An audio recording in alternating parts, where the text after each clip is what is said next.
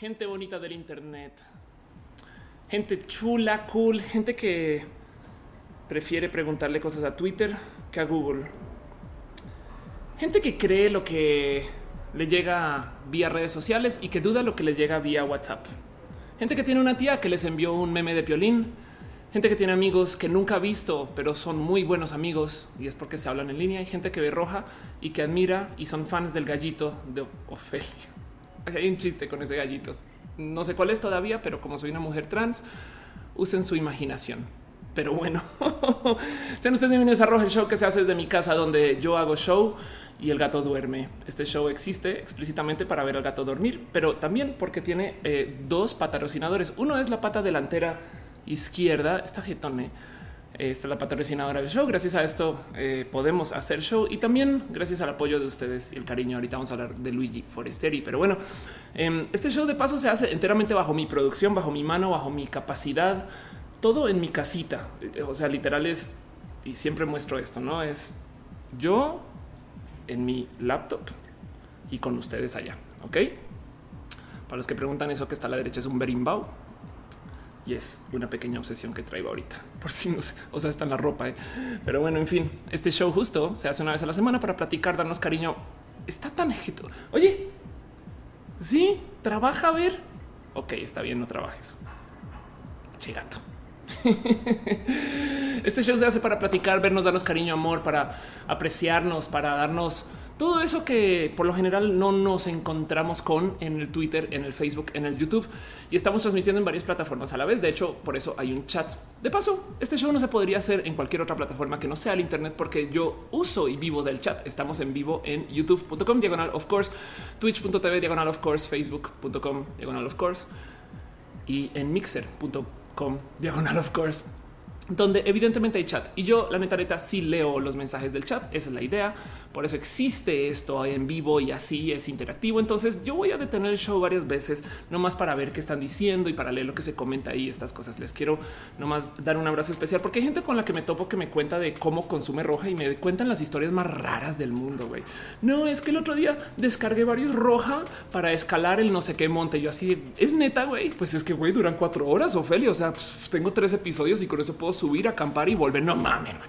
Entonces, si usted está ahorita acampando, cuidado, hay un león. León. Mucha gente me había comentado que en los roja casi siempre me he visto de negro o algo con negro. Entonces hoy dije chinga tu madre y me vestí de blanco. Pero por si quieren divertirse un poco más, esto era el look que iba a usar originalmente porque dije por qué no nos vamos un poquito de naranja mecánica eh, solo porque sí y divirtámonos con todo lo que está pasando. Pero bueno, eh, dice Luisa que le gusta como veo. Muchas gracias. Dice lógica computadoras. Te conocí por medio de Vico Volkova, quien le tengo mucho cariño. Fue mi roomie y es básicamente mi hermanita chiquita. La quiero mucho. Dice Pau Kitis. Eh, podrías platicar eh, el caso de Norberto. el caso de Norberto, yo creo que vale la pena levantarlo. Lo haré después en redes, un poquito más profundo de lo que quería hablar. Hoy, Kevin dice: Eres la salvación de mi lunes, que me quedo solo en la oficina hasta la noche. Chingón, Kevin. Un abrazo hasta el Canadá. Pero bueno, dice Bárbara Rodríguez, yo practico capoeira y me encanta tocar el berimbau. Uf, si te dijera, Barbs, me encantaría volver a hacer capoeira de mi lado, pero bueno. Y bueno, justo como este show se está transmitiendo en varias plataformas, cada plataforma tiene su sistema de monetización diferente. Vamos a, mientras el gato va a alimentar, porque que conste que tuvo todo el día, todo el día para ir a comer, pero no, no hay ningún, no hay broncas. ¿eh? Yo comienzo a trabajar y a, él se vaya a comer. No, entonces, este, mientras tanto, vamos a dejar ahí el sombrero en reemplazo del gato. Hagamos caso de que es un gato, no es, este, es el, es el, es el gato y sombrero. saldrá de ahí luego más adelante. Pero bueno, como estamos en varias plataformas, las plataformas tienen su sistema de monetización. Entonces, ustedes en Twitch, en Mixer, en YouTube, em, y en Facebook no, pero bueno, pueden dejar sus donativos o sus abrazos financieros y se les dará mucho cariño, aprecio y amor y sobre todo nos daremos las gracias con un ataque de piñas, porque no hay nada más bonito que regalarle piñas a la gente, a menos que usted viva en Argentina, en cuyo caso lo siento porque nadie sabe que hay otra ciudad afuera de Buenos Aires, pero créanme, si ustedes no son este, suramericanos y, piensan que Argentina es solo Buenos Aires, les digo desde ya, hay todo un país. Pero bueno, y, de paso porque en Argentina regalar piñas no es tan bonito como en el resto de Latinoamérica, eh, porque allá son raritos, la verdad. y como sea, de todos modos, también hay un Patreon y me gustaría darle un agradecimiento especial a la gente bonita que deja sus donativos del Patreon, patreon.com diagonal of course. Eh, y en eso, pues nada, quería comenzar justo con esto para darle un agradecimiento inmenso a Luigi Forestieri que está ahí en el chat, quien se encargó de que yo un día dijera, Ofelia, es hora de hacer un stream otra vez, porque yo había dejado de hacer streams y Luigi me dijo, ¿por qué no? Mira, toma esta laptop, idiota, y vuelve a hacer streams. Y yo, ok, me parece muy bien. Luigi, te quiero un chingo. Gracias por apoyar este show desde siempre. Gracias por ser Patreon. Gracias por dejar tus donativos. Em, nada, yo no sería yo sin ti. Pero bueno, también un abrazo especial a David Álvarez Ponce, Patreon desde tiempos inmemorables, a Ana analógicamente, a Gabriel O, a Daniel Boone, Donny Satrini de Patacoins, a Carlos Adriano, el artista formalmente conocido como Camorales, a Maritza Bernabe, Alex Melo, Alex El Alexa, a Que Alejandro Alcántara y a la gente bonita que se suscribe también desde sus respectivas plataformas, los que están en el Twitch, los que están en YouTube, ya saben cómo es, pero bueno, y al gato de paso. Dice Alan Delgado, no hay vacunas para no para gatis sombreros. No, no hay, es un tema así, eso es verdad. Dice Viviana Erazo, saludos desde Bogotá, Colombia, me encanta, eres maravilloso, muchas gracias. Eh, desde tu transformación, eh, tu voz única realza tu ser. Gracias, muchas gracias. Nada, yo todo lo que hago es compartir que soy feliz y hay, gente que se escandaliza por eso. Entonces saquémosle, saquémosle mucho uso. Dice la el pinche gato padrote es un poco padrote, si eso es verdad. Y dice si el gato tiene carácter de servidor público gubernamental, un poco, un poco. Y entonces, pues, ¿qué se le hace? No, porque pues así funciona funciona nuestro gobierno y por eso estamos aquí a fin de cuentas. Entonces hay tantito de agradecimiento. Por eso dice eh, eh, Luigi, te amo yo a ti también.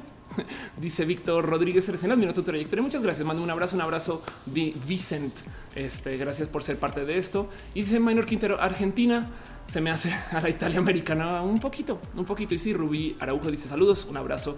Fabián dice que me va muy bien, muchas gracias. Este y María Carlos dice hola desde el sindicato. El sindicato es el que regula cuánto tiempo puede trabajar el gato. Y mientras el gato vuelve, pues tendremos el sombrero. El sombrero es casi como el gato, excepto que este sí se mueve, no? El gato realmente no se mueve, solo está ahí dormido. Entonces, como pueden ver, el sombrero es espectacular. También lo puedes acariciar. Este no tiene patas, pero pues tiene alas. Y entonces eh, mm, eso, no? El sombrero reemplaza al gato por ahorita mientras va a comer en pleno momento de trabajo. Pero bueno, dice Kareli Briseño. Estoy grabando mi proyecto abrir ratito los alcanzo. Voy a grabar tu proyecto. Gracias. Cari, le paso por estar acá. Qué chido lo que hiciste este fin de semana pasado y ahorita vamos a hablar un poquito de eso. Viviana Erazo dice porque el nombre de Ofelia. Tengo un video largo donde hablo de eso en diagnosis. Lo puedes buscar. Es porque me llamo Ofelia. Entonces no te preocupes. Pero en el Inter solo va a decir esto. Es por Hamlet. Pero bueno, en fin, Sophie Mimi dice le encantaría conocerme. Muchas gracias. Entonces, en eso me gustaría más recordarles un poquito de qué y cómo va el show, porque siempre hay gente nueva cada show y eso nunca lo dejaré de agradecer.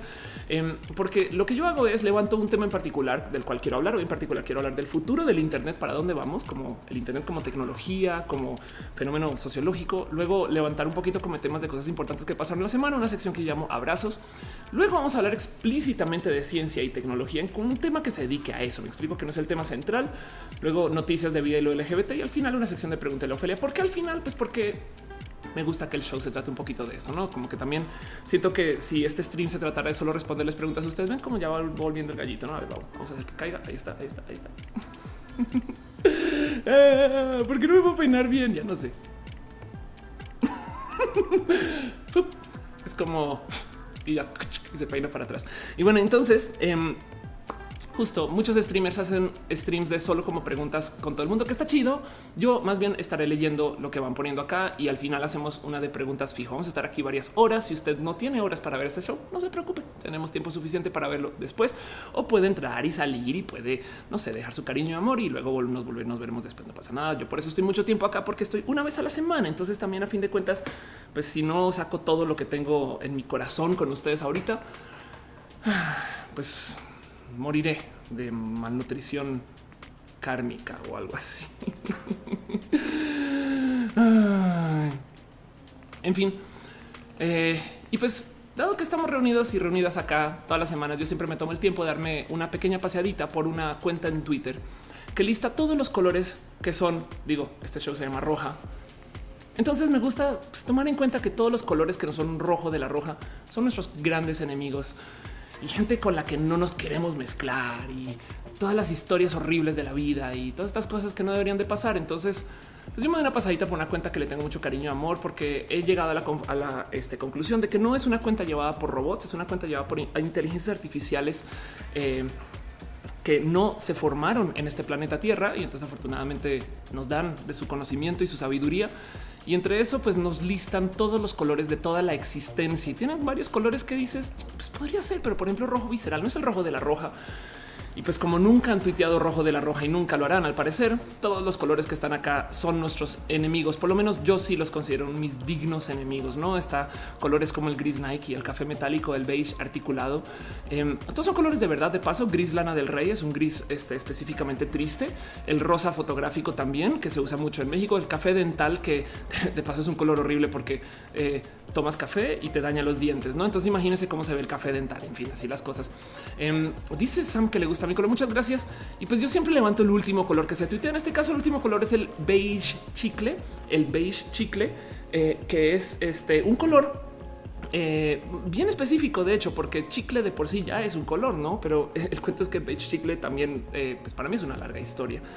Y me recuerda un poquito algo que sucedía cuando yo estaba en el colegio, como en la primaria, porque pues es que, ¿qué les digo? Cuando yo era chiquito, pues en esta, no chiquita, chiquito, em, yo tenía como serios problemas para. Yo fui una, pues iba a decir una persona, un niño muy consentido creciendo. Yo, o sea, yo nací a los nueve meses y medio y entonces mi madre me tenía como que raros cariños y aprecios y fui la segunda persona en nacer en mi familia. Entonces, pues ya no, no estaba como entre la situación de saben, de, es que el primer hijo siempre es horrible. Eh, segundo hijo, pues siempre es ya todo el consentimiento más niño en ese momento. Y pues mi hermana la sufría mucho.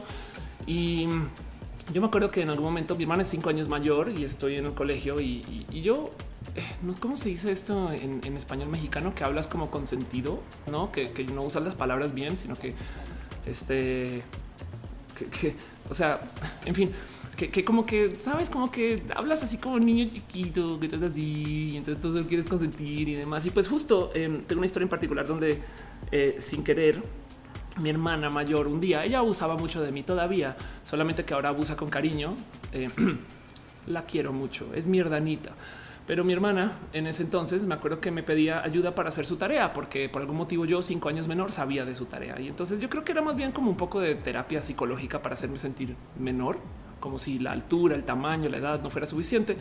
Y el caso es que justo mi hermana en particular un día eh, me da una tarea como de geografía. Estamos hablando del colegio, ¿no? entonces esa tarea de geografía justo tenía en algún momento, em, pues que buscar países. Y, me acuerdo que en ese entonces yo le digo, yo le digo, ah, me están diciendo que era un niño chiqueado. Muchas gracias, un niño muy chiqueado. Gracias, gracias, gracias. No chipil, chiqueado, dice Ricardo Chiquini.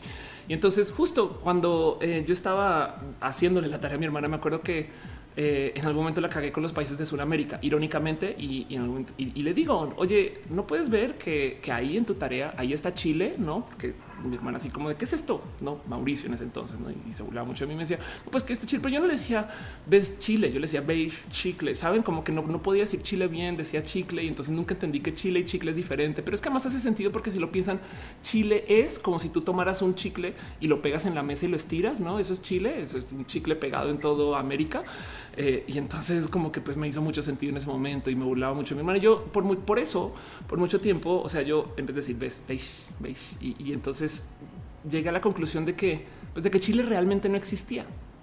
Y esta historia me la traje conmigo porque yo siempre pensaba que Chile, chicle, saben, crecí con eso. Siendo una persona latinoamericana, pues es un poquito horrible, no? Hasta que un día conocí una persona de Chile, entonces yo no entendía, o sea, cómo no, se supone que Chile no existía. Mi hermana nunca me corrigió, me explico. Y, entonces yo pensaba justo en este tema y recordaba la historia del beige chicle y, siempre, pues como que yo nunca le quise creer a esta persona que realmente era chilena. Yo pensaba que era algún amigo o amiga de mi hermana. Esto fue todavía en el colegio, porque mi colegio era un colegio internacional. Y pues nada, fue un, tema como de, altas tristezas, porque una persona chula, solamente que también habla como chilena. Entonces la verdad es que no le entendía mucho. Eh, aunque según me han dicho que en Chile también se habla español, pero eso está por corroborar todavía. Si alguien de Chile en el chat me gustaría que me contaran por qué el español chileno es otro español. y pues como sea, eh, me llevó a llevar con muchos problemas ya, ya en el colegio, ya de mayor, porque mi hermano nunca me quiso corregir y yo recordaba la historia del beige chicle y, entonces pues era como esta leyenda de que Chile realmente no existe, ¿no? O sorpresa mucho tiempo después que descubrí que Bolivia también existe, que la verdad es que conocer a una persona boliviana es una cosa del azar. Em, además porque la gente boliviana pues parecería que son personas de otro país y esté contratadas para que les digan que son bolivianas, ¿no? Realmente te quedas con la duda de no estarán disfraz, como saben, como que igual y a lo mejor no sé, pues, pero bueno, esa es mi historia. Como yo descubrí que Chile sí existe, Bolivia sí existe y, la pasé muy mal porque mi hermana nunca me quiso corregir. porque yo de chiquito un día le dije que el beige chicle y entonces nada, es una horrible historia que me recuerda mucho mi hermana. Todavía me volea por eso. Pero miren, nomás para que entiendan cómo es esa dinámica. Para cuando me tenía que cuidar en casa mi hermana, ella me daba Robitussin, este medicina de, de la gripa, para que yo me durmiera como bebé. Eh, y entonces así no me tenía que cuidar, sino que yo estaba durmiendo. Y yo creo que por eso es que tengo tantos problemas psicológicos hoy en día. Gracias, Caro, te amo con todo mi corazón. Em, hoy en día la amo mucho más de cuando yo era niño chiquito, porque cuando yo era niño chiquito, la verdad es que nunca la conocí porque siempre dormía. Pero bueno, esas son las historias con mi hermana y es la historia del beige chicle. Todo lo negativo de esta semana se lo podemos culpar al beige chicle. Se los dejo a ustedes. Eh, Eh, por si tienen alguna historia que quieran compartir, pónganla en el chat y entonces vamos a ver qué pasa con el cuento. Dice Enrique acá, Bolivia no tiene mar. Oh, dice em, Metal Blood, el helado de chicle es la onda. Dice este, Diana Castro, Chile es chicle. es un chicle, sí, exacto. Dice Fabio 23, Chile es como el Tlaxcala de los países. Exacto, exacto. Dice Daniel Chiral, que se metió al baño escuchando. y Seremo Moreno dice, vamos, saludos desde Panamá. Ay, qué chido eso. Em, dice eh, Lilith 73. Eh, en mi pueblo se dice tipludo. Oigan, gente de gente de Chile, no me odien, no me odien, por favor. La impro es una bestia espectacular y se me ocurren estas cosas. Entonces, pues así es como es, no? Eso es, eso es lo que pasa. Pero bueno, Care Libriseño deja un abrazo financiero. Muchas gracias, Care. Te quiero. Gracias. La neta, la neta, neta, neta, de verdad. De verdad que chido. Gracias por apoyar esto. Piñas para ti, piñas para ti. Dice Marcelito LP que si me fijaría una mujer chaparrita. En este momento me estoy fijando en una mujer chaparrita. No es tan chaparrita, pero eh, así las cosas. Herida y pasión dice: Me inspiraste mucho cuando te vi en la más draga. Muchas gracias, muchas gracias. Fue muy bonito ir a ver la más draga y ahorita hoy vamos a hablar un poquito de eso. Em, me gustaría antes de arrancar formalmente este show darme una pequeña pasadita por cosas que son de la índole de la promoción desvergonzada, cosas que igual y tienen que ver más conmigo y con el show que con realmente los temas que quiero levantar. Pero pues miren, si yo hago un stream y no me promociono, ¿qué estamos haciendo, Ophelia? Realmente porque estamos aquí, como sea. Eh, muchas cosas de las que les quisiera platicar. Em, y no más, eh, a ver, y hablo, ah, hablo, abro aquí un poquito las viñetas porque pasaron muchas cosas raras esta semana, algunas muy bonitas, otras no tanto. Como sea, yo creo que lo más importante de lo que les quiero compartir esta semana es estuve en dos eventos súper, súper importantes para mí y fue muy bonito. Uno que fue un pequeño como compromiso. Desafortunadamente, yo sé que llevo en este show anunciando mucho tiempo que iba a estar en Mérida en la marcha y al menos segundo me salí de eso, motivo por el cual hubo gente que me regañó por eso. Es una lástima y, perdón por eh, para quien me lo comentó por no avisar. Fue algo que yo decidí por mis huevos. Em, y pues espero que, de todos modos eh, se haya podido hacer lo que se tuvo que hacer. En Mérida se marchó y fue espectacular. Mérida hace mucho tiempo, o creo que nunca había visto una marcha así de grande, Karel, no sé si puedes confirmar o alguien que esté en Mérida. Em, porque más para los que no saben, este año en Yucatán se le dio, o sea, se, se, votó en contra del matrimonio igualitario en Yucatán. De hecho, yo estaba el día que se puso ese voto, fue un poquito horrible de ver en tiempo real. Em, y además eh, el mero cómo se ha llevado, porque luego salieron a decir del lado de gobierno eh, yucateco, supongo, que la gente LGBT se iba a poner agresiva contra los conservadores. Entonces el voto lo pusieron en secreto, que fue un poco horrible también. Em, y pues lo que pasa es que yo tuve un evento súper, súper grande para mí el domingo temprano, motivo por el cual yo no pude viajar el mero sábado después de la marcha. Entonces cancelé ir a la marcha. Eh, ahí está el gato todavía. cancelé ir a la marcha, pero pues la marcha estuvo re, re, re bonita. Em, y, es de estas cosas que dices, qué chido que esto se puede hacer. Saben, como que luego vas y miras y piensas, güey, es que toda esta gente reunida que salga, porque además les voy a decir algo. Em, ese que salgan es eh, que salgan, salgan. No em, vamos a ver, ahí estás loading. Aquí está, perdón. Este es el bueno. Aquí está así. Este es el bueno, perdón. Sí, el cuento es eh, sales a marchar en un calor yucateco. Em, es porque importa, me explico. Y creo que alguien me había dicho que fue una marcha como 20 mil personas, que para los números que se manejan en Yucatán esto es inmenso. Si pueden confirmar ese número sería espectacular. Em, yo opté por ir a un evento el día antes que había anunciado acá, que se llama el Friday que lo organizó Kareli, que está por aquí en el chat. Eh, y de hecho fue muy, muy bonito porque, porque nada, me encontré con gente espectacular. Hablamos de los temas de eh, lo trans, no necesariamente mis temas trans, sino temas trans en particular. Eh, pero también nos vimos, nos conocimos. Estuve un tiempito con Rox Quintana, quien es espectacular, y con Frida, quien resultó ser una persona muy bonita que nos habíamos hablado por encima de vez en cuando, pero nada, es, es tan bonito ver gente bonita. Y pues bueno, ahí está Kareli en el chat, eh, perdón, eh, en la foto y en el chat.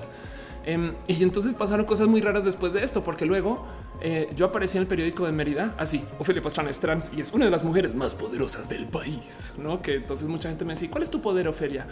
Y yo decía, mi poder es poder pedir piña en la pizza. Dice Scarlett Cat, el beige chicle me quitó el diente de leche que aún no se cae. Ándale. Em, dice eh, Itasol, tenía una amiga chilena y todo lo terminaba en po. Eh, dice Luis David que sí pasó micro. Muy bien, me alegro mucho. Me alegro mucho. Bárbara Rodríguez dice Beige Chicle es el culpable del bullying que sufrí por mi tartamudez. Exacto, exacto. Entonces eh, ya cobras venganza contra el Beige Chicle. Piñas coladas. Este, ah, veo que siguen poniendo piñas. Es porque siguen acá asegurando cariño y amor. Sí, muchas gracias a la gente que apoya desde sus abrazos financieros.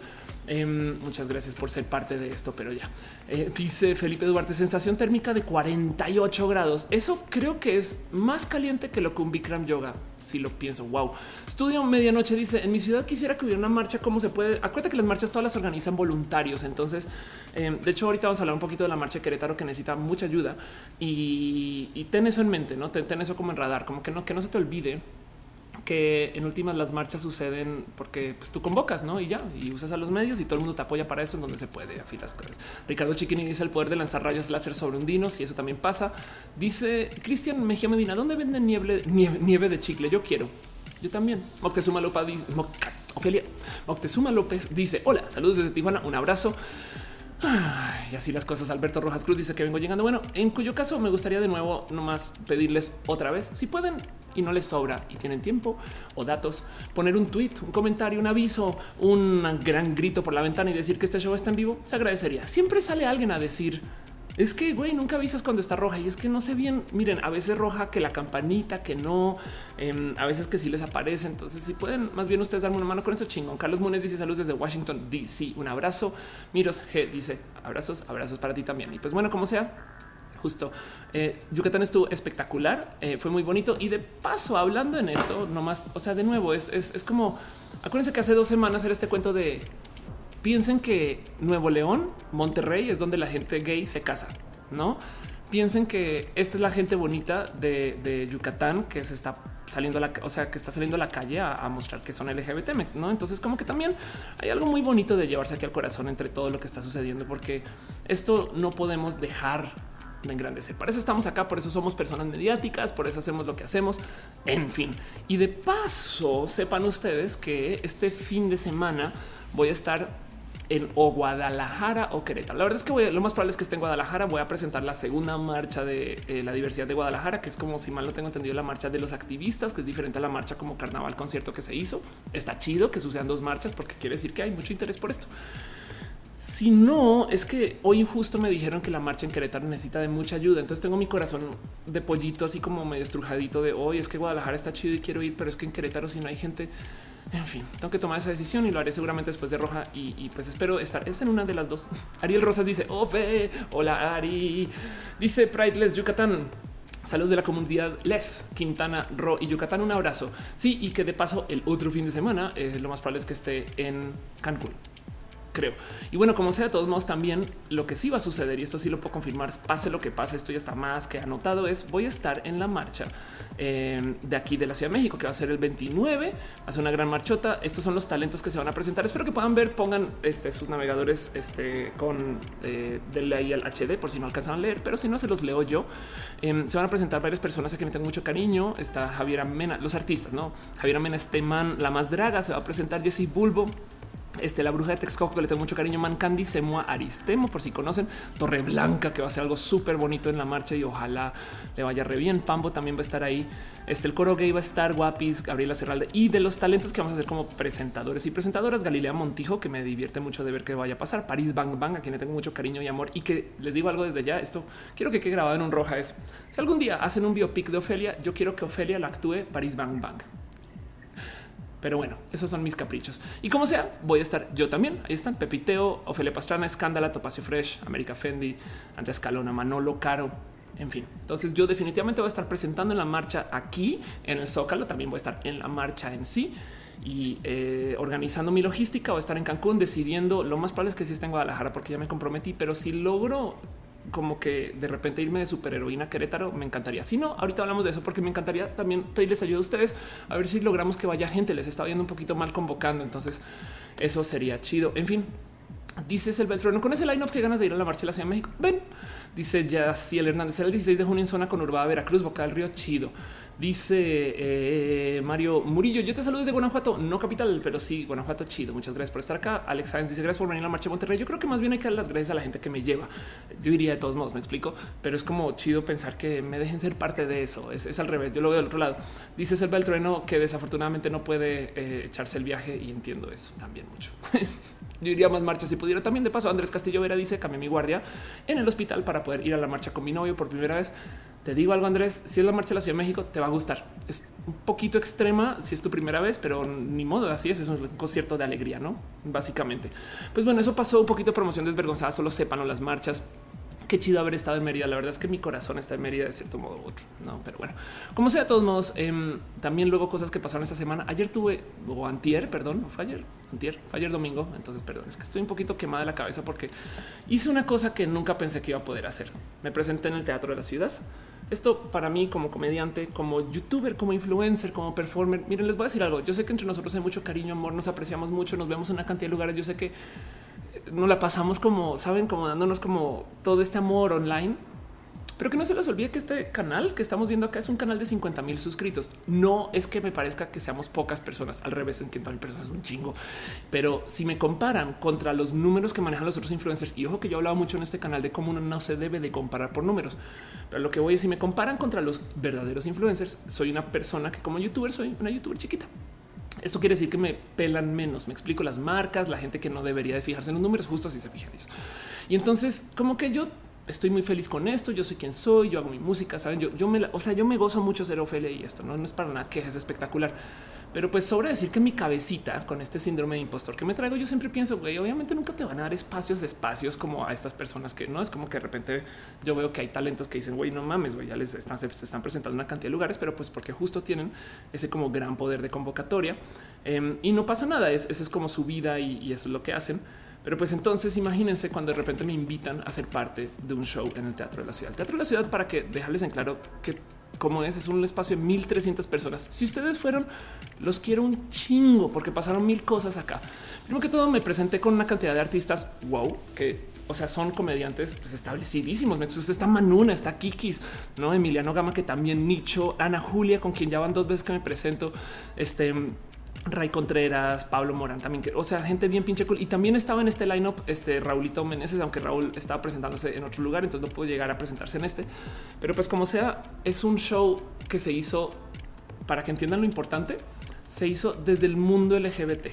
O sea, decían ellos como comediantes, para mí es muy normal, como que yo estoy tan acostumbrada, pues sí, obvio, Ofelia es un Ofelia la trans, vas a hacer eventos trans y ya, pero para ellos era de güey, es que un show gay no se va a vender, no como que, bueno, no lo dijeron así, pero como que sí tenía sus dudas de será que hay tanta audiencia.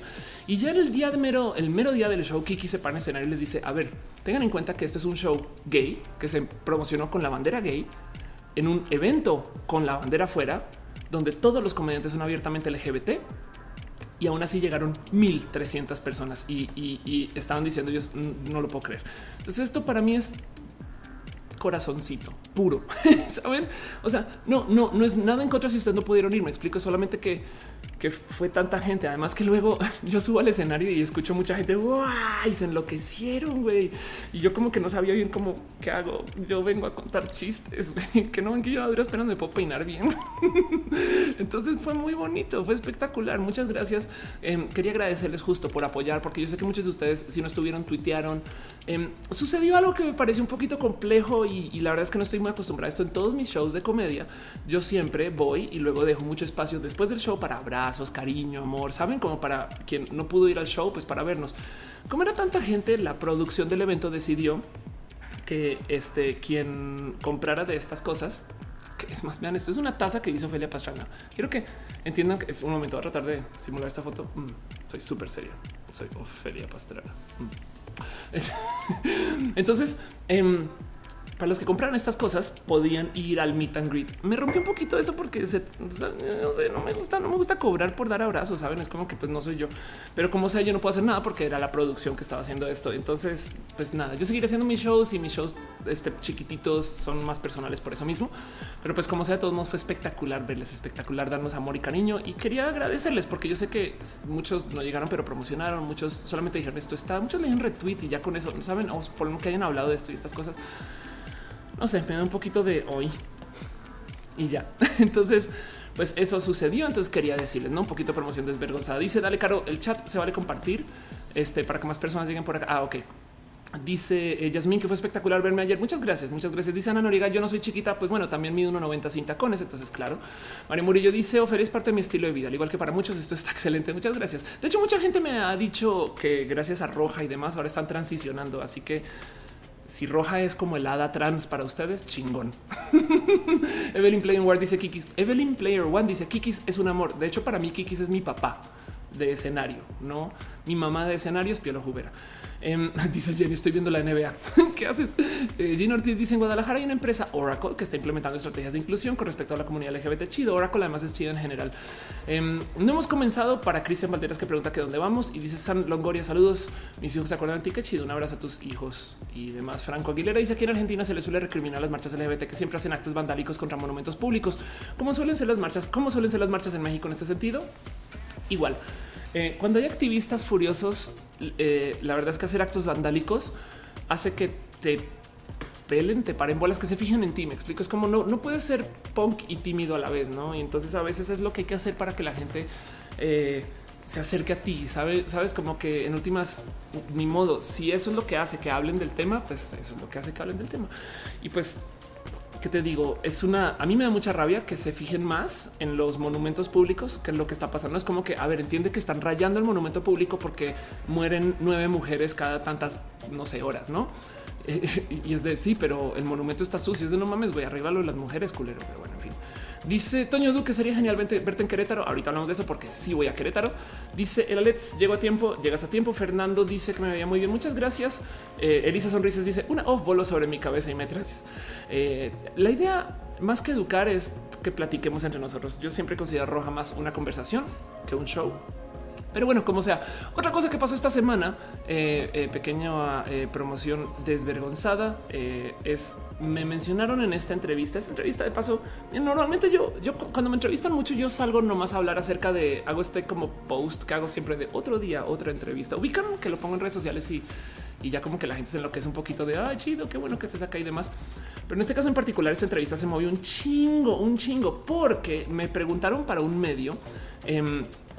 Que se llama Altavoz, eh, que creo, si mal no estoy, que está en Monterrey. Me preguntaron para Altavoz acerca de la educación de la em, de, de, de, la ideología de género. Ofelia, buenos días. Y entonces, como que me dicen, ¿crees tú que se debería de enseñar? Y yo así de, mira, en el peor de los casos, digamos que voy a ser horrible decir algo que no debería decir, pero digamos que la ideología de género está mal. No inventémonos eso por 10 segundos. Y les decía, aún así, no educar de algo que está vigente y presente en sociedad ahorita me parece intelectualmente corrupto. Entonces hablé un poquito acerca de eh, lo que, o sea, de cómo no puedes igual ignorar el tema solo porque te parece que va en contra. Me explico, es como de repente decir, bueno, vamos a educar a todo el mundo acerca del mundo, excepto de la existencia eh, de la gente zurda, porque pues la gente zurda no me cae bien, ¿no? Entonces, ni modo, pues no van a aprender ustedes. Decir, eso es es más, es tan intelectualmente corrupto que es una arma de opresión intelectual que se usa en los libros de distopia eh, social, ¿no? 1984, por ejemplo, tiene estas situaciones donde comienzan a borrar palabras del lenguaje para que entonces no exista ninguna oposición contra sus, dichos movimientos que existen en esas palabras. No es como si tú logras eliminar del lenguaje el término gay, entonces mucha gente gay no va a saber qué es gay. Hace sentido y, va a pasar mucho tiempo dando, pues algo tengo, ¿eh? es como rarito y, no sé qué pedo. Y entonces después saben cómo no hay palabra entonces no es tan real y filosóficamente hablando, si no hay palabra, no, no existe. ¿no? Entonces hay mucho ahí detrás de, lo corrupto que es no enseñar algo que ya está ahí. Y de todos modos, evidentemente la ideología de género pues me parece chida y vivo de ella. Entonces en últimas, por supuesto que hay que enseñarle. Vamos a quitar el sombrero porque el gato ya llegó a su posición de trabajo, ya fue, ya comió, comió otra vez. Quiero que sepan eso. Este y entonces vean, véanlo ahí relamiéndose. Oye, Matu, y ahora te vas a bañar, no? Ahora te vas a bañar. Poner tu sombrero laboral para que entiendas perdón, perdón, perdón, perdón, perdón, pobre gato. ¿Cómo me tiene paciencia este gato? Yo le tengo mucho cariño. En fin, dice Narsus, em, tienes un chingo de pestañas abiertas. Sí, y durante el show se pone peor. Pero ya sabes cómo es con las pestañas. Cuando las tienes abiertas, les soplas y pides un deseo. Dice Keith Reyes, cuando vienes a Oaxaca me tengo que dar otro paseo por Oaxaca. Jafat Onan dice, eh, y está pendiente, ¿no? Dice, quisiera saber tu opinión acerca del, activista, del activismo extremo LGBT. Pues evidentemente no hay diversidad sin permitir eh, que todo sea heterogéneo. No puedes, no puedes abogar por una supremacía porque entonces si no estás reciclando el mensaje del opresor. Pero bueno, Dice Rebeca, desde que me perdí estamos todavía en la promoción desvergonzada. No te preocupes, Dani Valle dice voy a cocinar pasta con rajas y con crema. En lo que te escucho, muchas gracias. Si tienen hambre, vayan con Dani. Dice Carlos Muñoz, eh, aprendí, te había leído que te mechas los temas. y Francisco Solís dice: Te he mencionado en un Twitter en el segundo año que me permiten escribir en el blog de la empresa en la que trabajo. Eh, lo hice con mucho cariño. Muchas gracias. Ahorita prometo que me asomo por allá saliendo del show. Luis Fernando dice: Estoy estudiando medicina, son seis años, estoy empezando en el cuarto. Los primeros tres son teoría y los otros tres son de ya estar en el hospital. Y siento que esto no es lo mío. Quiero salir, no estoy confundido. Uy, Luis, te voy a decir algo. Eh, que no se te olvide que hay una falacia de costo perdido, no? Que hay gente que dice, uy, pues ya le metí hasta acá, entonces ahora pues, pues, ya sí retirarme, meterlo, sabes? Como que es una falacia realmente el tema de pensar que porque ya le invertí tanto debo de seguir, eh, nunca es funcional, no? Del otro lado, eh, solo verifica si lo tuyo, si lo que no te gusta es tu acuerdo laboral actual. La medicina es desgastante. Si estás en hospital ahorita, seguramente estás pasando por esta práctica súper, súper súper tóxica de las residencias, donde de repente aparecen estas como costumbres sociales donde una persona de año tal puede mandonear a una persona de año anterior a cambio de que cuando tú estés ahí entonces puedas mandar, sabes como que es una cadena alimenticia de, de, mandos fea, es bien fea, la verdad es que a mí no me gusta cómo, cómo funciona. Una vez conocí un doctor que me decía, pues hoy en día ya no le puedes decir nada a los residentes porque son todos debiluchos, de no mames, güey, deja de abusar de tu poder como persona este, con dinámicas de poder, me explico, es como que, en fin, eso, eso me parece que es tan complejo de romper y, y a lo mejor eso te puede estar dando un poco de desgaste, estoy hablando sin saber, pero bueno. En fin, dice Dale Caro, bienvenida Monse Morato. Qué chido, gracias por estar acá. Antonia Ana ya de la Torre dice Oli, Oli. Dice Diana Castro Roja, invadiendo la privacidad de Matú desde tiempos inmemorables. Exacto. Ahora te voy a decir algo. Si vieras lo que Matú me hace cuando yo estoy dormida, porque como Matú duerme, yo le pongo la mano encima todo el día. Entonces él dice, ah, pues por supuesto, está muy bien que yo le ponga mi pata encima a Ofelia cuando ya duerme, no, no pasa nada, le vale gorro. Entonces, ya que hoy, ya que hoy le puse el sombrero a Matú encima, lo más probable es que él venga a la mitad de la noche y me ponga un sombrero a mí. Pero bueno. Dice Monserrat, me ponen al corriente, no hemos comenzado todavía, estamos haciendo un poquito de promoción desvergonzada. No te preocupes, ay, ya está llegando la Ofelia que es. Pero bueno, dos cosas más de promoción desvergonzada esta semana, nomás para que lo tengan muy presente. Este jueves voy a estar en un foro donde me invitaron a hablar acerca de temas de derechos, eh, de visibilidad, derechos humanos. Eh, estos son de esas cosas que se organizan de gobierno. La verdad es que voy a hablar acerca de los medios y lo importante que es tener buen, buena apertura mediática del mundo LGBT. Para mí esto es tan de cajón. Yo creo que por eso también me invitan, porque para mí es como de, pues por supuesto que necesitamos gente LGBT en los medios. O sea, ¿qué te pasa? Pero para estas personas es como que todavía están atrapados un poquito en este mundo de es que no sabemos si es chido hablar de que eres gay. No mames, güey, yo sí, ¿qué te pasa? Pero bueno, en fin, este, así que ahí voy a estar, ahí voy a estar y así las cosas. Dice Johan Petricot, ¿cómo puedo crear un personaje LGBT sin caer en estereotipos? Yo más bien diría, eh, eh, acepta los estereotipos, ¿sabes? Es como que no pasa nada. Eh, tenle orgullo a las etiquetas. Me explico, no pasa, no pasa absolutamente nada. Eh, si acaso el tema de los estereotipos es evidentemente no los uses por fines denigrantes. Me explico. No que se a ver, es que lo que no nos gusta de los estereotipos es que, digamos, sale una persona gay que es súper jota y por eso es menos. Entonces ahora decimos, pues pinches estereotipos están súper mal, güey. No, lo que está mal es considerar que porque alguien sea jota es menos, no? Lo que debes de hacer es quizás demostrar que con el estereotipo es una persona empoderada y a lo mejor con eso ya de entrada está rompiendo el estereotipo, no? Y, entonces es chido porque ve nomás como las dragas pues se regocijan en ser personas travesti, que es muy estereotípico y, son las más. Es más, son tan estereotípicas que sus dichos, sus modos, su maquillaje, su look, hay tantas cosas que ya todo el mundo usa como en vida por fuera del mundo drag. Em, que son estereotipos también, pero nos gusta porque las dragas, como las conocemos hoy, son personas empoderadas. ¿no? Llévate eso al corazón. En fin, dice Javi García, estoy saliendo y entrando al directo porque mi familia no me deja cargar mi teléfono. Lo siento. Raciel Roten dice eso de reciclando el mensaje del opresor me llegó. Es bastante fuerte, es difícil salir de ese círculo vicioso. Sí, y sucede mucho en muchos espacios. El tema es complejo porque Por ejemplo, es muy normal, esto suele suceder, que quien bulea en edad mayor, o sea, saben quién es súper agresivo, bully y maltrata desde lo psicológico cuando ya llega a, digamos que los 40 años, me estoy inventando esto, pero para que entiendan, es quien fue bulleado de pequeño. ¿Por qué? de pequeño aprendió a aguantar vara. Entonces creció como el niño nerd y luego entre los 30 y 40 años de repente comenzó a ir al gym y entonces no estoy hablando de nadie en particular, ¿eh? pero comenzó a ir al gym y entonces tiene un look y forma diferente y por algún motivo, porque tuvo dinero, yo no sé por qué, güey, pero por algún motivo está en una posición donde puede ser bully. Y entonces le parece lo más normal, pues güey, me lo hacían a mí todo el día y vean, yo salí bien, ¿no? Y resulta que es una persona súper agresiva y violenta y es muy complejo decirle no seas agresivo y violento eh, porque, porque como que es más, habrá quien de hecho, güey, a mí me volvieron yo a cobrar venganza, no? También eso, eso existe. Entonces es complejísimo desmontar desde lo que podría ser como los efectos psicológicos de cómo pasan estas cosas. Pero bueno, en fin, en fin. Y bueno, la última cosa que tengo en promoción desvergonzada, justo porque me lo estaban preguntando, Ophelia, ¿qué onda contigo? Es, créanlo o no, voy a volver a hacer escenarios de comedia. Se acaba junio, dejo de ir a las marchas y vamos a volver a hacer comedia y comedia chida. Miren, me voy a comprometer a algo que no me debería comprometer en roja, pero es que como yo soy bocona, por eso me meto en problemas. Y es que yo llevo ya tres años de hacer un show muy similar de stand up. Para los que fueron a verme en eh, el teatro de por la ciudad, pues ya hasta hay gente que me dice ya conozco esos chistes. Ophelia, pues también es la idea, no? O sea, a fin de cuentas, en un foro así grande no me voy a poner a experimentar con cositas nuevas, pero tengo fecha para el 27 de julio. ¿Y por qué está tan a futuro? Dirás eh, tú, Ofelia del futuro, acerca de lo que está pasando en este momento. Es porque quiero darme de aquí a julio para tener tantito más de comedia, ojalá musical y si no, por lo menos impro.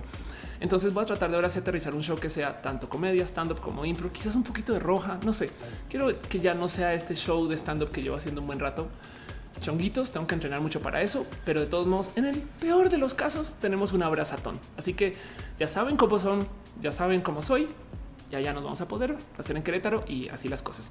Guillermo Mendieta dice la víctima se vuelve victimaria. Ándale. Eh, Melanie Torres dice que genial que vuelves al stand up. Sí, yo me gozo mucho la comedia en general. Racial Roten dice creo que la cosa de luchar contra los estereotipos en los personajes, darles un porqué, darles profundidad a su forma de ser. Exacto. Mira, de hecho, volviendo al tema de los estereotipos, eh, suele ser en que en la impro, cuando tú trabajas como persona de teatro, lo que es definirte como personaje, tienes que definir una cosa en chinga loca y es algo que se llama el prol, el personaje. ¿Quién soy? Hola, soy Carmen Gonzala. Eh, eh, luego tienes que buscar un poquito como que cuál es el objetivo del personaje prol y en la ubicación. No, entonces soy la tía. Mi objetivo es convencer a alguien de X o Y. Y lo más importante, la R de ese prol es relación. Entonces, ¿cómo te relacionas con la gente que está ahí? Esto es en la impro. Entonces, la idea del pro es armar en dos o tres frases, si acaso, ojalá en una o en dos, o por la circunstancia, la situación, el quién eres, porque entonces la gente sabe exacto. O sea, llega una persona al escenario y estás improvisando y nadie sabe quién eres, no? Em, pero no saben lo importante que es definir relaciones. Entonces, si una persona es estereotípicamente gay y su objetivo es ser gay, está en el estereotipo, no? Eh, entiéndase, eh, es como Piensa en una persona afroamericana o afrodescendiente, una persona de piel oscura, quien en, quien en alguna película, si su papel es ser el policía, y eso ya de por sí es un estereotipo, pero bueno, es ser el policía que de paso también es afroamericano afrodescendiente, entonces esa persona, pues sabes que tiene muchos matices de sus formas de ser, ¿no? Eh, eh, no, o sea, no está ahí solo por su tesis y forma. Y eso entonces quiere decir que ya no está en el estereotipo, no siempre y cuando evidentemente tampoco sea como el o sea, que su relación no sea lo mismo que su objetivo. No espero que eso se, entienda. Pero bueno, en fin, dice Guru ¿qué opinas de los youtubers de divulgación cultural? Muy curiosamente vamos a hablar de eso. Javi García dice: No quiero ser negativo, pero si estoy un show contando chistes y nadie se ríe, pero ¿cómo debería de reaccionar? Ok, eh, como en un show de stand up. Bueno, lo primero es entender que si no caen los chistes, que pues, como le dirías cuando la gente no reacciona, no lo vuelvas más raro, sino gózatelo tú. Sabes como que a fin de cuentas tú sigues. Hay gente que no se está riendo por mil motivos, pero primero que te si estás grabando. Bien que puedes este, decir a la gente, oigan, ya ríense culeros, ¿no? Una vez. o no lo vuelves tema, ¿no? Tú sigues con otras y, entonces te echas ahí un dos, uno, dos. No hay nada más divertido que hacer que la gente se ríe porque algo se está compartiendo. Si no es estar riendo es por algún motivo. Em, eh, sobre decir que corta tus pérdidas, ¿no? si, si, ya llevas seis chistes y nada, que no cae ninguno, pues algo está pasando, ¿no? Pero en, el, en últimas, lo mejor que puedes hacer es compartir el estrés con la audiencia es, es, darles a ellos un oigan, yo también no me reiría de estas cosas, no sé. y entonces la banda como que simpatiza contigo y, entiende que tus intentos son un poquito honestos. Me explico como que tú no te ves como un cartón, un, reciclador, un, MP3 con unas bocinas reciclando chistes, sino que eres un ser humano y entenderán un poquito más contexto y así las cosas. En fin, dice Jocelyn, hablas muy en chino para ser trans gracias. No sé de qué. Ok, sí. Pues según yo hablo en español, pero bueno, Javi García, perdón. Monserrat Muerta dice tristemente no sabemos definir eh, claramente relaciones. Ojo, estoy hablando de desde lo expresivo en el teatro eh, y desde lo expresivo en eh, el espacio de, la dramaturgia. Me explico. O sea, definir relaciones en vida real es otro cuento. Pero así las cosas. Y ya dices, ojalá vengas a hacer tu show de stand up a Mérida. Fui ahorita pero tengo que volver. ¿eh? eh la verdad es que eh, tengo que organizarme para Mérida un poquito más. Kareli, llévame. en fin, bueno, siendo eso todo lo que es, siendo eso la que llevo ya, uh, ya casi una hora transmitiendo, Ophelia, ¿qué hora se pasa tanto tiempo? Pero bueno, siendo eso el inicio de este show, siendo eso el cariño, el amor y todo lo que es la presentación y la introducción de este show, ahora sí, formalmente, vámonos, vámonos a hacer show como es que arranque, que comience el rock and roll y platicamos un poquito de, este, de todos estos temas de los que les quiero justo platicar. Entonces, ya saben, de nuevo, nomás por repetirlo, vamos a hacer un tema que le tengo mucha, pero mucha, mucha, mucha, mucha, mucha, muchas ganas de platicar, que es nuevo, que raro, que no es un tema LGBT de paso. Luego vamos a hacer un poquito de abrazos, luego ciencia y tecnología, vía LGBT, pregúntelo Ophelia. Y quiero hablar un poquito acerca de el futuro del Internet. Me están preguntando eh, acerca de qué onda con la imagen del gatito echando rayos láser. Y el cuento es este. Em, se publicó este pequeño escrito en The Economist, que por si no ubican The Economist es un espacio espectacular de lectura de análisis. Eh, mucha gente, o sea, yo creo que sí hay que decir que es The Economist. Mucha gente, la neta, neta, no lo lee, pero no pasa nada. Em, son estas revistas súper, súper clavadas que de paso, es más, eh, si alguna vez han visto, han visto The Economist o lo leen, mi, teoría es que The Economist eh, print, la versión impresa de The Economist, que es un revistón, es justo lo suficientemente larga para que la leas en el baño de una semana a la otra. Entonces, cuando la acabas de leer, te llega la próxima, no? Entonces nunca dejas de leer viejo. Pero bueno, el caso, perdón, publicaron esto acerca de la segunda mitad de la humanidad y el cómo se va a conectar al Internet. Y esto me recordó algo que yo nunca he hablado en roja. Miren, a mí me encanta analizar el uso de las redes sociales, el uso del Internet. Para mí el Internet es mi bestia espectacular y mi juguete y es donde más me siento observar qué está pasando y me lo gozo mucho porque como econometra, el Internet es muy fácil de medir y eso es tantito mentira si lo consideramos que pues, cuánta gente es falsa en el Internet y, a dónde va la gente se puede también falsear y entonces fake news existe, no? Todo eso pasa. Dice Carl Año sin pasar por acá. Un abrazo. Más bien, gracias por estar aquí. Dice Sofía que en algún momento vendrás a Colombia. Definitivamente sí. Mi familia está allá. Em, Dice Channel One, te damos la bienvenida. Uy, ya vienen los loquitos de, Mixer, pero bueno, chido. Muchas gracias. Ana Scarlett dice llegando tarde. Qué chingón. No todos son loquitos en Mixer, ya vienen a los que se conectan desde la homepage, pero en el caso, volviendo al cuento, em, dirán ustedes cómo así que la otra mitad del Internet. Y es que hay algo que yo me gozo mucho de observar del Internet, aparte de las redes sociales y el cómo se conecta la gente a hablar en el Internet, y es el cuánta gente está en el Internet. Hay un número que se usa mucho, que se llama, perdón, penetración, que es básicamente de toda la población en un país, cuánta gente está conectada y cuánta no. Una medida que de por sí es rarísima porque si consideran que hay niños que no pueden leer, entonces como dices, pues también son internautas, ¿no? Pero en eso, de todos modos, la idea, la meta es que la gran mayoría de cada país esté conectado. Y entonces, no sé si ustedes se han tomado el tiempo de ver qué porcentaje de, de cada país, digamos en Latinoamérica, está conectado al Internet. Este, por ejemplo, vamos a ver este acá Latinoamérica y el Caribe. Em, aquí está, no? Entonces en eh, América del Sur pueden ver, vamos a ver solo en América del Sur cuánto está conectado. En Argentina, este el 93% de la población argentina está conectada al Internet. En Bolivia el 65. Em, este podemos ver que también países Suriname, Uruguay, Venezuela el 53% está conectado. Colombia aquí está el 63%. Mucha gente está conectada en Argentina. Esto explica muchas cosas, pero bueno. Em, y luego eh, podemos hacer este mismo ejercicio para eh, América Central. Entonces ahí ven Belice, Costa Rica, El Salvador. Para México es el 65%. Esta, esta cifra, de hecho, eh, creo que ah, son 85 millones de internautas según. Ok. Entonces en México todavía tenemos un buen de gente que conectar. Lo que mucha gente no tiene presente es que ahorita, ahorita hay mucha gente que no está conectada al Internet. Punto. La penetración de usuarios de Internet a nivel mundial, y esto es al 31 de marzo del 2019, o sea, reciente, es del 56%. Ok, piensen en eso.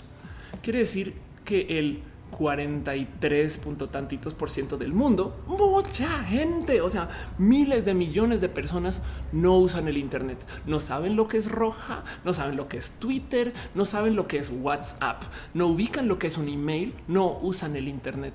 Y estamos hablando de, de una población total de 7.700 millones de seres humanos pues por lo menos 3.400 millones de seres humanos no usan el Internet.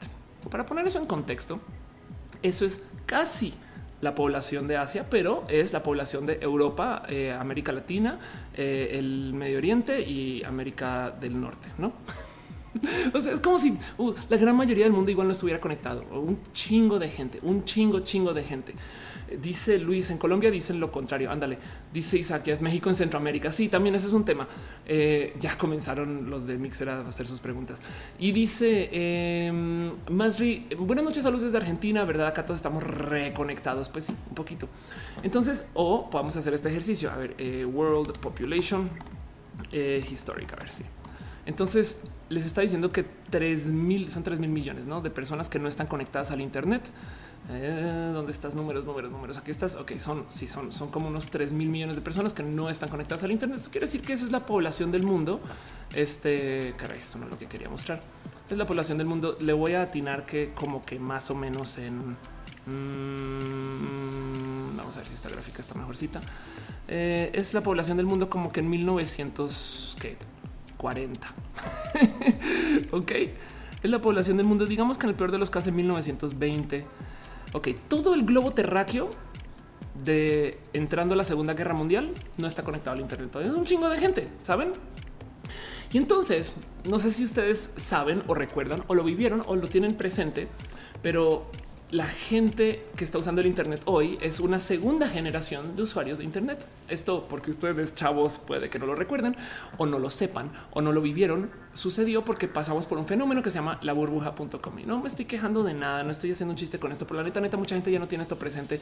No me rebasen lo más mínimo porque esto sucedió hace ya casi 20 años, no? Entonces, o sea, miren, yo nací en el 82. Eso quiere decir que cuando mis papás estaban escuchando música del 62 es la misma distancia que hay entre las .com y hoy, ¿no?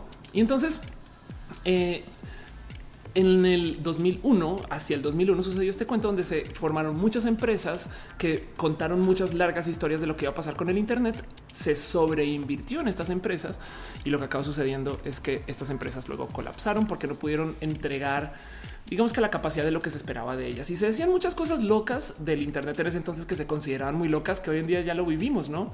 Me da mucha risa pensar que ya normalizamos Rappi, ya normalizamos Uber Eats, pero tan solo durante el sismo, o sea, el terremoto aquí en la Ciudad de México hace un año y medio, consideramos raro que la gente saliera en bici y en moto a distribuir cosas. Piensen en eso, como wow, la, población se logró organizar para llevar víveres y bienes y ayuda en sus bicicletas y, hoy en día de güey. Tenemos una horda de rapitenderos que lo hacen día a día como negocio, no por el sismo, sino porque ya normalizamos que estas cosas pasan. Entonces, así rápido es el Internet que se nos olvida el cómo se va formando. Por ejemplo, en el 2009, hace pues ya, ya 10 años, em, la gente no usaba Twitter, ¿no? Y entonces Twitter igual se volvió una gran empresa en este proceso, lo mismo Facebook, lo mismo YouTube Live, no transmitía todo eso, en fin, todo esto en 10 años. Así que hace 20 eh, años estaba toda esta locura de cómo es que, güey, la gente quería hacer cosas bien, bien voladas, como pedir comida por internet. Y me acuerdo que había negocios que lo ofrecían y, se volvió pues una locura el cómo no, pues no, bueno, es que, o sea, que cómo creían que eso iba a ser negocio, ¿no? Y eso explotó las .com en ese entonces. Lo que acabó sucediendo con las .com y lo mencioné en un show pasado es que en últimas eh, la infraestructura para las .com como quiebran las empresas que poseen toda esta infraestructura, queda libre para que cualquier otro grupo de personas la pueda comprar y entonces al comprarlas se readueñan y la venden a precios más baratos. Por eso tenemos ancho de banda, entre comillas, barato a comparación de cómo era en ese entonces. No, pero bueno, dice Ricardo Chiquino, el dinero mueve gente. Sí, eh, dice eh, David Farías, los de mixes son raros. Preguntan algo obvio, son rarísimos. Sí, pero bueno, no pasa nada. Son algunos son, no son tan raros. Este, pero me divierte mucho que dicen eh, entran y entran en pánico porque de repente dicen ¡Ah! no manchen, hay un hombre haciendo un stream. No porque no me leen como mujer, no, sino que me leen como hombre, pero después lo dicen como si fuera problema. Es como acaso no hay otros hombres haciendo streams? No solo dejo eso en duda. Si es para ustedes un problema que los hombres hagan, igual y Mixer son bien feministas. y entonces dicen, no, bueno, güey, o sea, qué pedo debería de ser mujeres todas. Y entonces yo no me voy a pelear con eso, pero bueno. Perdón, dice Frank Pinedo Oliwis, dice este José Vázquez, son millones, pero ¿cuáles son las causas? Ya vamos por ahí. Y dice Enrique, se me hace raro si le comparara, si lo compara con la cobertura de telefonía celular, que hasta en África es como 90%. Sí, eso es verdad. Kevin Franco dice hace cuánto vienes a Colombia. Va a cumplir como un año. Fui hace muy poquito, de hecho, a trabajar porque fui a hacer un show de comedia. Entonces, así las cosas, pero bueno, eso fue lo que pasó. Entonces, volvamos al cuento de las.com. Lo que acaba sucediendo es que esas empresas todas quebraron y luego se volvieron a formar. Y entonces existe este como dicho de la historia y el mundo y el uso del Internet de cómo si las cosas son realmente buenas, volverán. Yo lo, uso en mi vida. De hecho, si, si tú eres una buena persona para tu chamba y dejas pasar una oportunidad, aparecerá otra, no? Este eh, eh, yo, creo que si dice Beto Casa, también lee los comentarios de Facebook también por su. Dice Mati que ah, cómo se llama el gato. El gato se llama Matu. Pero bueno, y entonces lo que acabó pasando con el Internet es que creamos este Internet que usamos hoy. Y hay muchas cosas que cambiaron en este Internet actual que mucha gente como que ya da por hecho, pero realmente no era así. El cuento es que, eh, primero que todo, el Internet creció un chingo. En los últimos 10 años el Internet explotó. Y parte del por qué sucedió esto es porque tuvimos acceso a dispositivos justo móviles, que estamos hablando acerca de cómo eh, este, estamos hablando de, de, cómo mucha gente hoy en día ya usa apps para pedir cualquier cosa. Pero si ustedes lo piensan, consideren nomás cuántos usuarios se subieron al Internet gracias a Uber. ¿Me explico? ¿Cuántos usuarios se subieron al Internet gracias a que eh, Facebook tiene eh, un sistema de live? ¿Cuántos usuarios se subieron al Internet gracias a que los celulares son bastante más accesibles y tienen estas capacidades? De hecho, esto que está pasando ahorita, que está como que colapsando el mercado del celular, es porque, de nuevo, mira, en 2009 usamos dispositivos así para la música. Yo todo lo uso ahorita porque pues sirve para este show, pero era como de hoy uno para la música y uno para hacer llamadas y es de pues nada, todo ahora está en el celular de que de paso explica también por qué somos medio adictos al teléfono, no? Pero bueno, y para que entiendan, los usuarios que se sumaron a esta segunda ola realmente no somos nosotros. Nosotros ya hubiéramos estado conectados de todos modos en las .com y eso. Los usuarios que realmente se sumaron son estos usuarios que están haciendo uso del Internet, eh, digamos que no necesariamente con el uso de datos, no? Y no quiero pasar ningún juicio con eso, pero es para que entiendan qué tipo de usuario. Miren, esto, este, esto no me lo dejo de, gozar. Eh, esto es una recomendación en Chilango de tamaleras y espacio por una cosa que se llama la ruta tamalera del 2019, donde dice en varios de estas tamaleras pedidos por WhatsApp tal número.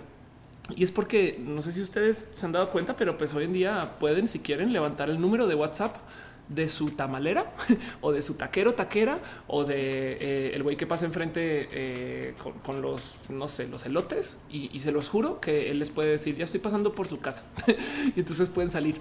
Ese tipo de usuarios hace 10 años era inédito que existiera. Era esos que se considera, güey, nunca van a tener un smartphone, no se van a conectar, cómo vamos a hacer para subirlos, planes y proyectos de sociedad para poner a estas, estas gentes, no, Ofelia, estas personas en el Internet. Y hoy en día es lo más normal, no? Entonces piensen ustedes de cómo el Internet de hoy es como es gracias a que tenemos acceso a estos dispositivos y esto sucedió en estos 10 años. Lo cual entonces deja la pregunta de si estas son las personas que nosotros consideramos inconectables hace 10 años, ¿quién chingados son los otros 40%? No, ¿quién más se va a conectar? Y eso es algo que eh, quisiera como analizar con ustedes para entender qué está pasando o por dónde va o qué va a acabar sucediendo con eso. Las .com digamos que fueron la primera oleada de inversión y de crecimiento del Internet Luego viene este grupo de gente que somos nosotros, que consideramos el Internet para estos usos que le tenemos hoy, que de paso son muy diferentes a lo que pasaba antes. Y este cambio ya de por sí me parece un poquito tóxico para los pobres de la tercera oleada. Uy, es una palabra horrible porque justo es gente que es de bajo poder adquisitivo. Perdón, decía pobres como pobres diablos, porque el cuento es les estamos dando a ellos un Internet que en últimas está enfocado en algo que no era lo que pasaba con las .com. En la época de las .com, eh, el Internet era para buscar cosas del ámbito de trabajo. Me explico, era como que vamos a desarrollar una herramienta para que podamos intercambiar conocimiento, información, datos, para que podamos hospedar y para que podamos hacer una cantidad de cosas que pues, son relacionadas a lo laboral y nuestro desarrollo, estas cosas, Wikipedia, no todas estas cosas que se crearon, digamos que en la primera oleada, los de la segunda oleada, entiéndase nosotros, porque yo soy parte de esto, porque ahora genero contenidos, nos enfocamos en hacer el Internet un Internet de consumo. Entiéndase, eh, es, un Internet que existe para que tú vayas a ver videos y para que tú vayas a, básicamente sacar del Internet, no necesariamente a subir. En ese entonces se celebraba mucho que, claro, el Internet es 2.0, es de dos vías, tú subes, tú vas y tú platicas con mucha gente, pues sí, pero la verdad lo que acaba sucediendo em, es que eh, es como que mucha gente volvió el Internet también como una bestia para consumir tiempo y yo tengo como que mis, no quiero decir como juicios moralinos con eso, sino que más bien tengo como estas como consideraciones que igual y no era para lo que se quería usar el Internet en ese entonces. Dice eh, Maritza Verdad, mis papás no usan el Internet, pero me piden que lea las noticias y comentarios de Twitter. José Vázquez dice calculando esos millones de usan el Internet son gente de la tercera edad, mucha pobreza al usar dispositivos. La verdad es que es gente muy, muy, muy, muy, muy poco poder adquisitivo. Enrique Lara dice hola, me identifique mucho con la entrevista con Rafa Cuevas. Luego supe la existencia de multipotencial. Has hablado del tema. No, eh, pero hay que hablar con Rafa. Dile que un abrazo. Em, y dice eh, Van Atelor bien planteada. Muchas gracias. Muchas gracias por decirlo. Dice Enrique Jarzo como el de los camotes, no el de los camotes. Exacto. Una app para los elotes está en 3019. Pues ya existe al revés.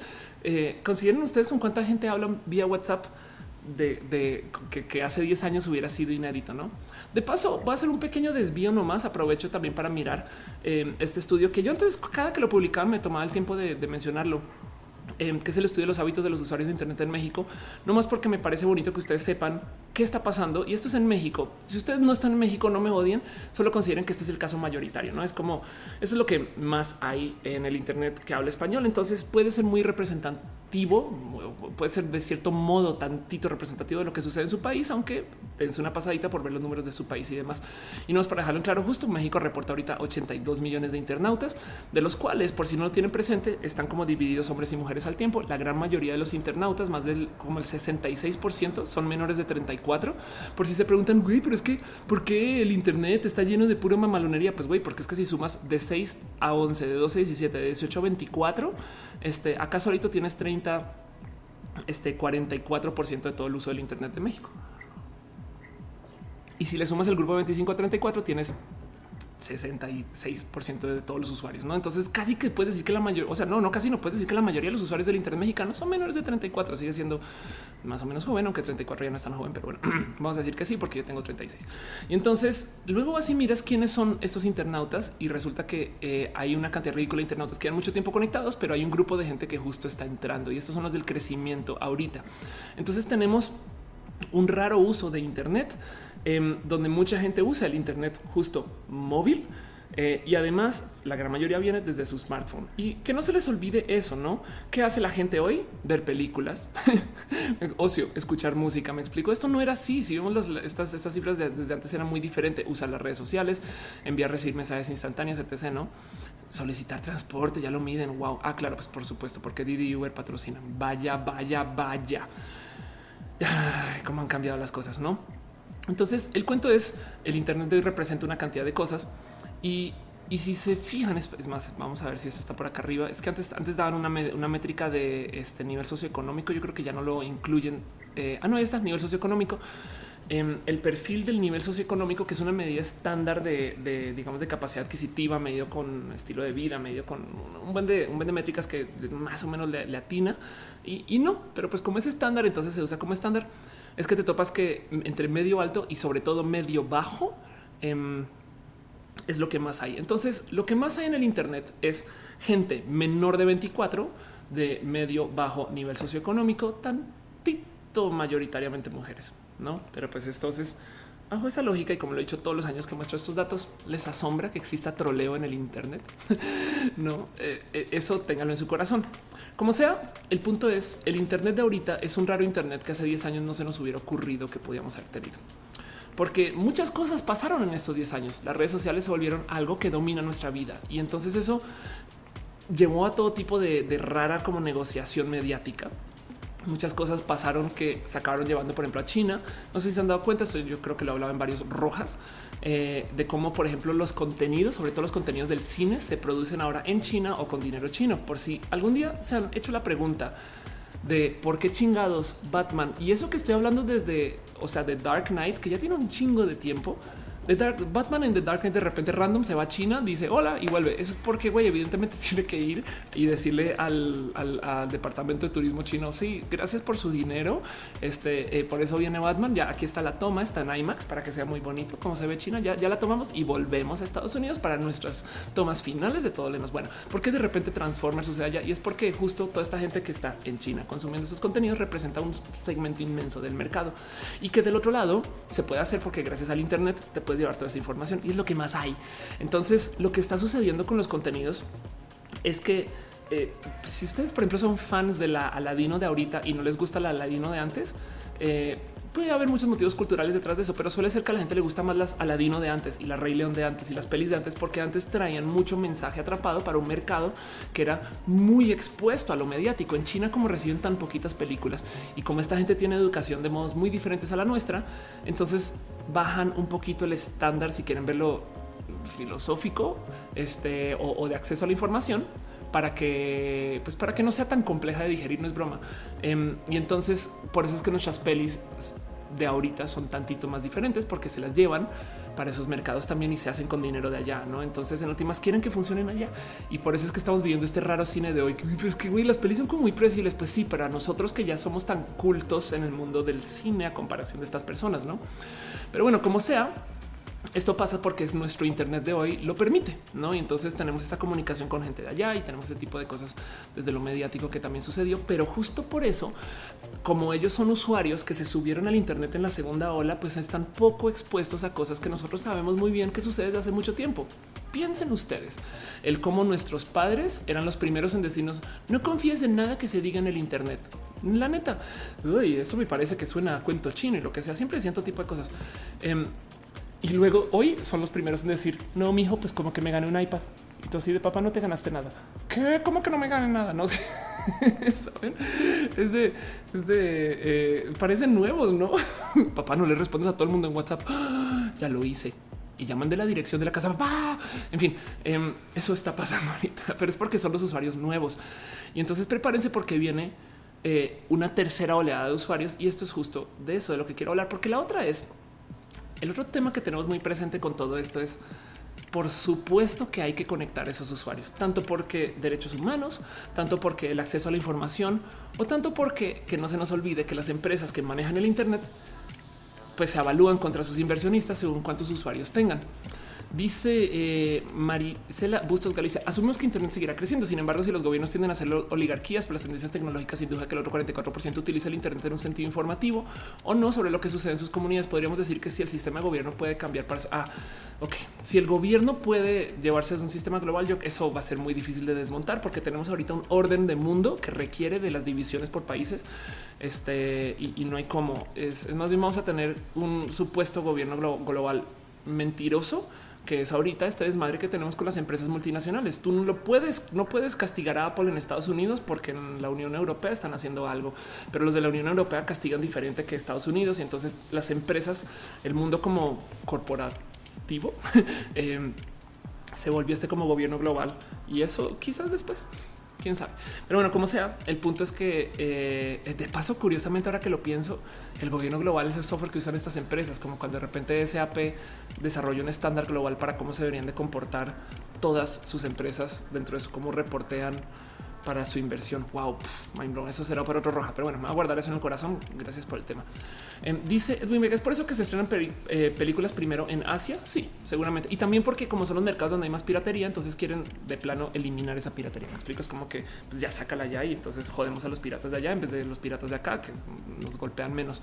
Rainbow David dice todo lo que sucede en Estados Unidos pasa en México en mínimo 10 años y paulatinamente en todo el mundo, no más que hay países demasiado atrasados. Sí, el problema es que mientras México, perdón, mientras Estados Unidos va perdiendo su posición de líder hegemónico cultural. Entonces ahora puede ser lo que está pasando en China, va a pasar acá, ¿sabes? Entonces eso puede ser raro de ver. Dice eh, Junior Das, ¿en qué estás sentada? No son unas tijeras, obviamente no son unas tijeras, ¿qué te pasa? Este, estoy sentada en un cojincillo porque este me quiero sentir más altita. Lo que pasa el cojincillo tiene este. Ah, ya vi que viste maquillaje. Isaac dice: ¿Crees que, el, que un futuro empresas como Google tengan una gran importancia en el mundo al grado de tomar acciones en él? Ya la tienen, ya la tienen. Eso ya pasa. Es más, piensen en esto acerca de si vamos a seguir conectando al resto de la población del mundo que no se les olvide que las empresas en las startups, el mundo de las startups se avalúan contra sus mercados de inversión según cuántos usuarios tienen. Mientras más usuarios tengan, mejor. La palabra mágica es una cosa que se usa en el mundo de la inversión que se llama tracción. Y tracción básicamente es cuántos usuarios tiene tu empresa. Esto es lo más tóxico que le ha pasado al mundo de la tecnología, desde la filosofía de por qué invertimos en las empresas. Me parece raro que todavía siga sucediendo, pero es que como hay tantas cosas que se pueden medir y como las startups no dan dinero siempre, entonces nos vamos con tracción si hubiera sido a base del dinero que genera Twitter, nunca hubiera recibido inversión. De paso, LinkedIn tampoco, Facebook tampoco y un chingo de empresas. Y sobre todo porque ahora vivimos en el mundo de la inversión privada, entonces igual y ah, no nos, no nos adjuntamos a las reglas estándar de todos modos. Pero como sea, lo que está sucediendo es que en el mundo de la inversión en las empresas de tecnología, gana el que tenga más usuarios. Y entonces la pelea es por subir a más usuarios a la plataforma. San se acabó. Si tú tienes una plataforma que realmente no está haciendo varo, pero que digamos que pues, se ve que está en la prensa y que está haciendo algo más o menos significativo y tienes usuarios, estás trayendo usuarios nuevos, entonces vas a recibir inversión, lo cual quiere decir que los clientes realmente no son los usuarios. Twitter es gratis para nosotros porque nosotros somos el producto, nos están vendiendo. El producto es la atracción. Lo mismo con Facebook, lo mismo con un chingo de otras empresas. Em, y lo mismo de paso con los proveedores de servicio de Internet. Eh, invierten en ellas quien tenga más usuarios. Comcast tiene hoy tantos conectados, entonces llegan más inversionistas. La lógica detrás de esto es si tienen a más usuarios, entonces va a ser más fácil recuperar el dinero de inversión. Fin. Es como invertir sobre la plusvalía y no sobre, eh, eh, digamos que la empresa en sí. Entonces hay un chingo de empresas que se están dedicando justo a subir más usuarios al Internet solo porque sí. Por ejemplo, Facebook hizo una cosa súper, súper corrupta em, que se iba a llamar, a ver si recuerdo. Eh, Facebook Open, si mal no recuerdo, o internet.org, donde eh, iban a ofrecer un plan donde tú tenías acceso al Internet gratis, eh, siempre y cuando ellos podían determinar que iba en esos websites. No es, está rotísimo y colapsó un poquito. Si internet.org colapsó un poquito porque mucha gente, pues, como que no se sumó porque era demasiado malvado. Me explico, pero bueno, ahora se llama Free Basics. Y si tú no tienes acceso al Internet, igual puedes entrar a los sitios como los determina, los dictamina Facebook sobre qué contenido te van a mostrar y demás, pero no tiene que ser Facebook, Google, por ejemplo, así de plano. Mientras más usuarios tenga conectados al Internet, sabe que más, más se va a usar su plataforma. Entonces, a veces literal regala el Internet. Por eso, eh, si ustedes usan, no sé, hay, hay puntos de acceso Wi-Fi a Google gratis en una cantidad de lugares, aeropuertos, ciudades, en los parques y estas cosas. Porque dicen, güey, mientras más se sumen, mientras más se suban al Internet, más nos usan. Y entonces, en algún momento tan visionarios fueron con esto, tan regalados fueron con esta plataforma que literal comenzaron a hacer un servicio que no existía, que era fibra óptica por Google para de paso enseñarle a los proveedores de servicio Internet que se puede dar Internet ultra mega rápido con fibra y a la vez subir más usuarios. Entonces inventaron Google Fiber, que es una chulada que literal es un regalo de Internet, no em, lo dan a un precio manejable y les funcionó re bien. Y hoy en día ya no es como gran negocio, pero el punto de ellos no es que sea negocio, sino que más gente se suba al Internet. Punto. SpaceX está a punto de subir una cantidad ridícula de satélites al espacio para hacer una red, espero global, por lo menos satelital de acceso al Internet. 60 satélites, vaya esto. Entonces todo eso está pasando y justo es parte del por qué cada vez va a haber más gente conectada al Internet. Hay una cosa más que está sucediendo y es que los celulares cada vez también son más fáciles de conseguir, ¿no? Em, el tema es que, eh, por ejemplo, digo de nuevo, los celulares ahorita tienen el problema que están estancados. Ahorita comprar un iPhone de este año versus el iPhone del año pasado es muy similar.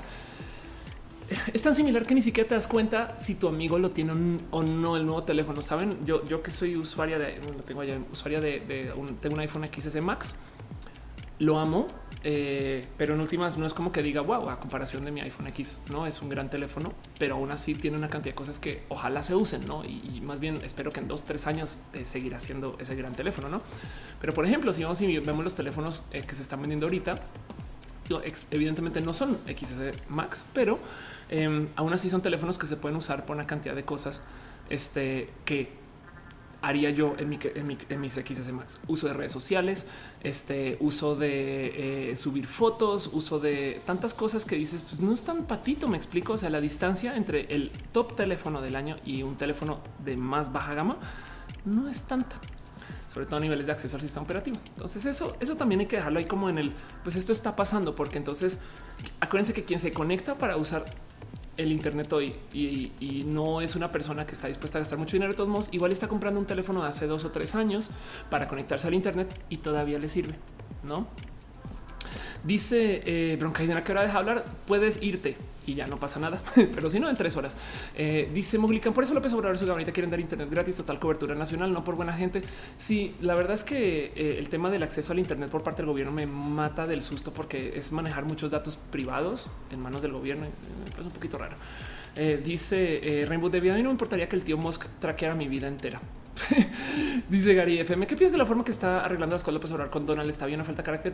No, sé qué pensar de eso. Yo, yo creo que falta, yo creo que eh, eh, nuestro presidente ahorita en turno tiene poco carácter eh, confrontacional hacia el exterior, porque, porque esa es su plataforma. A fin de cuentas, lo que él decía, vamos a arreglar las cosas adentro y luego que afuera ahí, ahí se ven. Entonces, a fin de cuentas, él, él, no es un presidente para hacia el exterior y esa fue su plataforma desde el comienzo. Y en eso yo creo que no nos está diciendo ninguna mentira. Pero bueno, de resto, la verdad es que así las cosas. Dice eh, Rainbow David: necesitas un asiento de niño del cine. Sabes que este si este sofá lo que pasa es que con el tiempo se hunde un poquito, entonces me da rabia que ahorita el show está aquí y luego cuando Roja va como a la hora 3 ya voy aquí. entonces en vez de mover la cámara me siento sobre algo un poquito más que no sea el sofá. Por eso a veces pongo una silla enfrente. Dice Lucas Barrera, ya tengo tres años con mi celular y me funciona muy bien. ¿Ves? Marcus Betumaya dice uso un iPhone 5 y me sigue funcionando de maravilla para el 90% de las cosas. Ándale. Luis BTC dice saludos a la NSA, totalmente de acuerdo. Y dice eh, Edwin, ¿me consideras que Google o Apple tomarán poder en la campaña de reelección del hermoso presidente Trump? No, porque Google y Apple ambas son empresas. Sobre todo Apple tiene un, CEO que es gay. Sabes, este dudo que eh, eh, se, sumen al tren de Trump. Pero porque estamos hablando de política, en fin. Entonces quiero nomás volver a agarrar todo esto, todo lo que está pasando. Nomás por recapitular o repasar. Viene una tercera oleada de usuarios del Internet y viene porque las empresas van a querer crecer su base de usuarios. El Internet que le estamos dando a estos nuevos usuarios desafortunadamente es un Internet que estamos enfocado en algo que puede ser muy tóxico para estos usuarios, que además va a ser muy complejo porque para ellos puede que no tengan ese como desarrollo de criterio o educación o acceso a la información, irónicamente porque se les está dando acceso al Internet, eh, para que entiendan que en el Internet hay abuso, acoso, problemas eh, y hay gente muy tóxica. ¿no? Entonces, a ver qué pasa con eso, pero además qué uso se le da. Viene porque las empresas que están ahorita en el Internet necesitan que la gente se conecte y entonces mientras más usuarios tengan, más se evalúan y esos usuarios no tienen que estar comprando nada siempre y cuando estén en el Internet. Una solución que podría eh, eliminar todo esto es que tengan asistencia por inteligencia artificial para que las cosas se les sean más sanas, por así decir. Pero eso no necesariamente quiere decir que eh, sean personas que requieran de este apoyo, no? Porque también estoy asumiendo que son personas que, pero como sea así, em, viene este Internet que ya es como que muy, digamos que decadente en cómo abusa de la, o sea, ya el clickbait ya es una realidad y ya la gente es como que demasiado agresivo en el Internet y entonces habrá quien no entiende lo que es un troll. Ese tipo de cosas para alguien que está sumando el Internet ahorita puede ser un poco complejo y lo digo porque esto puede llevar un poquito de, cómo se desarma esta como cohesión social que a duras penas mantenemos a veces y eso puede ser porque ahorita estamos teniendo tantos problemas en público porque muchas personas se creen lo que sea que les llegue un mensaje de WhatsApp, pero luego así mira si es que son usuarios de Internet hace dos años. Entonces pues, también de cierto modo como que no entienden bien no? y, toman la vida un poquito más como de frente de cómo llegan las cosas. Bueno, esos usuarios además no tienen que estar ahí para comprar porque además no tienen poder adquisitivo, sino ya estarían en el Internet hoy. Pero la tecnología que van a usar para conectarse va a ser tecnología hace dos, tres años, lo cual va a crear no rezago, sino un nuevo mercado. Y entonces, si ustedes son emprendedores, pues bien que esto puede ser su nuevo mundo. Me explico, es entender bien esta audiencia y ver qué necesitan. Usuarios piensen en eso. Vienen 3 mil millones de usuarios de Internet en los próximos 20 años. No, eso es, se va a duplicar casi el tamaño de usuarios del Internet. Eh, igual y puede ser porque esta gente está creciendo. Em, igual y puede ser porque la tecnología que tenemos hoy en 10 años va a ser, o sea, piensen cómo la tecnología de hace 10 años hoy. Saben, acuérdense cómo en un celular hace 10 años el iPhone a duras penas tiene poquito más que eso. Entonces, piensen en cómo, cómo va a ser los próximos 10 años para los usuarios del Internet. Y no mucha gente tiene esto presente. Si ustedes desarrollan apps, imagínense en quién es esa persona que va a recibir un celular de cinco años, que puede que no tenga un plan de datos, pero que sí se conecta al Internet y ya conocemos gente que es más o menos así. Si es que no lo usamos, no, yo a veces ando sin datos por ahí, pero bueno, yo soy otro tipo de usuario. Como sea, em, van a pasar cosas raras porque, porque luego, eh, primero que todo, cuando comienzan a entrar eh, todas estas empresas establecidas, Google, Facebook y demás, a donde ya existen negocios, una de las cosas que les digo es de ya que va a suceder, que va a romper mucho eh, y que va a ser disruptivo y no sé si para bien o para mal, es que se van a comer vivos negocios establecidos que funcionan en ese segmento. Y lo digo porque em, es gente que no necesariamente está lista para el cambio. Ya nos pasó a nosotros en el, digamos que en los usuarios de la segunda ola o de la primera ola. Caray, eso es lo que quería. Este ya nos pasó em, con negocios como este. Para los que no saben, esta es una eh, empresa que hace mapas impresos que por mucho, mucho, mucho tiempo siguió vendiendo mapas impresos y ahí donde lo ven todavía hay gente que los compra y entonces claramente tiene un mercado para esto. Irónicamente tienen venta en línea. Entonces yo creía que si tienen la venta en línea, pues alguien, pues, en fin, qué raro que Guía Roji venda en línea. Pero yo me acuerdo cuando estaba apareciendo Google Maps porque se hacía viejito. y entonces me acuerdo que eh, cuando, cuando llegaron por primera vez, pues yo decía, güey, ¿por qué no comienzan a aparecer mapas de Roji? No bien que pueden emprender en eso ahorita, bien que pueden dedicarle un tiempito a este, hacer su, su app o su acceso, además, o comprar datos de Google y demás. Y nunca lo hicieron no como que yo veía en cámara lenta como guía roji, sección amarilla, esta gente como que no se renovaban.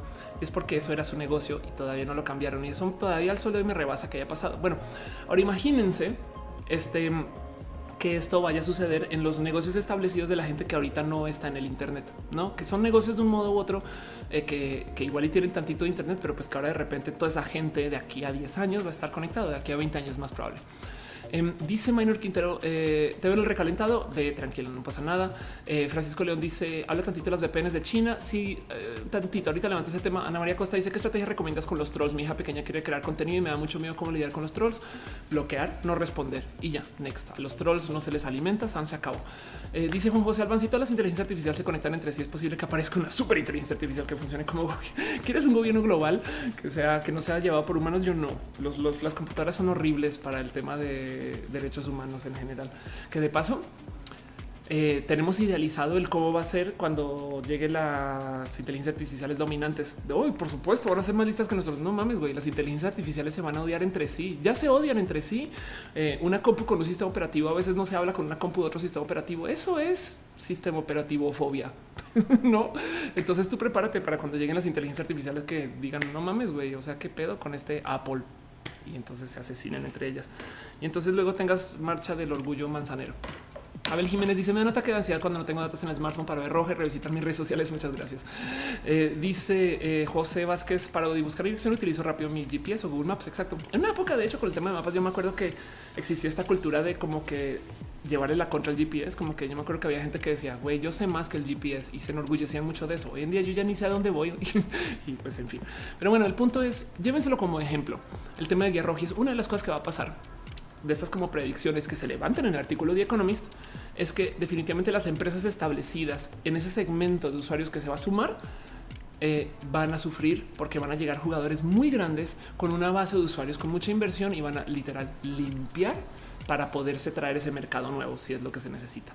La otra cosa que va a pasar es que, y esto es justo lo que está pasando en China y eh, que es parte del tema, es que el consumo va a ser controlado y va a ser guiado por una o dos, como si quieren verlo, entidades que no necesariamente tienen que ser gobierno. No sé si ustedes saben, pero en China, por ejemplo, em, hay eh, una app que funciona aquí en Latinoamérica también, se llama WeChat, que básicamente es la app que tiene todo, todo, todo, todo, todo. O sea, ustedes, si no tienen WeChat, no existen, güey.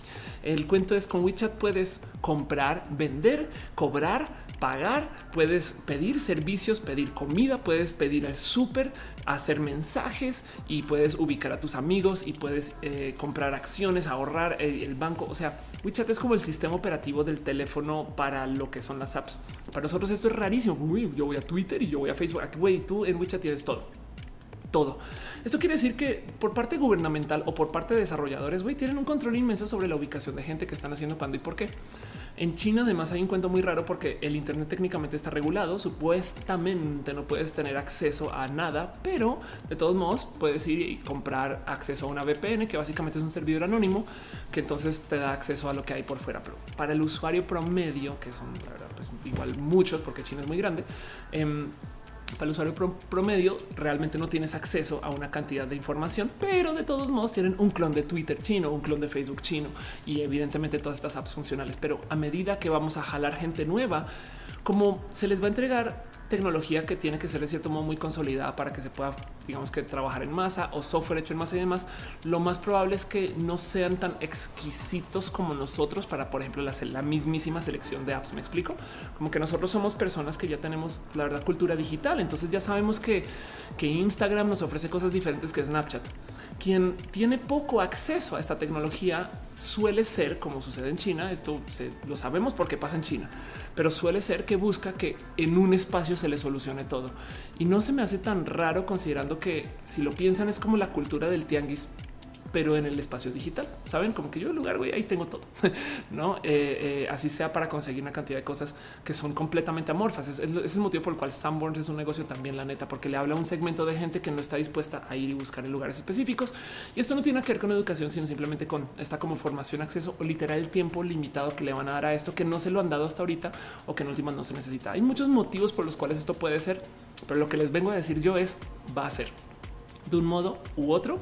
Y esto es lo que va a ser de los nuevos usuarios del Internet. Entonces, de nuevo, si ustedes son desarrolladores, emprendedores, si ustedes tienen ideas del futuro o quieren pensar en el futuro, llévense esto en la cabeza y denle vueltas. Igual yo estoy muy mal, pero sepan que esto es una de las predicciones que mucha gente se lleva a su corazón. Ángel Morales dice los derechos humanos son lógicos, simplemente las inteligencias artificiales no son alimentadas adecuadamente para entender los logaritmos sociales y de convivencia. El problema, Ángel, es que requieren de mucha em, lectura y, sobre todo de requieren de, mucha intención, de, cosas que realmente no necesariamente tengan que eh, ser muy humanas en su momento del decidir. Sabes? Entonces entiendo el por qué es muy fácil que un robot diga, pero es que ese robot también se programa por seres humanos. Entonces comete nuestras mismas falacias y sobre todo lo más cabrón ahí es que los robots y las inteligencias artificiales tienen motivos diferentes para perseguir. Em, muchas cosas y, entonces ellos van a optimizar para algo que no necesariamente es el bienestar humano. Me explico. Pero bueno, en fin, Pastel Coco dice Oli, Oli. Eh, dice eh, Francisco León, amo WeChat porque traduce chino e inglés con fotos. Ah, chido, sí, justo, exacto, eso pasa. Eso, eso. Eh, Google también, a fin de cuentas.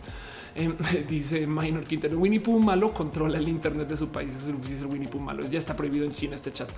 Eh, Deku dice, yo usaba WeChat cuando innovaban con los mensajes de voz. Anda.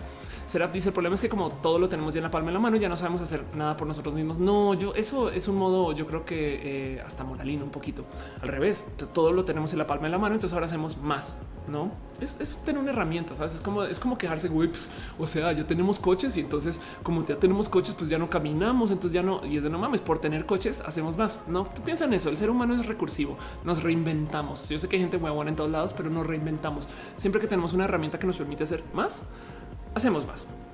En fin, entonces este, dice Lisbeth, vengo llegando al show, me he perdido mucho, no te preocupes, solamente estamos hablando del futuro del Internet. Entonces, eso es como la segunda cosa que yo quiero que tengan presente.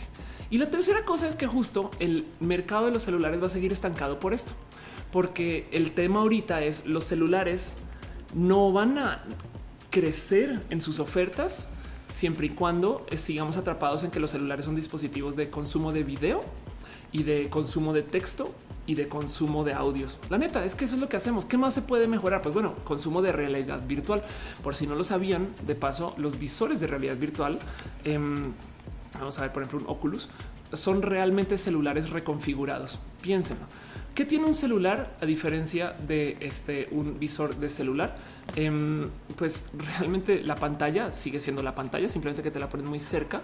Eh, el acelerómetro y los sensores, pues también los tiene tu celular. el posición, posicionamiento, acceso al Internet y demás también lo tiene tu celular. Y justo por eso es que existen estas cosas donde te dicen, ay, pues ya en vez de en vez de desmontar un celular por piecitas, este Gear VR estás ok.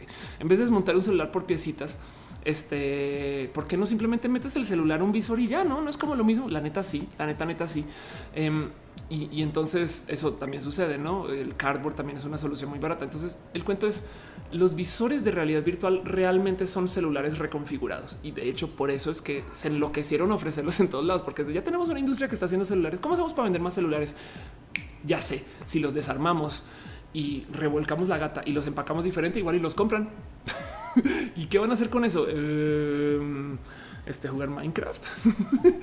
Como que todavía no han encontrado bien. Hay mucha gente trabajando en cómo solucionar ese problema de qué tipo de aplicaciones y aplicativos le vamos a dar a la realidad virtual. Van a salir cosas chidas, hay ideas bonitas. en Akira, mi amigo, está haciendo eh, una empresa que se dedica explícitamente. Hay mucha gente que está en esto y como sea. Em, pero llévense a su corazón que el problema no es el hardware. El problema es que no tenemos suficientes aplicaciones para hacer uso de estas megacomputadoras que tenemos, porque de nuevo, como le he presentado en varias rojas, su solita SIM card es más poderosa que la computadora de hacer cálculos espaciales que usó la NASA en el Apolo, el programa Apolo. Entonces, esa es la SIM card, no el celular. Eh, y entonces piensen cómo los celulares de aquí a futuro, en últimas, en últimas, eh, pues tienen el problema de que no tenemos usos tan avanzados y tan cool y tan ciencia ficción que yo creo que también puede ser un fallo de nuestro sistema de imaginación. ¿eh? Yo, la verdad es que miren, como fiel seguidora de las historias de ciencia ficción, no me dejo de sorprender de cómo la ciencia ficción de hoy, pues todavía sigue siendo muy relevante ver la ciencia ficción de los noventas y los ochentas, no como que luego te quedas con el güey. No mames, en los ochentas ya tenían ideas que pues hasta ahorita no están llegando y como ahorita no hemos estado haciendo propuestas que nos lleven más allá, sino que nos sentamos a escribir ciencia ficción que nos asuste. No, yo por eso de nuevo no le tengo tanto cariño a Black Mirror. Mucha gente está quedando Black Mirror ahorita. Yo ya me en fin, no voy a retirar de eso. Em, entonces, volviendo al cuento, es lo que viene a futuro es software nuevo para lo que ya tenemos. Y entonces eso quiere decir que realmente los celulares para que se renueven van a tener que hacer cambios muy drásticos en cómo se presentan, porque la renovación ya no puede ser por hardware a menos que hagan un cambio drástico, que se elimine este cuento de tener la tabla de vidrio que llevamos usando, ¿no? Como que ahora están peleando por es que tiene notch o no tiene noches. No mames, güey, es una pelea muy mínima, no es como no sé. En fin, em, el cuento es que justo la otra predicción de las cosas que van a pasar en los próximos años a medida que se son los nuevos usuarios es que el mercado se va a enfocar en qué hacemos con estos nuevos usuarios.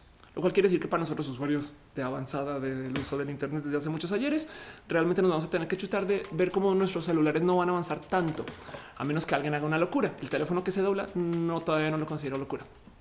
Dice Milky Blur, me comenzó el lag, me voy a Twitch, salta a Twitch. Dice Ángel Morales, los celulares son computadoras miniaturizadas, las computadoras tienen un sinfín de aplicaciones, totalmente de acuerdo.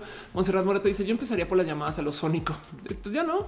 Eh, la dibujante dice, el problema no es aplicarlo, sino que sea negocio, ya tú sabes, es verdad. Em, Luis BTC dice, yo una sociedad sesgada por Facebook, WhatsApp e Instagram, totalmente de acuerdo, eso también va a pasar. Eh, de Lorien dice, habla de Cyberpunk, 2077, hoy no, es, sabes que no me he clavado suficiente con eso, qué lástima, debería, no sabía que había un tema de transfobia con eso, entonces ahorita, nada, prometo lo hago. Chucho Bros dice, de hecho, con Buforia se pueden hacer apps de AR muy fácilmente. Lo malo es que me parece que la licencia ya no va a ser libre.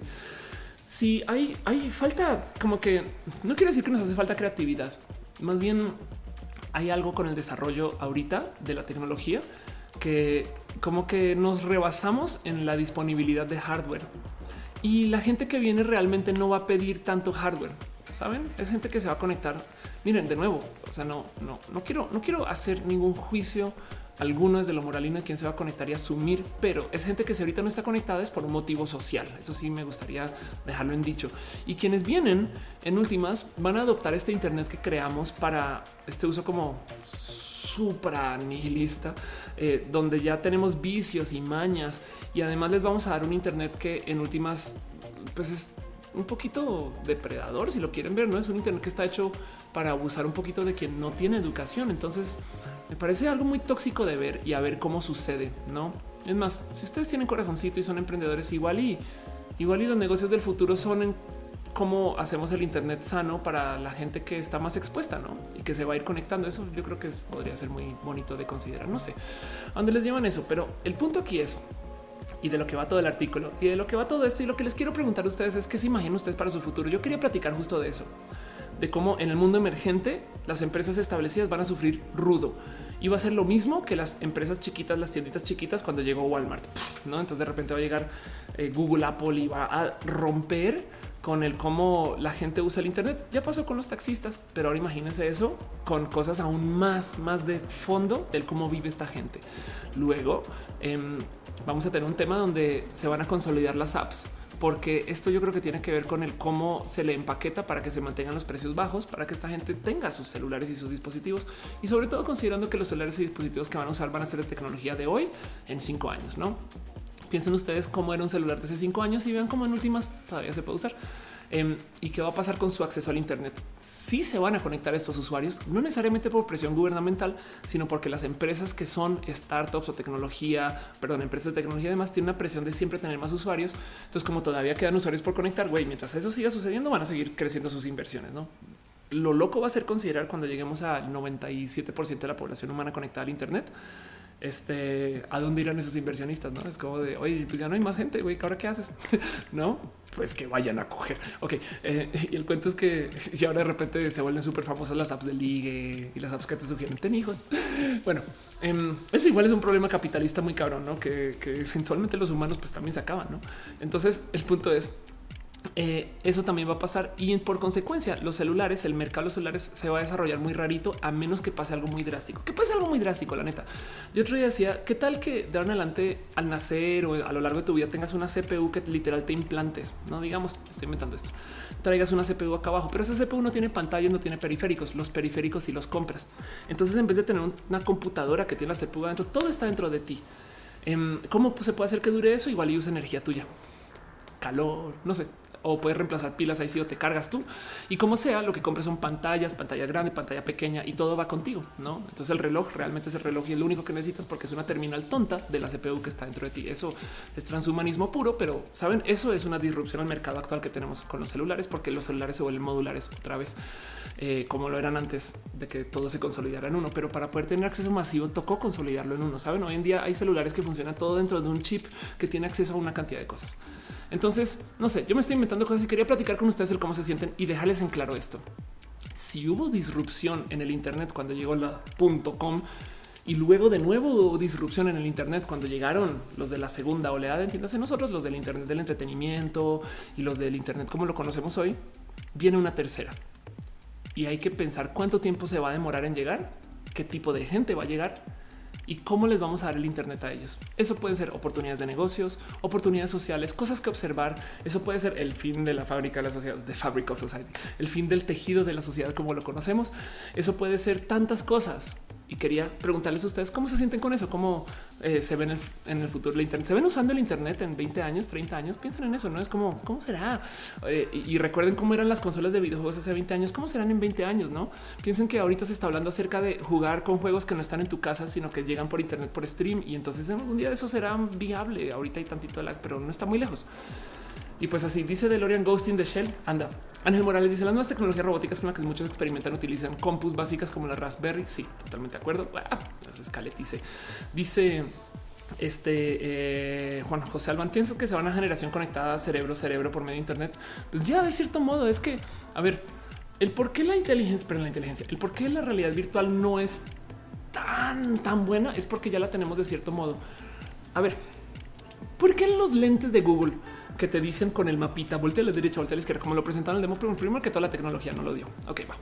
Pero de todos modos, realmente necesitamos unos lentes o una pantalla acá enfrente todo el día con el mapa. Si ya lo podemos hacer viendo la pantalla y levantando la cabeza, ¿hace sentido? Em, es, piensen que de cierto modo tener el teléfono en la mano ya es tener una prótesis cerebral. tenemos dispositivos que son hechos de metal, plástico y vidrio, que si acariciamos llega comida a la casa, este, que si lo ponemos sobre la mesa em, podemos descargar amor. bueno, una persona que esté dispuesta a hablar del amor con ustedes, no necesariamente el amor por app, aunque igual y sí se puede simular, pero bueno, como sea, em, que nos, que nos entrega tanto, ¿no? Y entonces de cierto modo nos da todo el conocimiento. O sea, yo no sé la respuesta de esto, lo puedo buscar aquí, listo, salió. Yo no sé cómo cantar esta canción, puedo hacer que mi dispositivo la cante. Yo no sé de qué trata esta película, puedo descargar la película entera. Por consecuencia, de cierto modo ya son pequeñas o grandes prótesis mentales, porque tenemos acceso a todo ahí. Si fueran películas de magos y de fantasía, pues la neta, bien que se puede explicar mucho de Harry Potter si entendemos que los hechizos son apps no? Y entonces sus varitas son celulares. Güey, saben, piensan en eso. Es una varita Bluetooth que tiene cómo abrir la puerta, porque hay dispositivos que tienen eh, bloqueos de puerta y lo que pasa es que son bien hackers. Entonces eh, sus varitas son jailbreakeadas. no piensen en eso.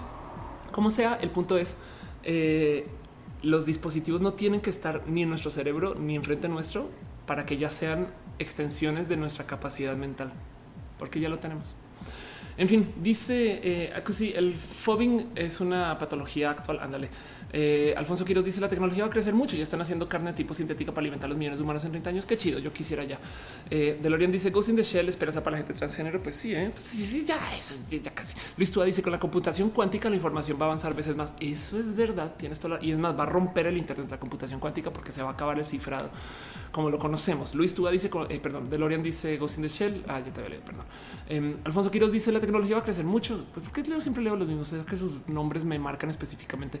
Marcus Beto Maya dice yo pienso que se empezará a utilizar Internet tan comúnmente que solamente será una herramienta de filtración y tú podrás estar socialmente cómodo, pero desde la niñez. Sí.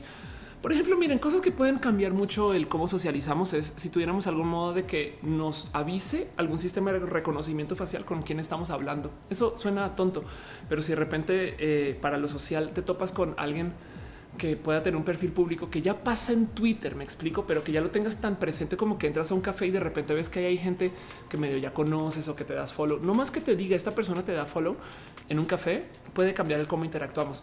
Entonces, eh, el, interactuar con gente y que mientras interactúes de cierto modo tengas meta información alimentada a ti o visible, eso puede cambiar el cómo socializamos y, esperemos que sea para bien, pero quien quita, no? Em, Dice Oso Panda, Internet en 20 años será de ciencia ficción. Pues ya lo es, de cierto modo, no? Brenda Carreño dice en el futuro vamos a descubrir la vida real. wow, un mega mensajote de off. Eh, Casey Bunga dice, dice, eh, me va a atrever a hacerte una crítica. Tú eres un brand, eres ya uno, un nombre reconocido gracias a las redes sociales que eh, creadas por emprendedores privados. Ustedes mucho al sector privado.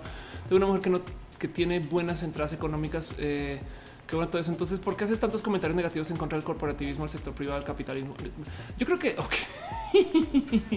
evidentemente vivo de las empresas, pero pues eh, no pasa nada, pues porque yo siento que la solución de nuestro futuro no puede ser enteramente capitalista. Es una creencia personal. Me explico. Dice al gastar un celular estás manteniendo el sistema capitalista y te aseguro que tú llegas a comprar un celular a computadora. Yo soy del centro derecha y eso no me hace no apoyar la causa gay, la causa trans. Sí, ok, a ver, calma, espera, porque ser mujer trans no tiene que ser de izquierda. No, pero yo sí creo que desafortunadamente el capitalismo rampante tiene problemas y entonces a mí me gustaría considerar que en últimas no todo tiene que ser solucionado desde lo privado, sabes? Si tenemos que tener un control. Em, yo creo que, o sea, lo privado nos ha llevado a una cantidad de abusos ridículos que ahorita no hay cómo controlar y eso es una creencia que yo traigo muy puesta que en últimas puede ser, si quieres verlo, puede ser este comunismo de caviar. No, ahí está mi Mac para que me puedas decir que soy comunista de caviar. No pasa nada. Pero el punto es, eh, yo creo que de todos modos, para hacia el futuro, prefiero traer esta mentalidad que entrarle así cabrón diciendo, güey, que Apple sea nuestro dueño. No quiero, no quiero un mundo así, sabes? Eh, entonces es, es un tema como de, mira, con el mundo LGBT, yo soy una persona muy privilegiada. En el mundo en general, soy hija de familia que está en política y aún así, no puedo negar que eso está ahí. Pero ya que lo tengo, veremos cómo se usa para el bien de muchas otras personas. Sabes, yo prefiero compartir y, te voy a decir algo desde ya. Tengo buenos ingresos económicos, pero tengo una cantidad ridícula de egresos porque soy una persona muy endeudada. Entonces, también en últimas, en últimas, yo soy más apariencia de lo que es realidad, como cualquier youtuber de paso o cualquier comunicador. Pero bueno, dejo todo eso ahí en cajón nomás para responderte porque eh, está, está chido, está chido que lo pienses así, pero, pero en últimas yo creo que eh, yo no quisiera vivir en un futuro que le pertenezca enteramente al mundo capitalista. Dice Andy Corona, me siento muy contento de verte encontrado. Me encanta cómo hablas chido. Este, gracias. Dice, bueno, supone Blunt en YouTube y me ayudó mucho con mi entidad sexual. ok. Eh, Andy Corona dice, apenas te miré en la más draga, estoy en Seattle, Washington. Me mucho más. Gracias, qué chido, qué chido por hablar de eso. Alan Delgado dice, a mí me da miedo poner mis datos en Twitter o en Facebook porque soy paranoico y no quiero que me secuestren o algo. No te van a secuestrar, eh, más bien te van a mostrar muchos, muchos, muchos anuncios que puede que te interesen de paso, pero eso es lo que van a hacer con tu información. Eh, igual ya sé, yo sé, Mateo, a ti tampoco te no te preocupes, a ti tampoco te van a secuestrar. Este dice Ricardo Chiquín, eso está en chino por temas de privacidad en la base de datos. Eh, Kevin Tobaragui dice: ah, Ya que hablaste del jailbreak, siempre me ha llamado la atención como algo ilegal. este, mm, perdón, como lo es craquear un programa, nos hace investigar y terminar aprendiendo sobre un poco de programación. Sí, de hecho, hay una gran negociación acerca de el derecho al reparo, porque las empresas quieren que tú no abras tus dispositivos como si no fueran tuyos. Y es raro eh, porque no solía ser así, no como que hoy en día ya hay coches que tú no puedes tú reparar y eso queda en duda de deberíamos de no. En fin, bueno, ya creo que me fui con eso. Y dice eh, Monserrat, no se identifica el spam, necesito clases. si es muy bueno para que sea real, entonces no es bueno. Marcos Beto Maya dice, por eso está bien que te queremos mucho. Ok, gracias. Kevin Tobaragui dice, eh, ya te leí Kevin, pero ya lo pusiste otra vez. Y dice, y bueno, ¿qué tal la más draga? Ahorita hablamos de la más draga, no te preocupes. Alfonso Quiroz dice, entre más ganas, más gastas, pues sí, también. Y Fernanda Retana dice, ¿cuándo León, Guanajuato? Eh, tengo que volver, tengo que volver pero pues así las cosas. Em, ¿Qué más tenemos por acá? Vamos a explotar el sistema desde adentro, dice Lisa. Ay, pero bueno. Dejo con ustedes el que piensan del Internet del futuro. Yo creo que hicimos del Internet un espacio muy tóxico porque el Internet se enfocó en dos cosas que no siento que eh, son buenas para el desarrollo del Internet. Y no más para dejarlo un dicho, eso no quiere decir que esté en contra de las empresas que fomentan esto, simplemente que eh, ellas también son hijas del sistema y entonces tienen que hacer esto. Uno es el Internet y las empresas del Internet se obligaron a existir en base a cuántos usuarios tienen. De entrada, esto es corrupto si lo quieren ver desde el desarrollo empresarial, porque responde a que, pues, que las empresas siempre tienen que tener más usuarios y la neta los usuarios se van a acabar. Entonces, pues tienen tanto, tiene tanto de vida ese pensar. Ahora que son 10 años más, pues chido, no, pero no van a ser 100. Em, y solía ser que las empresas se creaban con más tiempo de vida. Me explico, es como que no sé, como que eran hechas para que duren, no? Eh, miren, saben, saben que comprueban que las empresas estaban hechas para una eh, vida exitosamente larga, pero, pero casi que milenaria. Em, hay préstamos reales de tierra en Inglaterra, por ejemplo, de mil años. Me explico. Eso, eso em, y, esto sucede pues porque la tierra le pertenece a la reina. Entonces también de cierto modo hacían esos préstamos para decir, bueno, en ese entonces también va, a haber reinados, no? Eh, y, monarquía iba de reinados como de belleza, no? También va a haber monarquía, no?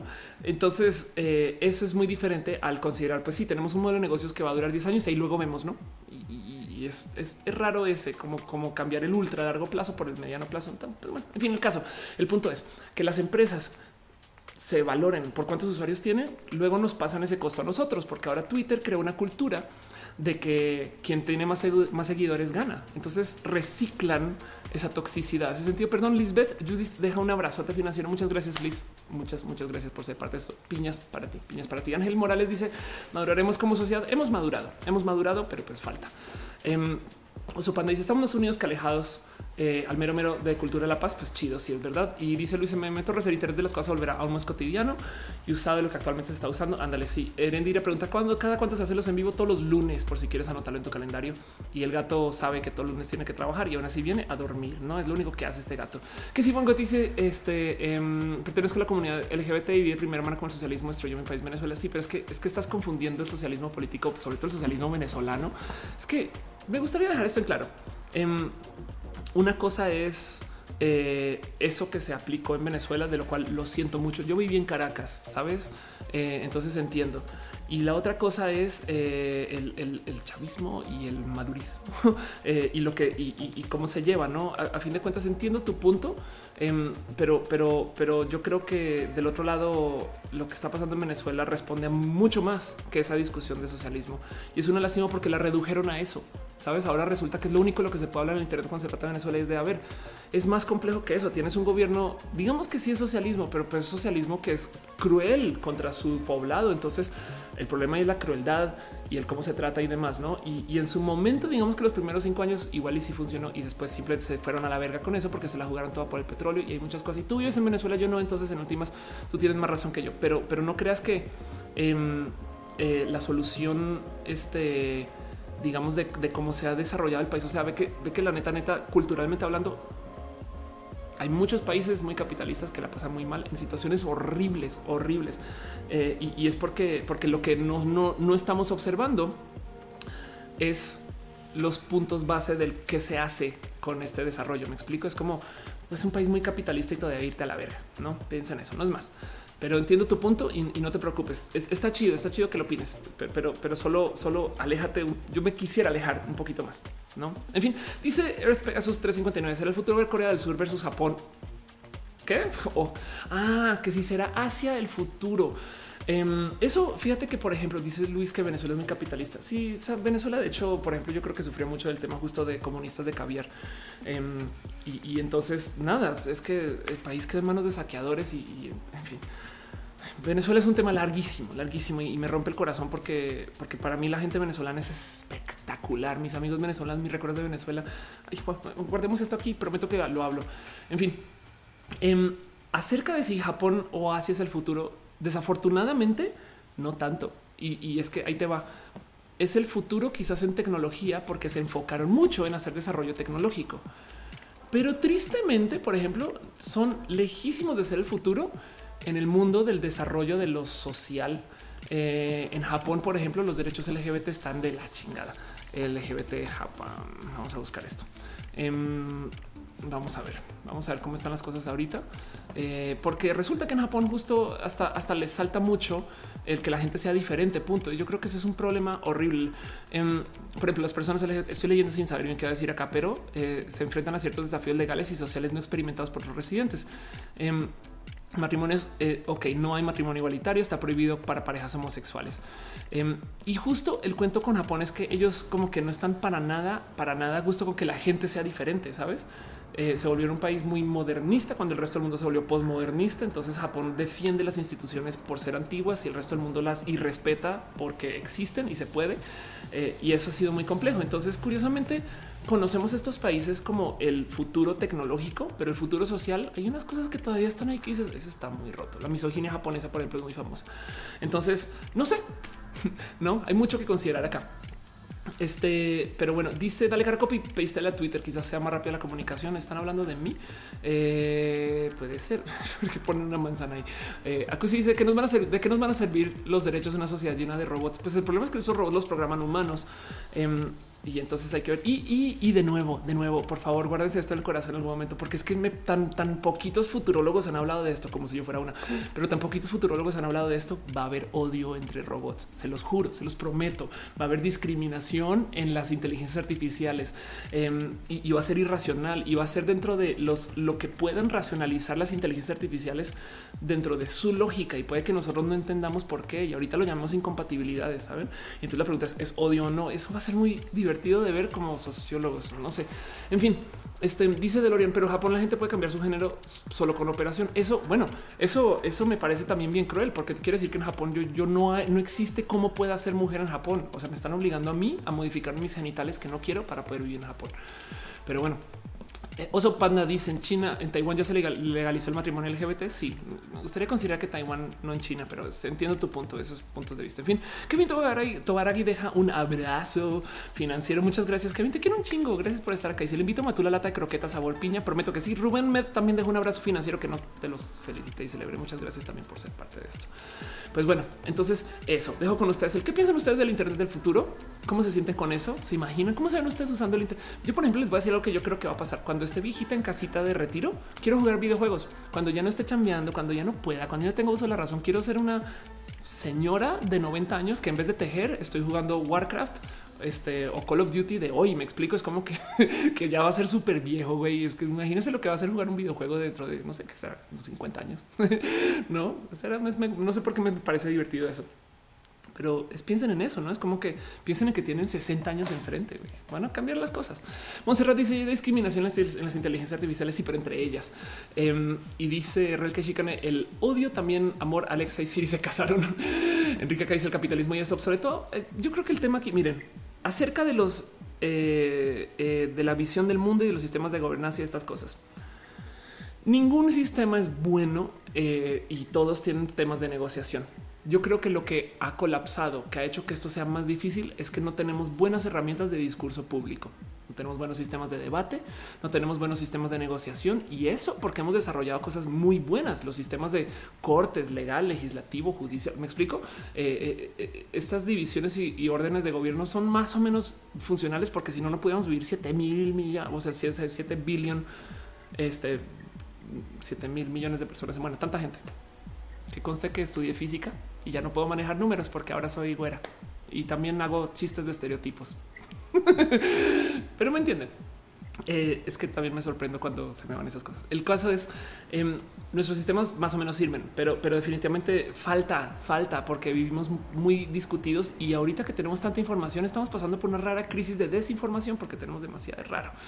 En fin, quiero cerrar este tema, dejar con ustedes el qué opinan ustedes del futuro y solamente consideren desde el acceso al Internet. ¿Cómo van a ser los internautas del futuro? Eso es lo que yo quiero que piensen, se imaginen, me lo digan en los comentarios o aquí en el chat. Ahorita los leo un poquito más y vamos ahora sí formalmente a leer esta sección que yo llamo abrazos, cosas que pasaron la semana que yo creo que han sido ah, muy importantes.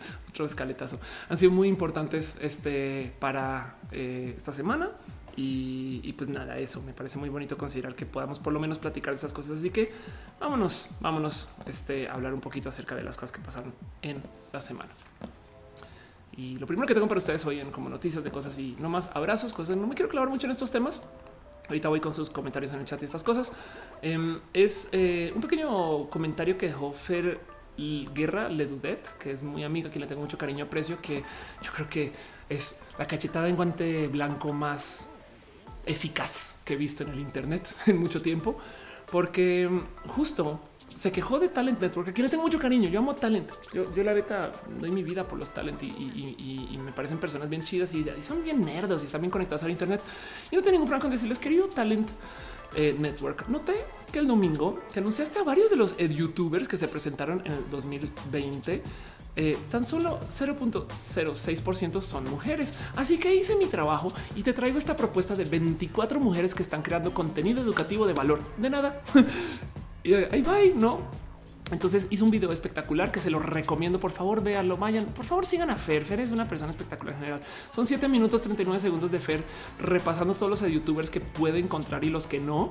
Que es una youtuber, alguien que literal se sienta a educar y, hablar desde, ¿no? desde la formación, estas cosas. Em, y hace una lista que igual acá la réplica de gente que está enseñando cosas en YouTube. Yo creo que, miren, yo no tengo ningún problema con que existan youtubers, perdón la palabra idiotas, no son idiotas, pero saben es que así, así los youtubers que se están llenando la boca de malvavisco, porque hay gente que la neta hace una entrevista a Tomasa del Real, que es una cantautora de reggaetón. Tomasa del Real, una persona muy divertida, la quise y la quiero mucho, espectacular.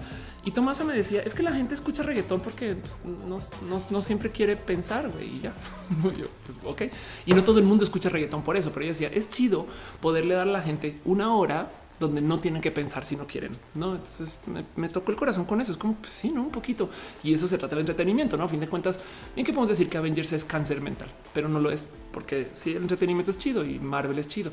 Entonces, como sea, todo el mundo estoy en contra de que los youtubers digan y sean así, pero sí me gustaría impulsar un poquito a los que hablan de contenido educativo, como yo, aunque yo prefiero discutir y platicar y presentar información y hablar con ustedes de la vida. Como sea, quisiera repasar con ustedes. Por eso está como calidad de abrazo. Está lista. Lumara, la bióloga, es más, démosle follow a toda esta gente. Luego el pequeño cerdo capitalista, quienes tengo mucho cariño y amor, también está en su canal. Luego preguntas y preguntas incómodas. Este, a que los he visto Nicky Ben, démosle follow a toda esta gente. Luego Tic Tac Bro, este, aquí están eh, Patty, tres años a quien sí le doy follow. Star 3, acompáñenme a hacer esta operación de Rowling. Ok, astrofísica ahí en acción. Em, ya ven cómo tengo los de ciencias y otros no. en fin, eh, tanto porque no aparece. Inma, millones de esto es millones de letras, periodista, booktuber. Qué chido, ciencia vaga. Em, está chido que a ah, Débora, sí, por supuesto que te sigo. BX Planetas, aquí está Nevesu.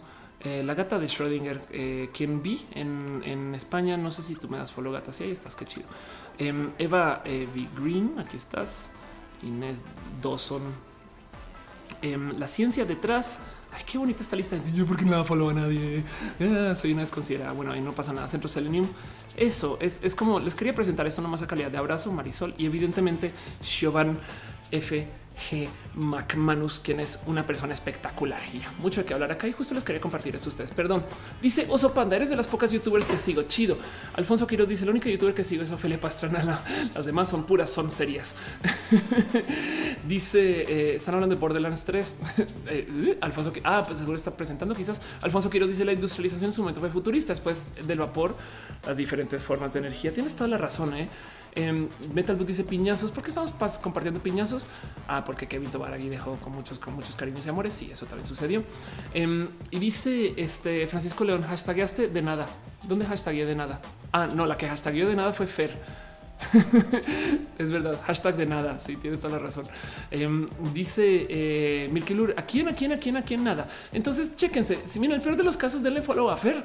Fernanda es arroba ledudet. Es una persona espectacular. Hace contenidos de no mames. Es, es, bien cool. La quiero mucho porque es desde, o sea, ella, miren, si yo, si yo tuviera una amiga que sé que para salvar un árbol se va a amarrar a él, sería Fer.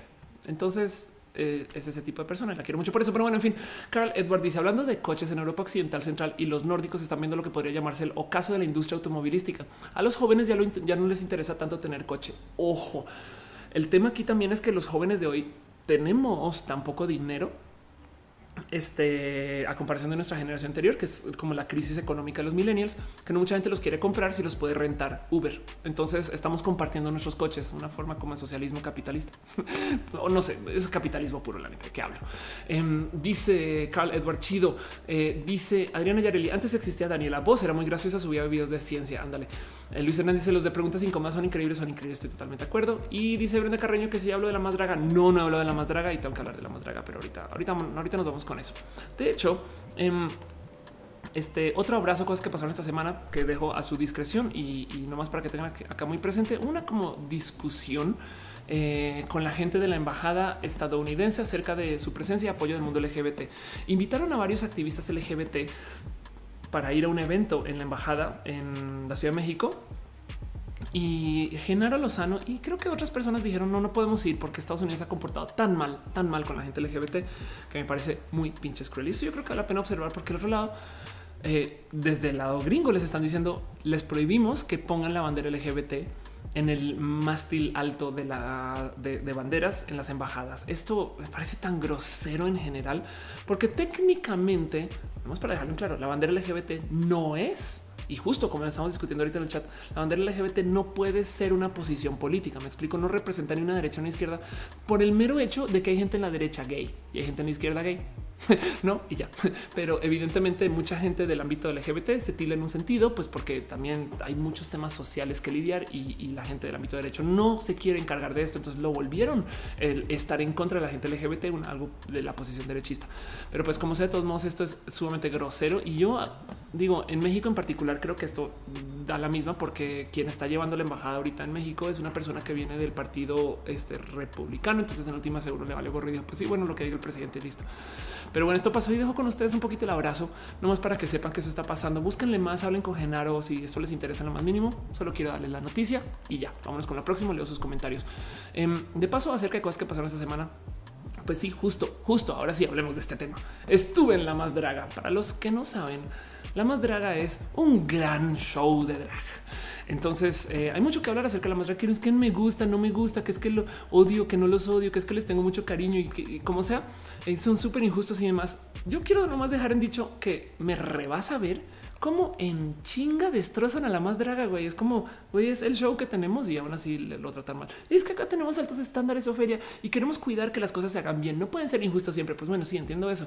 Pero otro también tantito de apoyo, ¿no? Como que tengan tantita madre. O sea, parecía que solo les enviaban hate. Curiosamente a mí solamente me ha llegado cariño y amor de la más draga. Entonces también igual y dejo nomás ahí al aire si ellos también se han estado llevando, incitando un poquito a sus comentarios. Como sea, el motivo por el cual estuve la más draga es porque me llevaron a hablar del hate en redes sociales. Entonces hice una pequeñita colaboración que se volvió como que muy famosa. O sea, no les miento. El otro día me topé con alguien en la calle, un güey bien pinche cool que me va entrando un Liverpool, a una tienda acá en la Ciudad de México, y me dice, oye, tú eres la de la más draga. Y yo así de no. Entonces le digo, pues esto una vez, no? Y, no es que sea de la más draga, sino que me invitaron una vez, aunque soy muy amiga de todos, todas y todas allá, casi, casi. Eh, y después me dice, es que yo no soy fan, mi esposa es fan de la más draga y entonces ella ve a la más draga y me habló de ti. Yo así, wow, qué locura. O sea, que ni siquiera es él, sino su esposa. ¿no?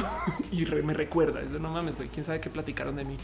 Um, y, para mí el tema de la más draga de por sí es raro como de, procesar. Vaya, vaya, me puse los mismos aretes en la más draga que hoy. Ofelia vistiéndose igual desde 1972, 10 años antes de nacer. y el cuento es que... Um, ir a la más draga fue todo un ejercicio porque de por sí, miren, hay muchas personas que juran que yo soy drag. No, eso me divierte mucho. Después del show en el teatro de la ciudad, en las firmas llegaba gente y me decía es que eres un personaje espectacular, es que eres muy alto. Yo creo que por eso puedes hacer ese drag. Y yo así de dónde firmo. No?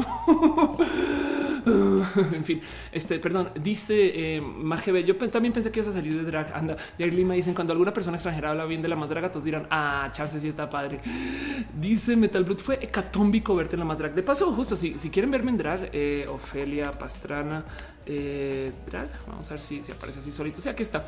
Una vez, hace muchos ayeres, para Yolandeando con Yolanda, em, me draguearon. Ese es del 2017 y ya está viejito, pero, o sea, no más esa soy yo, ¿ok?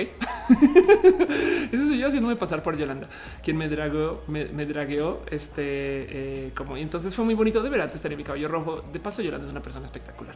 Pero bueno, por si quieren verme en drag, ahí hay un video donde esto sucedió hace muchos ayeres. Me gustaría volver a hacer drag, sería divertido. Pero bueno, dice Alan Delgado, reconocimiento de los chicos heterosexuales. Está con cool que miren cosas LGBT. Anda, dice Isaac, la más clona. Monserrat dice, igual eh, con penita yo me hubiera acercado así cuando te conocí, no hubiera tenido un mensaje más claro de una cría. Sí, no pasa nada. Yo en últimas, yo lo tomo con filosofía. Saben, todo el mundo está aprendiendo un modo u otro. Y para mí, yo creo que ya, ya tengo un, un doctorado, ya tengo cinta negra en saber cuándo quieren insultar y cuándo no. Y yo asumo que la gente no entra con el insulto por enfrente y cuando lo hacen se les nota. Y más bien lo que traen enfrente, pues si acaso en el peor de los casos es tantito de ignorancia. Entonces yo dejo que pase y luego es como no sé, como que ya, ya no, ya no, no, ya no quiero pelear por eso. no, por más que me deprime, me ponga triste, más es como ya, sí, ok, chido, lo que tú pienses y no, no pasa nada. Y luego, luego, luego, luego se platicará si amerita platicarlo y ya. Si eso implica que tenemos una conversación sana y bonita, con todo y que piensas que soy güey, pues en fin, dice Franco Aguilera, me tengo que ir. Muchísimas gracias. Ve y descansa. Em, Dice eh, Pati Castillo, eh, Trump y su xenofobia, su homofobia, sus pedos de, su superioridad, en donde han escuchado eso. Yo en ningún lugar. ¿eh? Dice eh, Arteaga Marcita, besos desde Bolivia. Un abrazo a Bolivia. Dice Andrea Pérez, no vi a Ter. Tienes toda la razón. Faltó Ter en esa lista. ¿ah? No tienes razón. Pegasus, Earth Pegasus dice Guajardo me cayó mal. No creía lo que decían. Vi más draga y confirmado lo que dicen de él. Sí, hay cosas, hay mucho de que hablar acerca de, la más draga que puede que vayan o no. Ya se va a acabar de todos modos. y la neta, lo bueno es que se platicó. Ahora les voy a decir algo que yo llevé a la más draga porque justo me dicen, ¿por qué no vienes a hablar un mensaje acerca de cómo hablar en redes sociales? Y les digo, va. Entonces, para los que no saben o no han visto o no me conocen lo suficiente, saben que yo hablo mucho de el mendigo, este CE, ok? El, el, el CE es justo em, este eh, como mensaje que comunico mucho, que aprendí yo para hacer teatro impro, que me llevo para la vida. ¿Qué es el sí? es esto que presenté. De hecho, lo tengo tatuado en inglés, porque pues, nada, así fue, yes and. Y es como esta filosofía de cómo le dices que sí a las raras propuestas de la vida y añades algo. Y entonces dije algunas cosas que con mucha gente resonó, como que no sé si es porque yo ya me volví un poquito zen por esto, o porque la impro, porque ustedes, porque hay mucho cariño, porque nos queremos, no sé por qué, pero como que ya aprendí que cuando alguien te quiere chingar en redes, realmente se está chingando a sí mismo, a sí misma. Y entonces en últimas como que me da un poquito de, ahí lo siento por ti. Y y nada, eh, eh, es un tema de cómo llevarte con, con, quien te escribe desde lo digital con odio. Y se presentó y se platicó y como que resonó un chingo. La gente está como muy cansada de discutir en redes y yo creo que necesitaban que alguien les dijera, ay, ya tranqui, están idiotas. no, en fin, dice Magebe, te faltó salir como juez. Y es que yo no estaba planeada. O sea, a mí me, llevaron para dar una plática con e, ellos en general, ellas, porque hay una persona que no es binaria. Em, y entonces me dicen, ven acá y presenta y platica, ¿no? Em, y ya viendo que estaba hablando, pasó algo que me es muy normal. Güey, perra, voy a ser súper creída 10 segundos, pero pues me suele ser que a veces me llevan a los medios y como que esperan de mí que yo dé una conferencia chiquita o que platique y después me escuchan hablar. Y como yo tengo ya mucho camino de comunicarme, gracias a ustedes que me escuchan en roja, entonces me han visto formarme como esta persona quizás con demasiadas ganas de hablar. Pues siempre me pasa que voy a la radio y al salir me dicen, oye, hablas muy bien. ¿Mm? ¿Por qué no te quedas gratis? No, siempre, siempre es gratis. No, eh, y justo me pasó lo mismo en la más draga. Ya saliendo me dicen, güey, tenemos que grabar más contigo a lo mejor y no sé, güey, a ver dónde te colamos. Yo no estaba planeada para ese show. Pero miren, es Johnny que estaba planeando hacer cositas para su show y me invitó. Y entonces yo, pues a huevo, sí. Y yo con tal de estar cerca de esta gente bonita, chida, cool, güey. Em, y me dieron otra oportunidad de grabar un poquito más. Entonces fue chido, como que yo me gocé estar ahí un poquito. Me invitaron a estar en la final a ver si puedo llegar, porque será mañana y mañana tengo algo importante que hacer, de lo cual les voy a hablar ahorita. Em, pero pues como sea, eh, me lo llevo al corazón. Saben como que esto para mí es, miren, yo por lo general no hablo de estos temas porque yo no manejo estos temas. Yo no estoy en el mundo de belleza, yo no estoy en el mundo del drag, yo no estoy en el mundo de la jotería más que me gusta acompañar a mis amigos LGBT y, y mi vida es dentro del mundo LGBT, pero pero ver eh, como que no sé, como que, me digan ven este espacio drag a hablar. Para mí fue hasta un reto de comunicación y fue chido, güey, porque cada quien tiene sus historias. Entonces fue espectacular. Pasó algo muy bonito. No me acuerdo quién fue que lloró. No sé si salió en el episodio final, pero seguramente sí, porque estamos hablando y estamos haciendo el ejercicio del CI para tratar de determinar qué hay dentro de tu corazón para que escriban buenos eh, está, discursos, que es el reto del show. Y estaba hablando eh, con alguien que no me acuerdo quién fue, perdón, es que esto ya se grabó hace rato, pero el caso es que se suelta el llanto y yo estoy teniendo un raro momento de comunicadora muy complejo de, ok, está llorando, pero las cámaras están rodando. Entonces como que me sentí como en Oprah de, bueno, pues eh, cuéntame más acerca de lo que te hace llorar, ¿no? Como desconectada, ¿no? Como que cruel. Pero luego en últimas, em, también era un, pues si está llorando es porque algo está soltando. Entonces fue chido, fue chido. Ángel Morales dice que si no llevo la insignia de Star Trek es invisible, hoy no la traigo. Em, y como sea, el cuento es que eh, fue raro. O sea, yo me gocé mucho como este ejercicio de vamos a ver qué pasa ¿no? con esta rara situación de alguien, porque sinceramente yo lo que quería hacer era dejar de hablar, ir y darle un abrazo. Em, y, como que más bien decirle tranqui, ya, ya, no tienes, ya no tienes que, eh, sabes que seguirle con esto. Y también del otro lado, em, tampoco, tampoco quisiera hacer uso de tu llanto eh, para un fin comercial, no? Pero eso es lo que es estar en un reality. Fue Zoro. Ok, gracias, gracias. Dice Francisco que fue Zoro Nasty. Eso, justo. Entonces fue bien raro porque, porque para mí sí fue muy honesto, pero pues aún así me sentí re mal porque es un güey, voy a usar tu llanto para algo que va a promocionar el show. Ahora del otro lado, luego me entró este segundo proceso mental de bueno, igual y si llora, a lo mejor avanza más, no? Porque pues tiene una historia y la gente simplemente no. Entonces ya me ven mi bestia capitalista, este rota de sentimientos peleando contra una persona, ser humano decente y, fue complejo y, pensaba esto seguro le ha pasado a muchos y muchas comunicadoras, no? O sea, de nuevo a estas Oprahs del mundo que tiene alguien enfrente que se le está rompiendo, pero hay una audiencia. Entonces, ¿qué haces? Y lo único que me cupo en la cabeza en ese momento es el show tiene que seguir. Y al final sí fue de mucho abrazo, cariño, amor. Em, como que no supe qué hacer. Sam dice: Yo noté tu carita de shock cuando la hiciste llorar, la, la, viste, yo no la hice llorar, la vi llorar. Sí, es verdad, es verdad. Eso fue raro, fue complejo, pero me lo gocé, cabrón, porque de nuevo, como les digo, yo no vivo en el mundo del drag y poder hablar como a nivel de, tú a tú con estas personas espectaculares que tienen cosas tan bonitas para mí fue muy fértil, me nutrió mucho. Em, y luego saliendo me topé con una cantidad de dragas que creo que ya no sé si puedo tuitear o decir que están o no están. Entonces me voy a el secreto al perdón hasta que Johnny me deje. Pero como sea, em, fue muy bonito y, fue, fue raro de vivir. Entonces, gracias mil a la gente de la más draga por estar ahí. Y si les quiero decir algo, pueden odiar lo que quieran de la más draga, pero pinche show se volvió de lo único de lo, o sea, just güey, acabo de presentar el teatro de la ciudad. Me explico.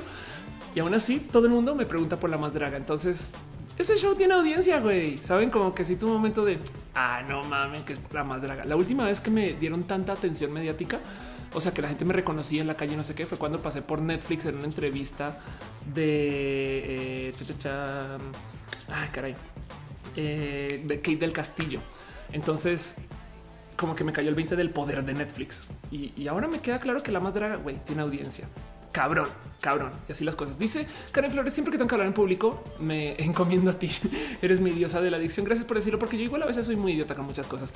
Em, dice, Acusi, ha sido tendencia acá que se estrena capítulo chido. Monserrat dice, eh, Narf, tengo 31, me toca dejar que administren crecer. No es garantía saber cuidar el dinero. No sé si estoy totalmente de acuerdo contigo. Em, ya sé, Matú, ya sé, no te preocupes. Eh, y dice Leo Dragón, em, nos vemos eh, en el PDT. Mi madre se compró un celular y quedó sorprendido que si lo tuviera estaría extremadamente satisfecho, cosa que nunca me acaba de pasar con cosas que he tenido. Qué chido, qué bonito. Em, y dice Arteaga, te juro hubieras estado mejor que Kaeli en la más draga. Te digo algo. Mira, la más draga sigue siendo una startup, una empresa que está comenzando con un show, sabes, están en la temporada 2 y les cuesta todavía argumentar que lo que hacen es bueno contra los medios y contra sus inversionistas y estas cosas, pero ahí van y, la verdad es que tiene una audiencia muy cabrón. Entonces, bien, ojalá funcione, pero como sea, el punto es Kaeli es una jugada para tener la promoción de Kaeli que no la puedo dar yo. Entonces no pasa nada. Por mí está bien. Me dieron espacio, un espacio chido y pues que Kaeli haga lo que Kaeli hace. ¿no? Y entonces está chido también tener a más gente, no como que a mí me dio una sorpresa de qué chido que Kaeli estuvo ahí. Como que tu momento de ah, a huevo. Más bien pensaba yo, ah, me pusieron en un lugar donde estuvo Kaeli. Sí, qué chistoso. En fin. me dice, solo vi la más draga porque saliste allá y gracias, chido. Em, entonces, eh, yo eso les quería compartir un poquito que mi sentir de la más draga fue raro porque, porque justo me tocó lidiar un poquito con esta como rara situación de Ah, ¿Qué hacemos con, con, esta? Sabes, como no quiero abusar de alguien por sus sentimientos, pero fue muy bonito y, me, llegó tanto cariño y amor de tanta gente. Y yo conocí a estas personas que ya nos conocíamos en redes y demás.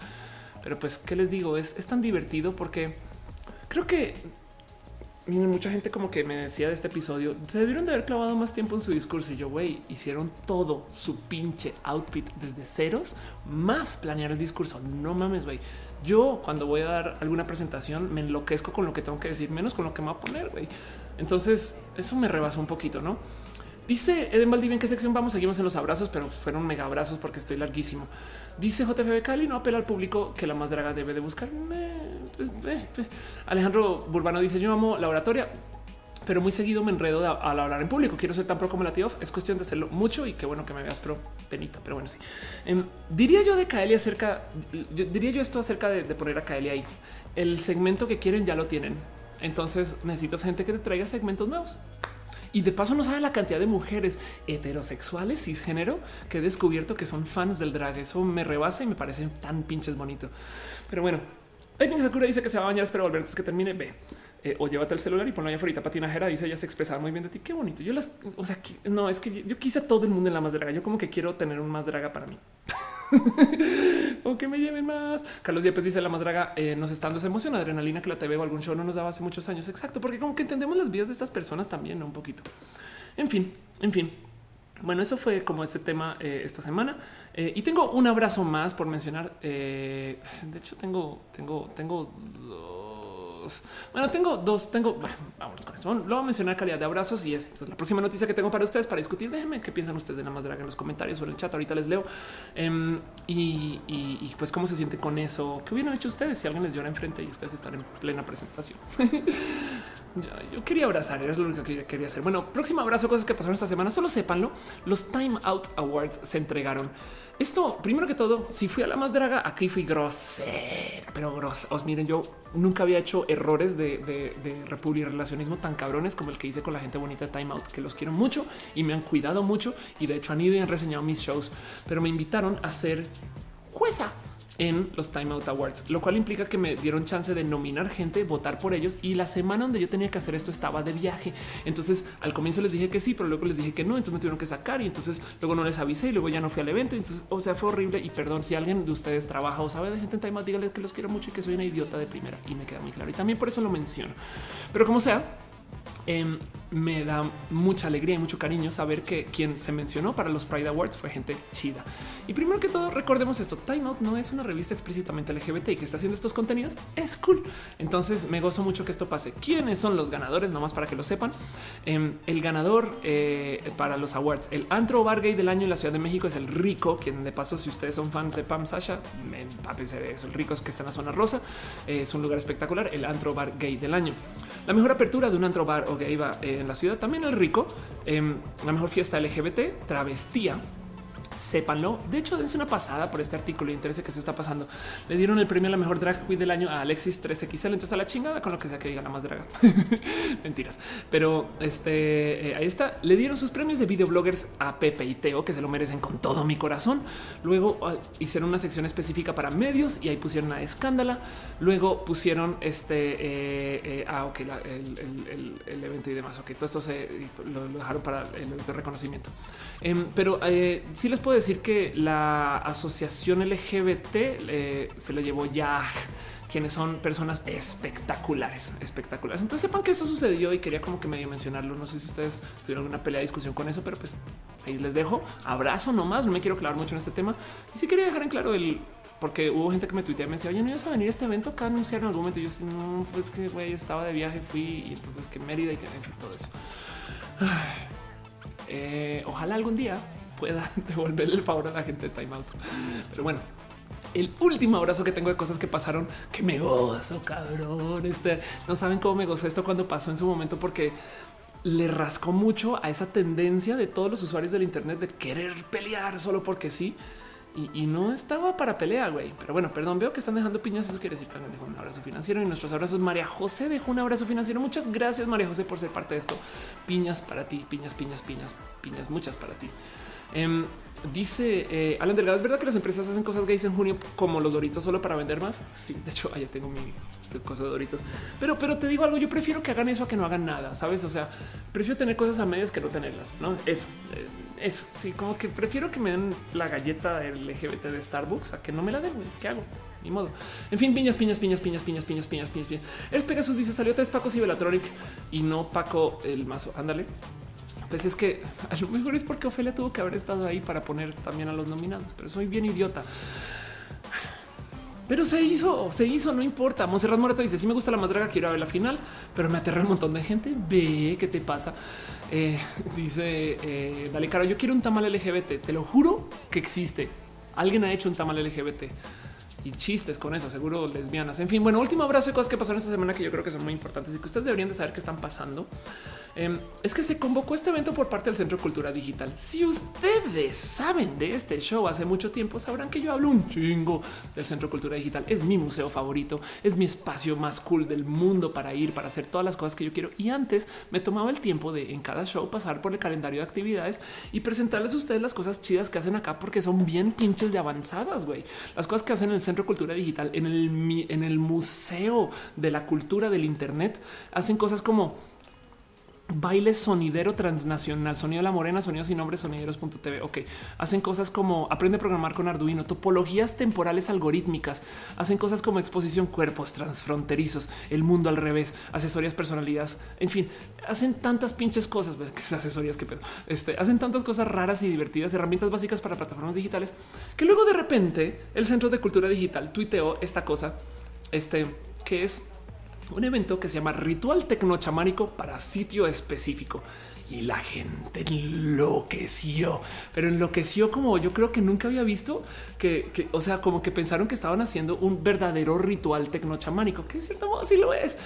A ver, si ustedes tienen la mente lo suficientemente abierta, van a entender que de cierto modo, como les decía a ustedes, si en el futuro los celulares manejan apps a nivel como las varitas mágicas manejan hechizos, pues de cierto modo el tecnochamanismo puede suceder. Mucha gente saltó, pero o sea, se paró, se paró mal, mal en sus pestañas de qué, como que un lugar de gobierno está promoviendo esto que es esta cultura digital que les pasa, no? Y, y nomás a ver, Hemispheric eh, Institute. Para que entiendan, la gente que está haciendo esto son estos nerdos que se dedican a hacer arte digital entre activistas y, académicos para tratar de darle un espacio artístico desde el performance para quien lo puede entender o llevar. Me explico. O sea, en últimas, la verdad, verdad es que lo que hacen es pues de nerdos, saben? O sea, perdón, si son, son de tecno nerdos, no? El 11 de junio. Em, eh, y entonces la banda se enloqueció porque salieron, salieron hasta los científicos a decir eso que están promoviendo el chamanismo no es algo que es de güey, cayeron horrible. Güey, es como de que no, que no, que no entienden que en el centro de cultura digital hay gente que juega, no sé, este dungeon, o sea, calabozos y dragones. Me explico. Hay gente que hace roleplay en vida real, que juegan lobo. Eh, no sé si ubican, de hecho, este a ver, vamos a buscar lobo, LARP. Eh, busqué lobo LARP todo junto, no lobo LARP. Eh, este eh, lobo juego de rol como el lobo no es como caray. Este, ¿cómo se llama el libro del lobo? Perdón. Ah, el caso es, em, es, y si alguien sabe, de una vez me pueden decir. Eh, el cuento es que eh, es juegos de rol donde tú sí vives el personaje, no? Dice Nifel es que después de Bellas Artes es verdad, tienes toda la razón. La verdad es que la gente tiene los pelos de, pues no está también parado con, con miedo de eso. El cuento es que hay gente que va eh, aquí está Werewolf. Ok, Werewolf de Apocalypse. Este es que hasta reconozco la portada. Qué locura, güey. Eh, bueno, el caso es en el Centro de Cultura Digital hay gente que va a jugar juegos de rol de personaje. donde, donde tú técnicamente siempre eres el personaje. Me explico donde si vas en el metro en camino ya estás en personaje y lo vives y es parte de el cómo, cómo te comunicas dentro del sistema del juego de rol. Eso es el arte estoy quizás siendo muy simplista con esto. Entonces, si tú tienes reuniones de gente que juega calabozos y dragones, pues que tiene que se reúnen un día a hacer magia, no es como de pues sí, güey, calabozos y dragones hacen magia todo el, todo el pinche día y la gente se puso muy cucú. De nuevo, el Centro de Cultura Digital está muy expuesto a esto. Desafortunadamente funciona en contra de ellos, porque, por ejemplo, cuando hicieron el día del orgullo friki y la gente y la marcha Pokémon, había gente que decía, ¿por qué chingados el gobierno está pagando para que unos nerdos hagan cosplay? Y es de pues es que eso también es cultura, saben? Este mm, e, e, es como está diciendo Pegasus caperucita y luego no, ¿eh? Eh, e, es como también considerar que en últimas, perdón, pero eh, los juegos de mesa son cultura, este tipo de, como de trabajo de personaje también. Y entonces, ¿en qué momento el ritual tecno chamánico? Pues no, no. Y entonces, justo eso, como que me saltó mucho esta discusión. Por eso lo tengo nomás como en abrazos, porque es considerar que eso es lo que hace la gente del Hemispheric Institute. ¿Que habrá quien sí cree en esto? Sí. Y el problema es que creer en esto igual y también es parte del por qué hay que observarlo, ¿saben? Es como te mantengamos la mente abierta con esto y hay que entender que no se trata de vender algo falso, se trata de observar una cultura.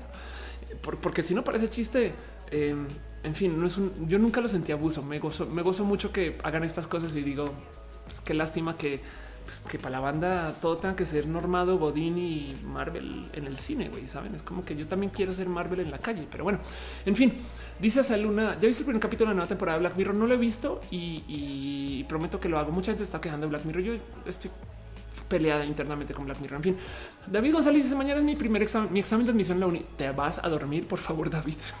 Haces el favor. Carla eh, Belía dice los juegos de rol con dados y toda la cosa me recuerda a la época de la Santa Nerda. Exacto, exacto. Ándale. Pues bueno, entonces eso pasó. Em, el ritual tecnochamánico todavía lo recomiendo, eh, de paso, eh, si, si, si, si les nace. La neta, neta, este eh, es más, vemos la retuita la gente del Centro Cultura porque pobrecito reciben hate de todos lados, como que, como que todo el mundo piensa que lo que hacen son puras mamalonerías y no, eh, yo creo que, güey, no sé, el día Pokémon me parece chido, güey, saben? Y ya. Ede Maldivia dice: Se puede abrazo comercial que en Michoacán todo junio será gratis el reconocimiento de género por el orgullo. El resto del año cuesta 1500. Ándale, wow. O sea, ¿cómo? ¿De qué hablas? este, ok, se puede abrazo comercial. En Michoacán todo junio será gratis el reconocimiento de género por orgullo. El resto del año cuesta mil Ah, ok, como que si, si el, el hacer tu trámite, estás diciendo que el cambiar tu nombre como trámite va a ser muy barato. Este va a ser muy barato en junio y después va a tener un costo. Pues chido, chido saber. Será dice Marvel in the streets, Marvel in the sheets. Ándale, sí, total. Y Jackson se dice, ¿por qué? ¿Cuál es tu conflicto con Black Mirror? A mí casi no me gusta. Mi conflicto con Black Mirror es que eh, demoniza la tecnología. Em, busca lugares comunes. Es como la Rosa de Guadalupe. Busca lugares comunes que la gente diga, ah, no manches, yo también tengo un celular. El tu celular te puede matar. Y ya, y entonces abusan de eso por fines comerciales. Es una lástima porque para mí los celulares son cosas chidas, ¿sabes? Como que eh, yo sé que hay negativos, eh, y, la conclusión de Black Mirror casi siempre es no es la tecnología, es el ser humano. Eso también está bonito de que sea parte de, pero como sea, siento que ya se volvió muy barato. Como que la primera temporada de Black Mirror hace propuestas filosóficas profundas, güey, profundas. Si tú descargas tu conocimiento a una app, pues ahora esa app va a pensar que eres tú y, tú sigues por fuera. Literal te clonaste. Entonces hay dos de ti y van a tener que negociar la diferencia, pero ahora son muy maestro, son maestro y esclavo, no? Em, y ni modo, entonces tú te hiciste tu propio esclavo por querer hacer un servicio tuyo. Wow, no manches. Eso me parece una bonita discusión, pero oh, no manchen con los celulares y el hecho que tengamos redes sociales. Ahora vamos a destrozarnos. es, me parece que es un poquito más básico. Entonces, la Black Mirror desde la segunda temporada en adelante, básicamente desde que la compró Netflix, em, no me parece que es tan lista y, es bonita de ver. Es una serie espectacular. Habla de cosas chidas. Eh, quizás San Junípero saca eh, la cara por todo eso.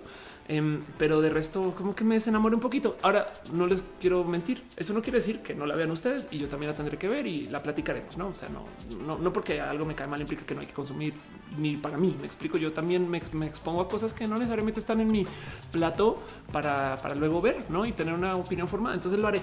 Pero como sea, de todos modos, lo que no me gusta de Black Mirror es que su papel sea vamos a buscar algo como oh, mira, yo tengo un iPod, los iPods te pueden matar. y es de güey, ya no es como no sé. También podemos gozarnos que el iPod tiene mucha música. En fin, dice Marcos, me encanta tu info resumen de Black Mirror un poquito así. Eh, dice Pate Castillo, a mí me recomendaron mucho Black Mirror. Si no la has visto, la primera temporada es espectacular. Eh, Winder Reyes, el dice, busco novia y soy Winder dotado y guapo. Y Rainbow David dice soy partidaria de que aprendes a hacer bien las cosas sabiendo cómo se hacen mal, pero Black Mirror parece solo relatar las malas formas y mostrar a quienes lo usan bien un poquito. Sí, Alan Delgado dice que soy vegetariana, no, pero sí como bastante vegetariano. Eh, Monserrat dice empieza a leer la tecnología como eh, Sherkan del libro de la selva. No es malo. Se quiere comer a los humanos porque son destructivos. Un poco, eh? Sí, sí, como que es un poquito como medio. La palabra es, fear mongering. Em, y pues no los culpo porque es lo que venden, no es como que a fin de cuentas, este, pues de nuevo, como la Rosa de Guadalupe. La Rosa de Guadalupe se trata de agarrar algo común, no? Hoy los jóvenes de hoy están este, viendo anime. El anime puede destrozar a tu familia. no, ok. En fin, Dice Enrique Medina, las apps se convierten en nuestros horrocruces. Ándale. Y dice Francisco León, aún me dan risa a todas las personas que tapan el lente de su webcam. Eh. Eh, y Rainbow Davis de Bandersnatch estuvo muy chingón así. Eh. Uy, que de paso es un tema súper profundo. Hay mucha gente que gracias a que Bandersnatch fue un éxito quiere hacer eh, sistemas de tele interactiva y a ver eso por un día. Pero eso lo pongo para otro roja. Prometo que lo pongo para otro roja. Es más, lo voy a poner está aquí en mis ideas. Bandersnatch New TV. Ok, porque eso es un tema bien pinches profundo del cual hay que hablar. En fin, pues bueno, con eso eh, nomás quiero antes de eh, cerrar toda esta sección de abrazos que llevo hablando a lo largo de casi tres horas, eh, hacer unas pequeñas recomendaciones de cosas que quiero que tengan en mente y, en eso ahora sí arrancar formalmente con las secciones del show que les voy a repasar por encima porque están muy cortitos los temas de las secciones formales y después nos vamos a preguntas. Pero nomás quiero dejarles esto. Ya no son abrazos, son literal recomendaciones. estas son cosas que existen.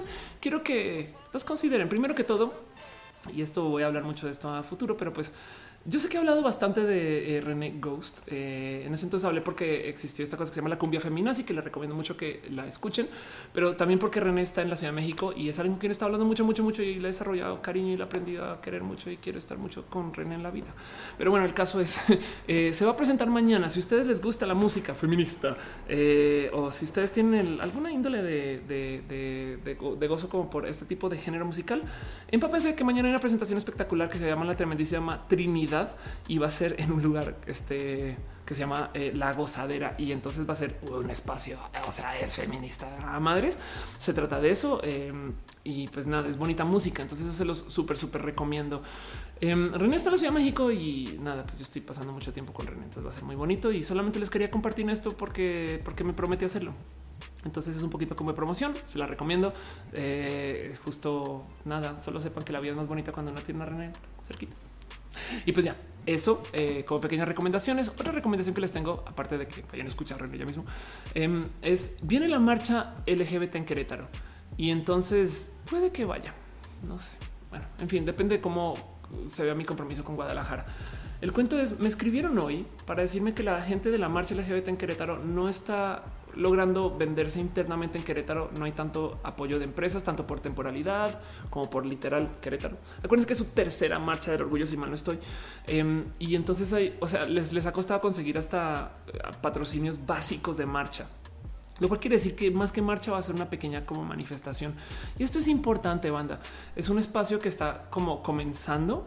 Em, saben como que yo creo que no sé si pueden, si tienen algún amigo en Querétaro, o, si están cerca, si se pueden dar una pasada o si pueden tuitear o si pueden promocionar, sería chido. Es como que es importante. Entonces quería dejarlo acá como una recomendación. Ténganlo, ténganlo en radar. Ojalá, ojalá se pueda hacer. Y si no, las tres personas que vayan a démole ruido en redes. Yo me voy a encargar de eso por lo menos. Saben como que hagamos que mediáticamente hablando sea importante, como que eso me parece muy bien. Rainbow David dice la cumbia femenina. Sí, ve y escúchala. Te la recomiendo. Ve y escúchala. Ve y escúchala. Y dice Monserrat, el lugar es chido. Sí, Querétaro es espectacular. Em, dice Metal Blue, hablando que si todavía se hace el Festival en la gozadera. No sé, ¿eh? no sé, no sé. Dice Alan Delgado, porque hay muchas marchas en distintos días y no todas en uno solo. Pues porque eh, yo creo que son tantas que hay muchas personas que, o sea, hay muchas personas que vienen en Querétaro que vendrían a la Ciudad de México, sabes? Así que es chido que se hagan y lo mismo con eh, Monterrey, sabes como que está chido poder tener como un mes del orgullo y no un día del orgullo. Me gusta mucho, me gusta mucho, mucho eso. ¿eh?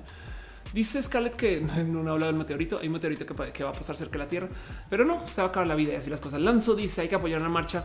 Bebé a dar sus primeros pasos de manera exitosa. Exacto. Entonces, en eso se las recomiendo. Sepan que esto está pasando. Entérense, estén por lo menos al tanto. Si no pueden ir, tuiteen. Si tienen algún amigo, tío, primo, abuela, cercano, lejano, gato, mascota, este o, alguien que saben que está en Querétaro, díganle que vayan. Saben, está chido. Yo, yo le tengo mucho cariño a Querétaro. Yare, mi amiga Yare, este que fue mi Ruby también, que le tengo mucho cariño y amor, vive en Querétaro. Ella en, su lugar que se llama la oveja negra, tiene una bandera LGBT en la entrada. Y entonces esto ya, ya es tema. Me explico como que hay gente que le pregunta, ¿puedes poner eso? Y pues, pues claro, y, se representa con eso. Y es chido como que estar rompiendo en Querétaro con esta vida LGBT que tanto necesitamos que se visibilice. Entonces, eso es una marcha bebé, como dice este. Mm, como dice eh, Lanzo. Dice eh, Sacramento, ¿puedes recomendar la exposición Palimpsesto que estará hasta agosto en el Centro Cultural Border? Por supuesto. De hecho, conozcan el Centro Cultural Border. Este también es un lugar espectacular que yo creo que vale la pena que se que, nada sepan que eso existe. Hablando también de todo esto, es que como claro, porque estoy cerca de eh, entonces también me estoy enterando de estos otros eventos que también son del ámbito eh, feminista. Pero bueno, otra pequeña recomendación de cosas que va a pasar ahorita eh, y esto pues, estaba con Sheila. Pero bueno, el viernes 7, el 14, el 21 y el 28 se están haciendo cosas por parte de la gente bonita del Museo de la Mujer, a quien seguro no le doy follow y ahora ya le doy follow, porque resulta y yo la verdad es que sí sabía, pero de repente le veo cada vez más luz a esto. Em, eh, aparecen eh, más personas que quieren hacer movimientos LBT. ¿Por qué hay movimientos LBT? Primero que todo, dejemos esto en claro. Por eso puse esta recomendación también. Que se excluya a la gente gay no es discriminación. Más bien es porque se habla mucho de la G y hay gente LBT que dice, güey, nosotros también. Em, y acuérdense que no es una marcha, son muchas marchas. Es la marcha LGBT, la marcha L, la marcha G, la marcha B, la marcha T, también la marcha I, también la marcha Q, también la marcha más, también la marcha A. Saben, todo esto está pasando al tiempo y pues por supuesto que hay como subalianzas. Es como este, es como el K-pop. que tienes bandas de nueve personas y entonces eh, tienes Super Junior y tienes a los hijos de Super Junior y no, no le quita el uno al otro. Es algo así si quieren verlo.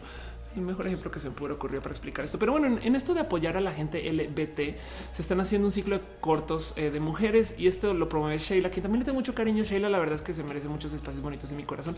Em, y eh, me, dijo esto de paso el viernes 14 entérense que se va a presentar Yo Trans de Viviana Rocco.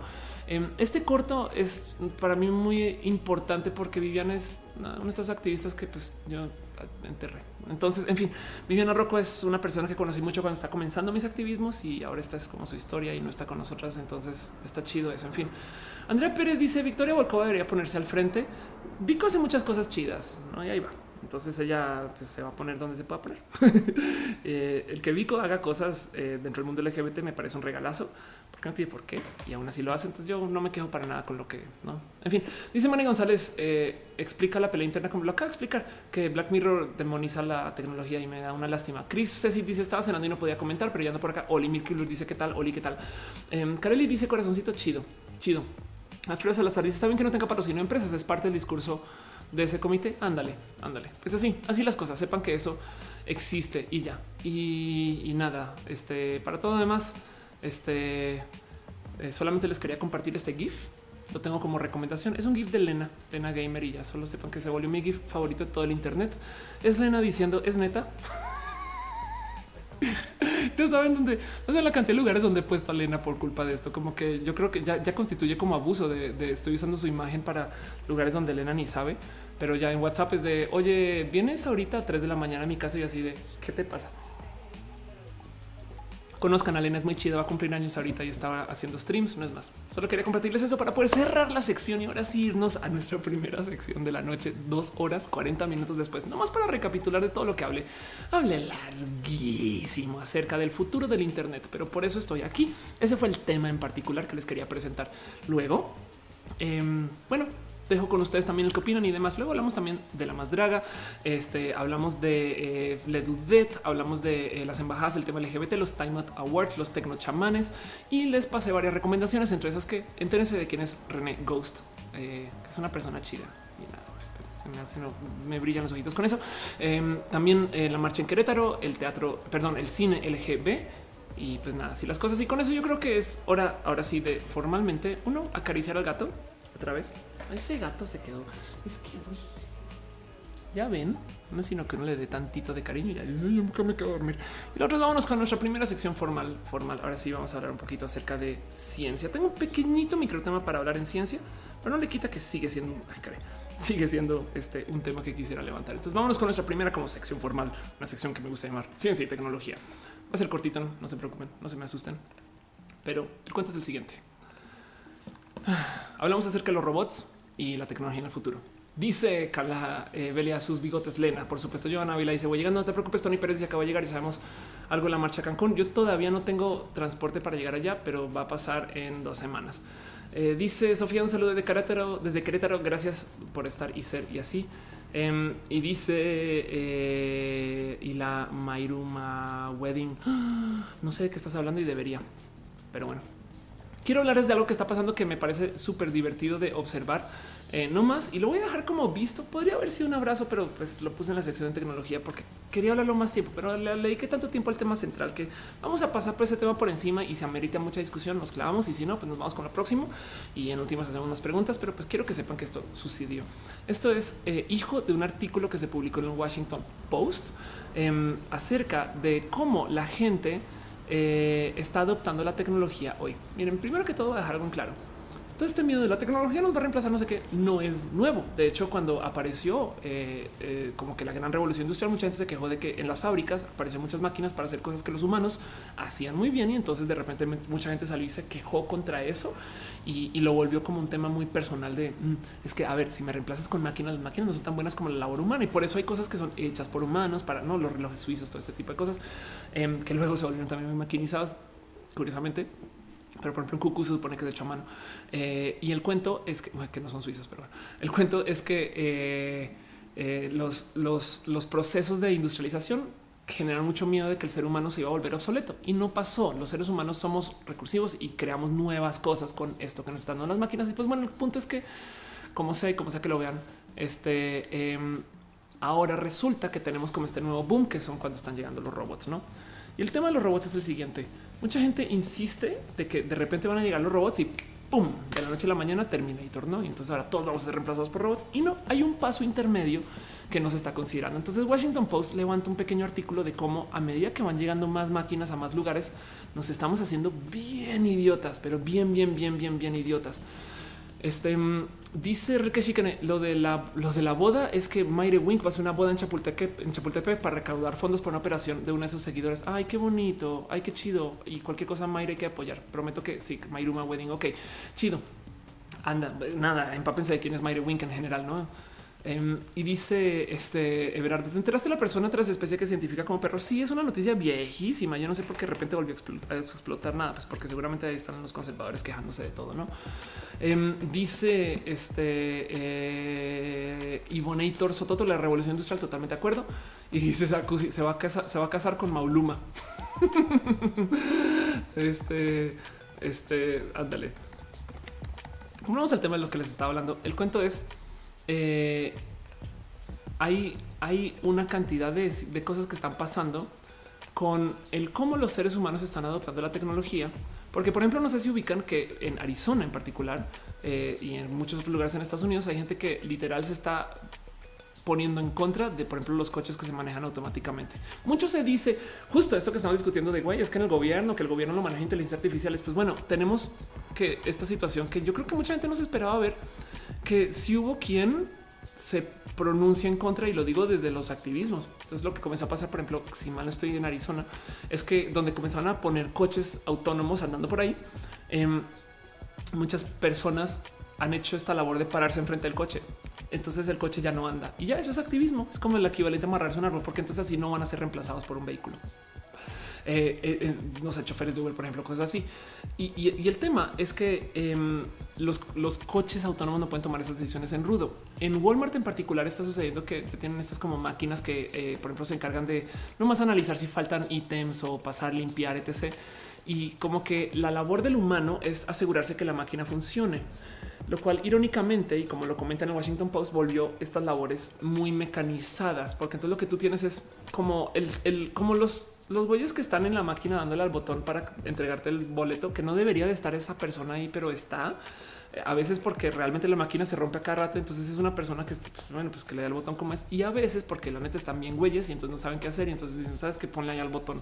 Es lo único que estás haciendo.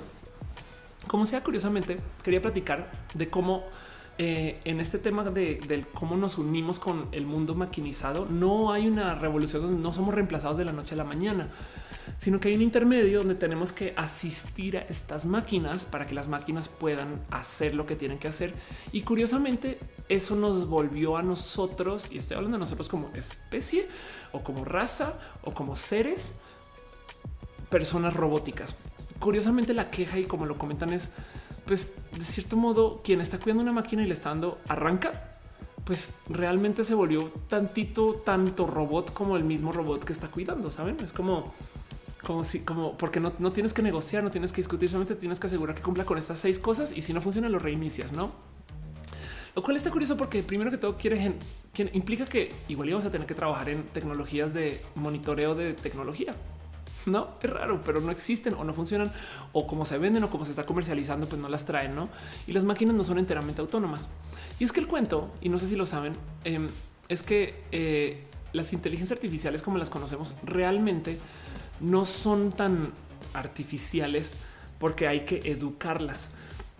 Hay muchas cosas que no se dicen acerca de cómo hoy es que no manches. Waze hoy en día sabe qué rutas tomar. Sí, pero es que Waze tocó enseñarle desde el ser humano. Me explico. Y hay fincas del trabajadores o, o, hay lugares donde literal se le paga a la gente para que vaya, digamos, agarre un mapa inmenso y entonces vaya marcando, ok, estas son las rutas posibles.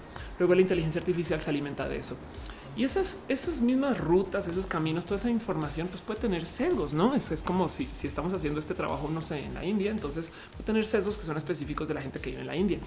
Em, como que las inteligencias artificiales no son tan cool o tan buenas que ellas ahorita se puedan educar, aunque sí aprenden, pero necesitan de ingreso de humanos. Entonces, del otro lado, los trabajos de hoy, al parecer, evidentemente sí son reemplazados por computadoras, pero son para hacerte computadora tú de un modo, no como que muy robótico y eso es raro de ver.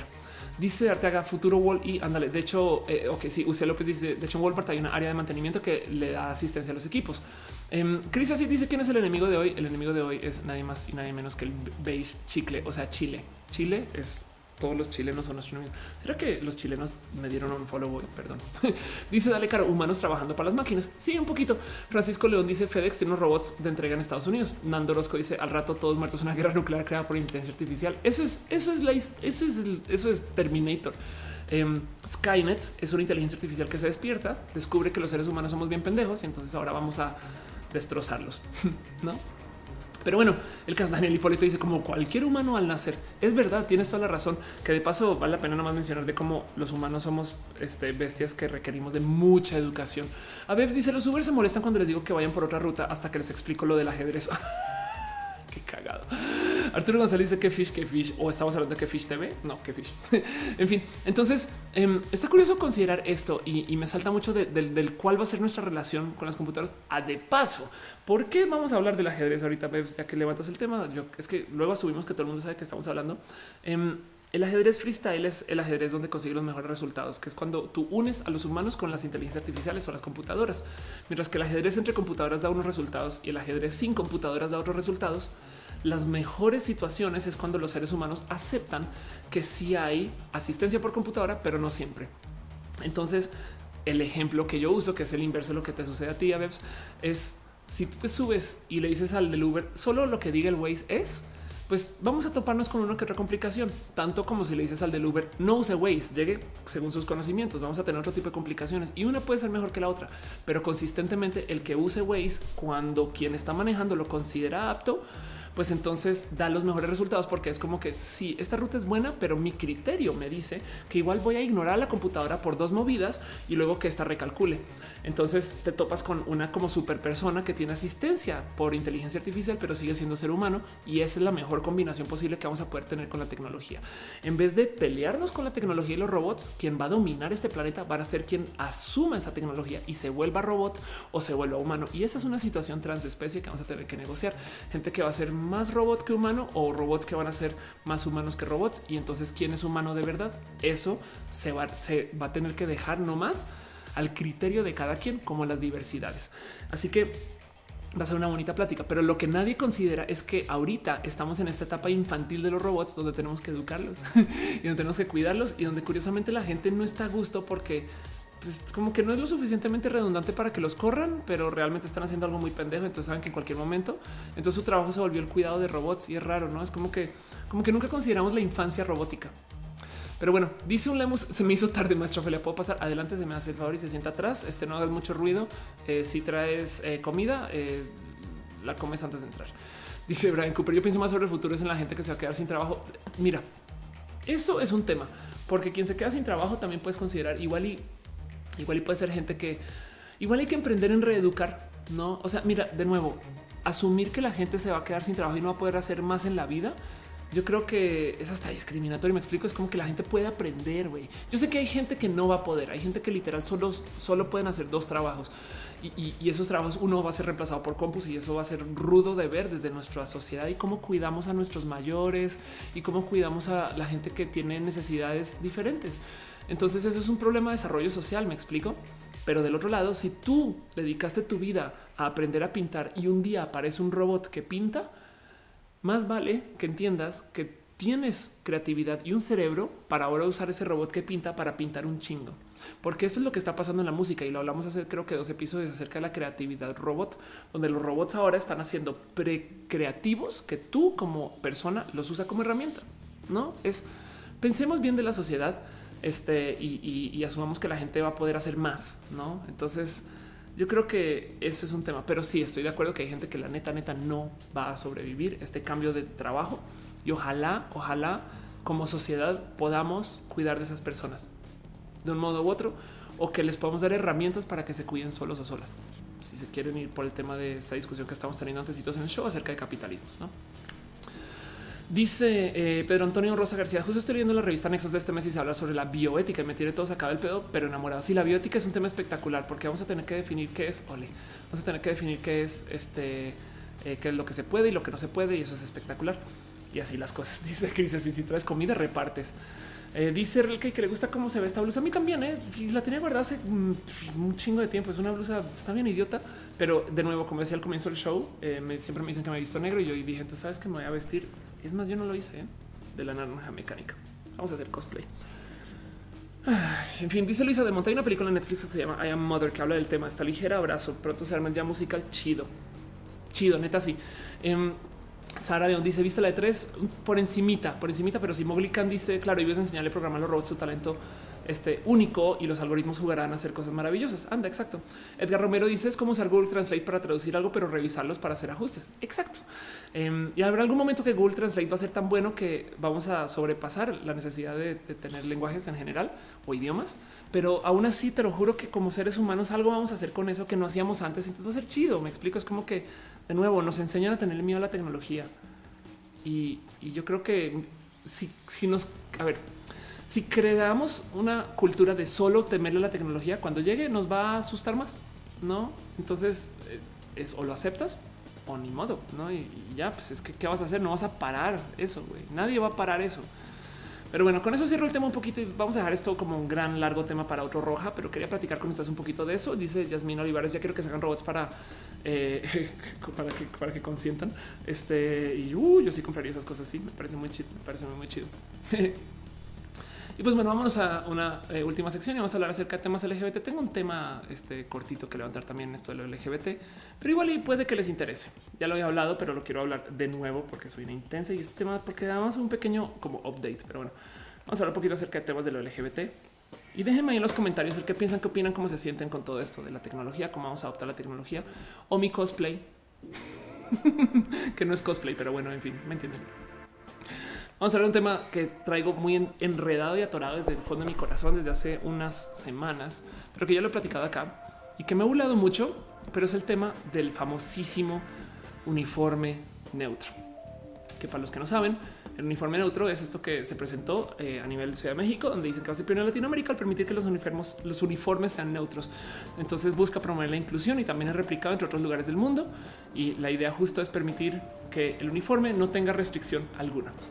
Esto este, ha despertado una cantidad ridícula de plática porque curiosamente a la gente del ámbito conservador les vale de gorro que las mujeres usen pantalones, pero que un niño se ponga una falda, tenemos problemas. Dice Monserrat, tienes que hacer ese stream para que nos leas en rancio, duro y puro. Puede ser. Ese es el padrón. Dice, ¿puede recomendaros escuchar un libro que pueda ayudar a no sentirse solo? Twitter. Cualquier libro del ARP. Dice, eh, alguien preguntó qué opino acerca de la biomédica. Mi madre es experta en bioética em, y, siempre y cuando no estés hablando de, ninguna pseudociencia, la biomédica en particular eh, me parece que es un rubro bonito de investigar. La pseudociencia tiene un problema que abusa un poquito de, como de estándares sociales que eh, no, me parecen tan chidos, pero bueno, el caso. El cuento de los uniformes neutro es, imagínense que de repente salieron a decir, es más, se me olvidó poner una cosa acá, de repente salieron a decir que van a permitir cualquier uso uniforme este, en la Ciudad de México, eh, seas quien sea, tema que de por sí me parece eh, un tema que vale la pena y amerita discutir y platicar. Em, de hecho, porque no carga bien desastre?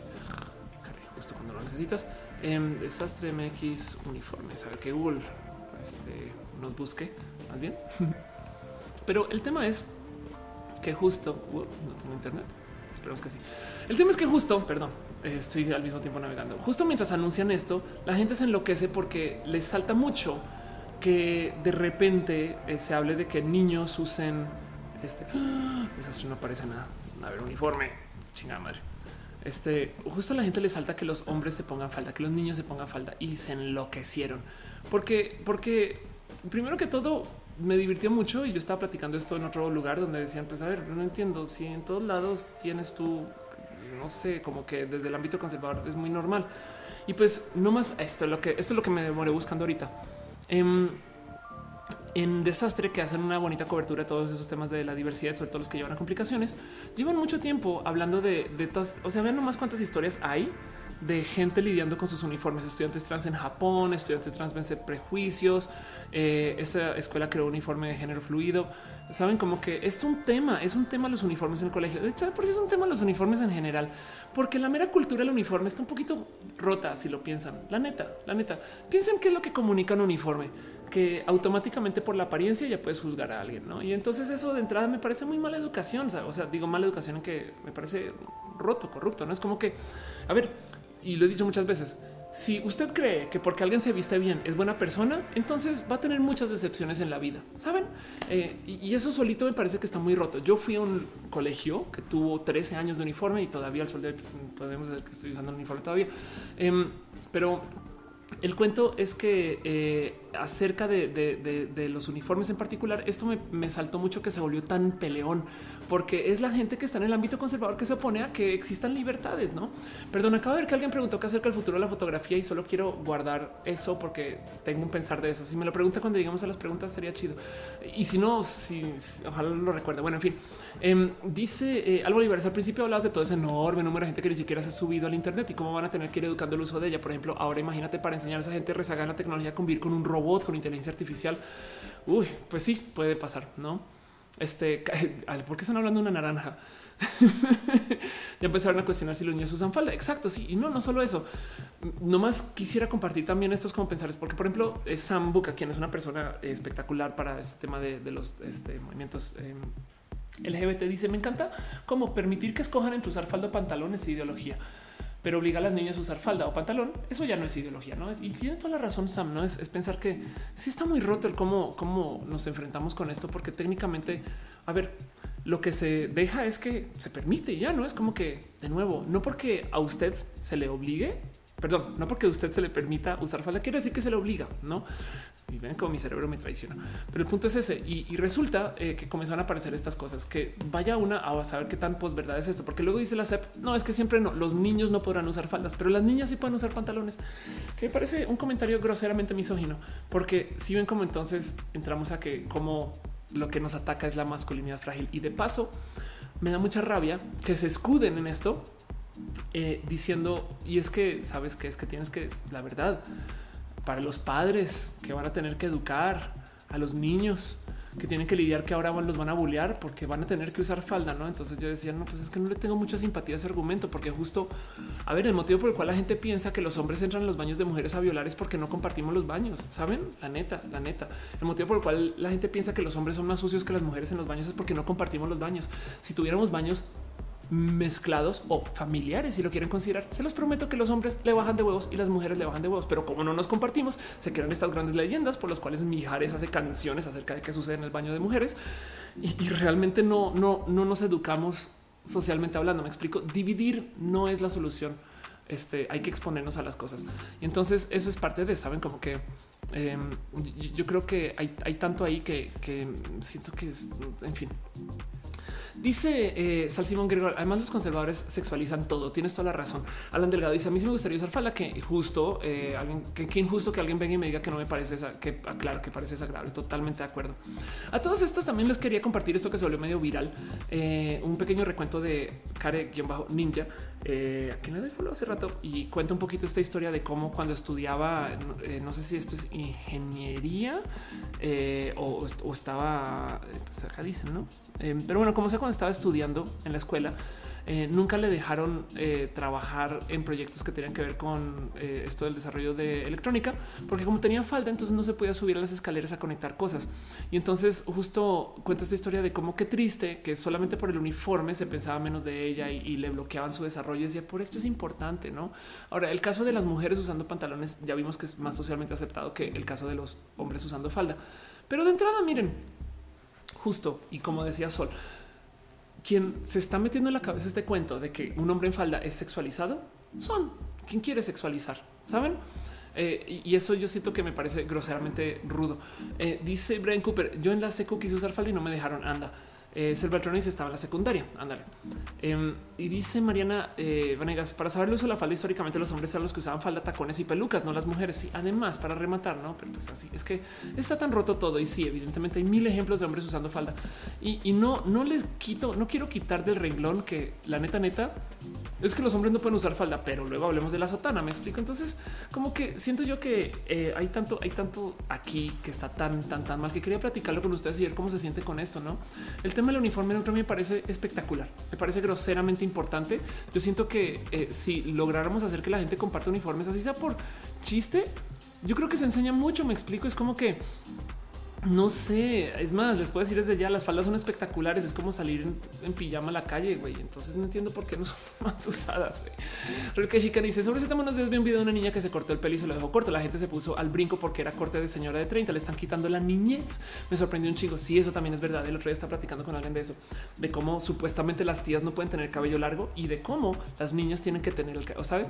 No sé si es un tema relacionado con eh, una supuesta virginidad o algo así, eso también está bien rudo. Y de paso conozco chicas que por traer su cabello muy corto no las han dejado caminar el grado. Ya van más de dos o no sé si tres porque una transición, entonces ahora es uno.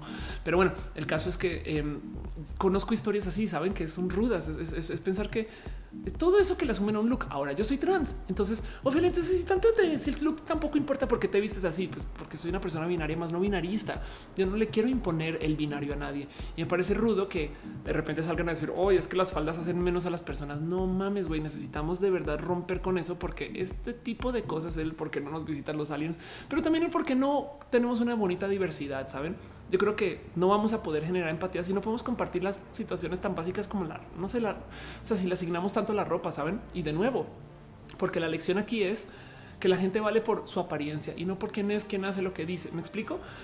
O sea, su apariencia es una arista más en quiénes son, pero no puede ser quiénes son, porque entonces automáticamente si tú te vistes de presidente eres presidente, ¿no? Porque pendejo con uniforme sigue siendo pendejo, ¿no? Entonces no podemos poner todo ese peso al uniforme. Y además dice Francisco Solís, y tienes toda la, razón, dejemos de sexualizar un trapo de tela. Gracias. Eh, seamos felices, dejemos que los niños sean felices solo siendo. Ándale. Em, dice Rainbow David, mi mamá entre más años tiene más corto lleva el pelo. Es muy normal, sí, suele ser que, como a nivel señores como que muestran la edad como con su cabello, que es raro, sí, ahora que lo pienso, no es como por... Eh, y, está mal visto que una mujer tenga el cabello largo. Hay muchas personas que dicen es más cómodo y demás, pero en últimas, no sé. Eh, Ángel Morales dice, incluso los conservadores saben tanto de parafiles que hasta a mí me hacen sonrojar. lo malo es que las conozcan eh, y no que se las pongan al mismo nivel, las, no profundicen en su tema. Ándale. Y dice Alan Delgado, a mí nuestra maestra en la primaria nos sacó, eh, oh, aquí se nos sacó a todos los hombres del salón solo porque iban a hablar de cosas de mujeres. Eso está rotísimo. Años después tienes hombres que no entienden qué pedo y es que esas mujeres se ponen hormonales. El argumento de que las mujeres se ponen hormonales y no pueden ser líderes y no pueden estar en posiciones de poder y estas cosas me parece roto porque estas son las mismas personas que luego argumentan, no, no, mi amor, es que tienes que entender, yo soy hombre y yo me pongo caliente y porque me pongo caliente pues ya no tengo el control que, a ver, ponerse caliente y perder el control es estar hormonal también, ¿saben? ¿En qué momento que un hombre no tenga control sobre su cuerpo porque es que así soy? Este... Eh, mágicamente no se invalida cuando una mujer eh, no es que está en sus días. ¿eh? es misoginia pura y dura. Y me rompe mucho que esto siga siendo un debate. Entonces quería platicar de esto un poquito con ustedes y ver cómo se sienten. Y por eso digo que es un tema muy cortito porque ya lo había levantado acá varias veces. Yo hubiera dado la vida por poder tener algo así y por mera mamalonería usar la falda en el colegio. ¿Quién quita que no hubiera sido mamalonería? Hubiera comenzado mi transición antes. Pero bueno, en fin. Dice Ana Noriega, acá en Ecuador no hay ley del uniforme neutro. Pero este año un chico usó falda como uniforme y pues los conservadores pegaron el grito. Sí, ¿eh? pobres conservadores que sufren todo y tanto. Todo les amenaza, todo está en contra de lo que quieren y, además está muy cagado porque es como de te acabo de mostrar una bandera LGBT, ahora eres gay. ¿eh?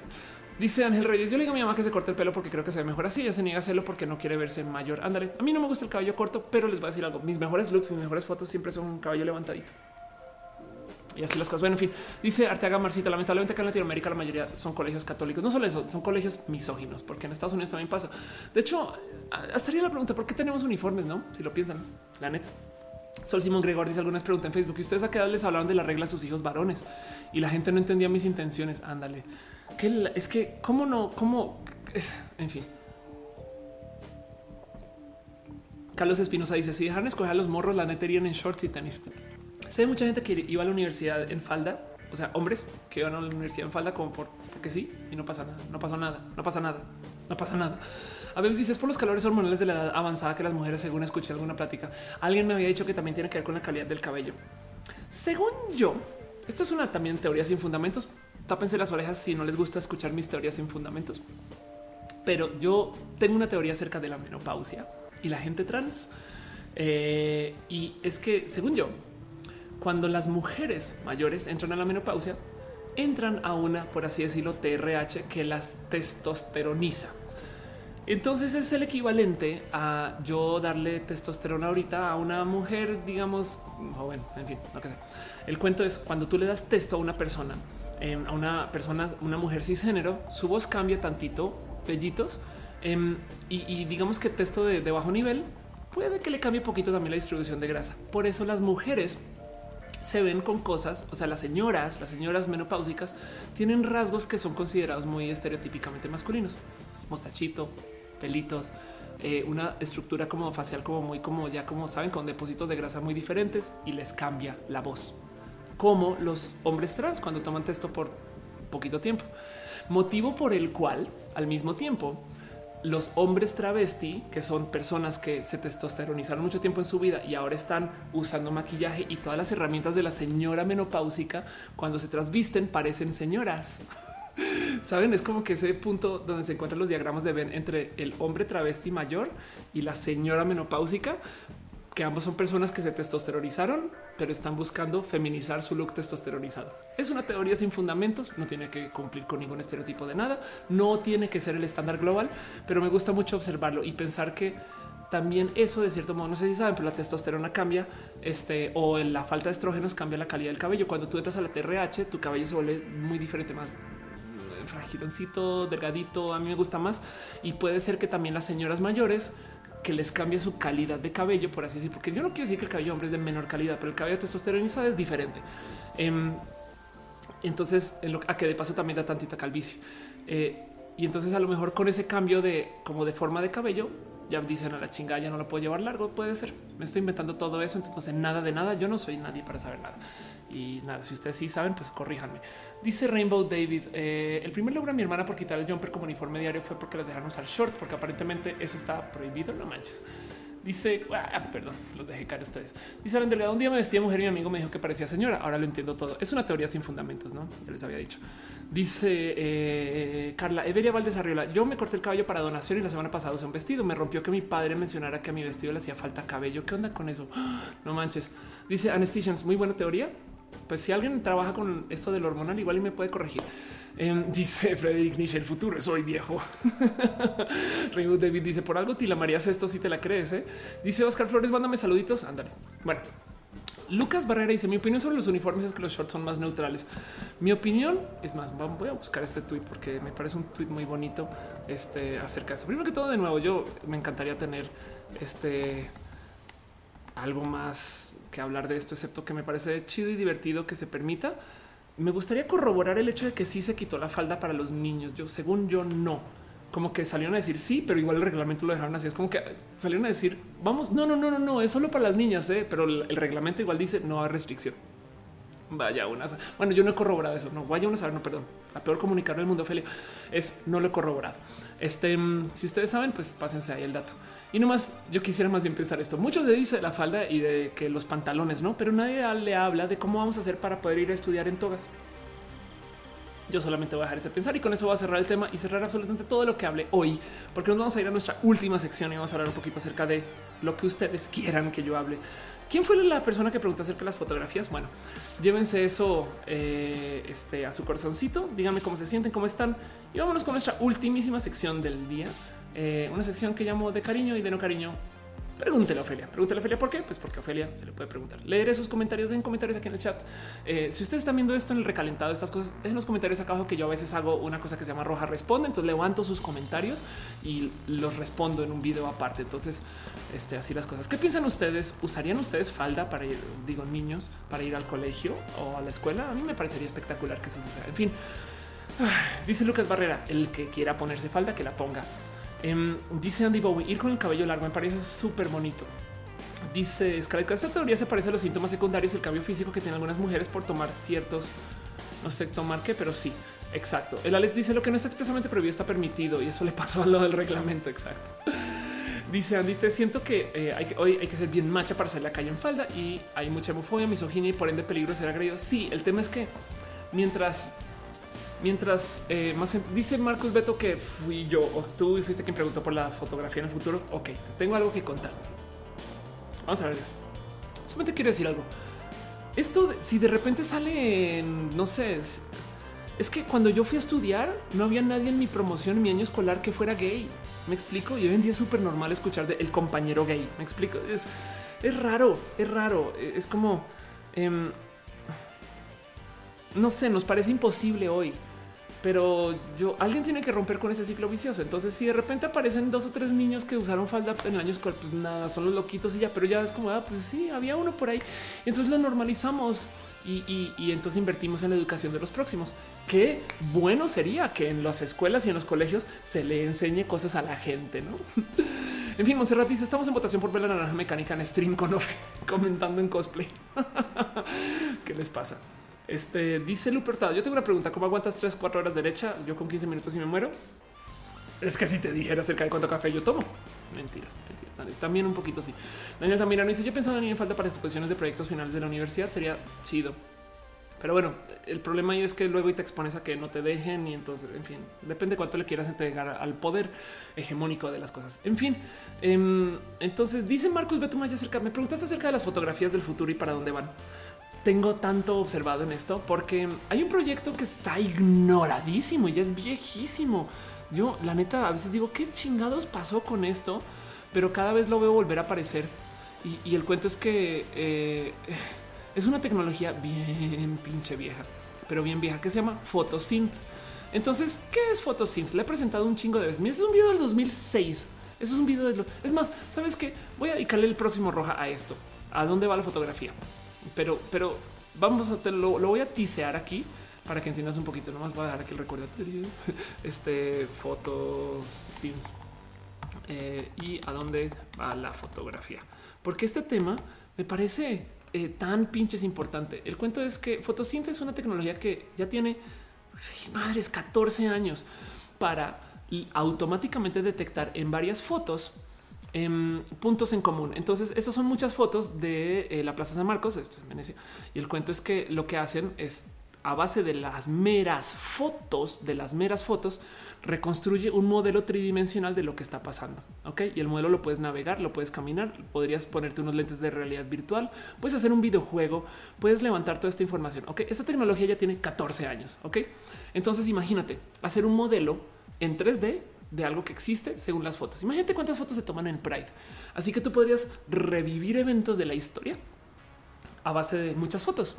Ahora sumemos esto con los deepfakes, esto que yo he presentado en Roja varias veces, donde tienes esta tecnología para animar las cosas, tomando información, digamos que estadística de cómo se verían los rostros y demás. Y con solo una foto puedes animar a la Mona Lisa y que te sonría y verla de lado y verla de frente y que baje la cabeza y que te hable. Y además puedes levantar voces y hacer que esa Mona Lisa tenga una voz y esa voz puede ser muy apropiada para su uso. Por consecuencia, gracias a la fotografía, vamos a tener como revivir eventos. Imagínate, vamos a poder literal ir y ver entre 60 un discurso de Adolf Hitler. ¿Me explico? Porque tenemos suficiente video y tenemos suficientes fotos y tenemos suficiente material para poder reconstruir en 3D y con fines este, de estadística y con deepfakes cómo se veía por atrás, de lado, las cosas que ya no están en la foto. Así que vamos a poder hacer todo eso y las fotos entonces van a ser animadas si queremos. güey. Esto ser muy chingón. Va a ser no es video, sino es navegación en 3D de espacios. Tú le tomas, son cosas que en Star Trek se ven porque Star Trek así es. Este eh, holodeck cámara Star Trek. En Star Trek proponen eh, una cámara que eh, vamos a ver si, si la puedo ver una cámara. Bueno, primero que todo en Star Trek hay una tecnología que se llama el holodeck, que es un espacio donde eh, ellos pueden crear cualquier realidad como si fuera realidad virtual, pero te la crean sin lentes. Me explico. Tú vas y la caminas. Me explico. Tú entras y de repente ¡bup! estoy aquí en la jungla. No, el cuento es que eh, en algún momento eh, holodeck cámara em, en algún momento a ver si aparece así tal cual. Hay un personaje que es un personaje además holográfico que tiene una cámara con la cual toma fotos, pero las fotos se vuelven eh, impresiones holográficas. Entiéndase, él toma fotografías y entonces eh, luego puedes ir al holodeck y caminar dentro de la foto. Pues ya podemos hacer eso, pero con inteligencia artificial y con muchas fotos. Es más, bien que podríamos tener un videojuego que suceda en tiempo real, por ejemplo, durante el Super Bowl a base de los videos que se hicieron en el Super Bowl con, eh, no sé, con eh, todas las redes sociales. Entonces podemos revivir el concierto de Michael Jackson en el Super Bowl y caminarlo y, añadirle una capa de videojuego encima donde hay una situación terrorista. No, eso puede pasar. Isaac dices como simulador. Sí. Em, el, cuento es eh, la fotografía ahorita es estática en tiempo, en ubicación y además, sobre todo en cómo se levanta, pero, pero ya con una foto, eh, no, les voy a mostrar de lo que está hablando de paso. Este Samsung Deepfakes, este vamos a ver si aparece. Eh, esto, ok, aquí está. Esto es eh, una tecnología que presentó Samsung hace nada, donde levantan desde una foto, una, una foto, una imagen y con fines estadísticos, cómo se verían esas fotos o, o personas hablando. Y entonces mucha gente se le sacó de pedo porque es de cómo, pero pues así son las deepfakes. Acuérdense, estos son los filtros de Snapchat, estos son las, los filtros de Instagram. Esto es el futuro de eh, para dónde van los filtros. Entonces, si, si con una foto podemos recrear el cómo se ve del otro lado, primero que todo vamos a tener fotos animadas. Miren, piensen qué va a pasar con las fotos de nuestros abuelos, las fotos de nuestros bisabuelos. Y ahora sumen esto con synth y piensen qué va a pasar cuando nosotros podamos agarrar todas las fotos de la familia y reconstruir un evento de familia y vivirlo otra vez. Y además, como son simulaciones, bien que podemos otra vez volver a conversar con estas personas. Y si estas personas dejaron suficiente material en redes sociales, bien que podemos hacer una inteligencia artificial que aprenda de estas personas y continuar su material. El futuro de la fotografía es, güey, es, es que ya estamos de verdad, es Harry Potter. Ok, Y eso me parece espectacular. El análisis de todo eso serviría en las ciencias forenses. Sí, con el problema de que es una computadora quien está haciendo eh, inferencias acerca de lo que sucedió. Entonces, si tú necesitas saber si una bala atravesó una pared o no, la computadora va a tener que hacer una decisión y es estadística y no siempre va a funcionar. A veces vamos a caer en el hoyo de pues, la computadora. Se imaginó que sí, pero pues no, no tiene que ser. Ahora que eso sea mejor o peor que lo que piensa un ser humano, no sé.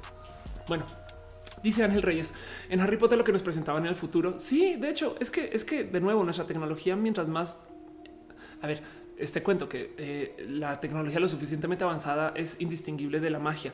Justo en Harry Potter nos están mostrando cosas que y ahora que lo pienso, yo me quejé hoy durante el show de cómo nuestra ciencia ficción tiene muy poquita imaginación en el mundo de la magia y la fantasía sí que se la han volado con propuestas que claro que ahora pueden ser de tecnología.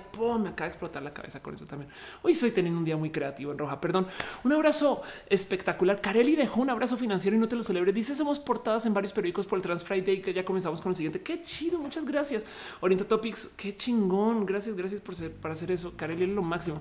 Orienta Topics dice con mucho cariño. Gracias por todo su esfuerzo y dedicación. Muchas gracias. Orienta por eso también. Y Felipe Ángeles también dejó un abrazo. Te dice te amo. Yo te amo a ti también. Les amo a ustedes. Muchas gracias por apoyar este show y estas cosas. Me parece espectacular poder decir eso.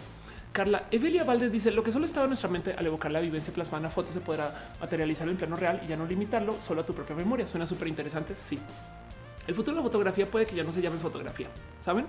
Pero es considerar que, por ejemplo, va a ser muy importante restaurar fotos porque igual y tú con una foto se la muestras a una computadora y entonces esta computadora dice, ah, esta foto se tomó en, no sé, Buenos Aires de 1928 y tiene una base de datos de otras fotos de Buenos Aires de 1928. Entonces solo con esa foto puedes volver a hablar con la persona que está ahí y, ir a conocer la zona.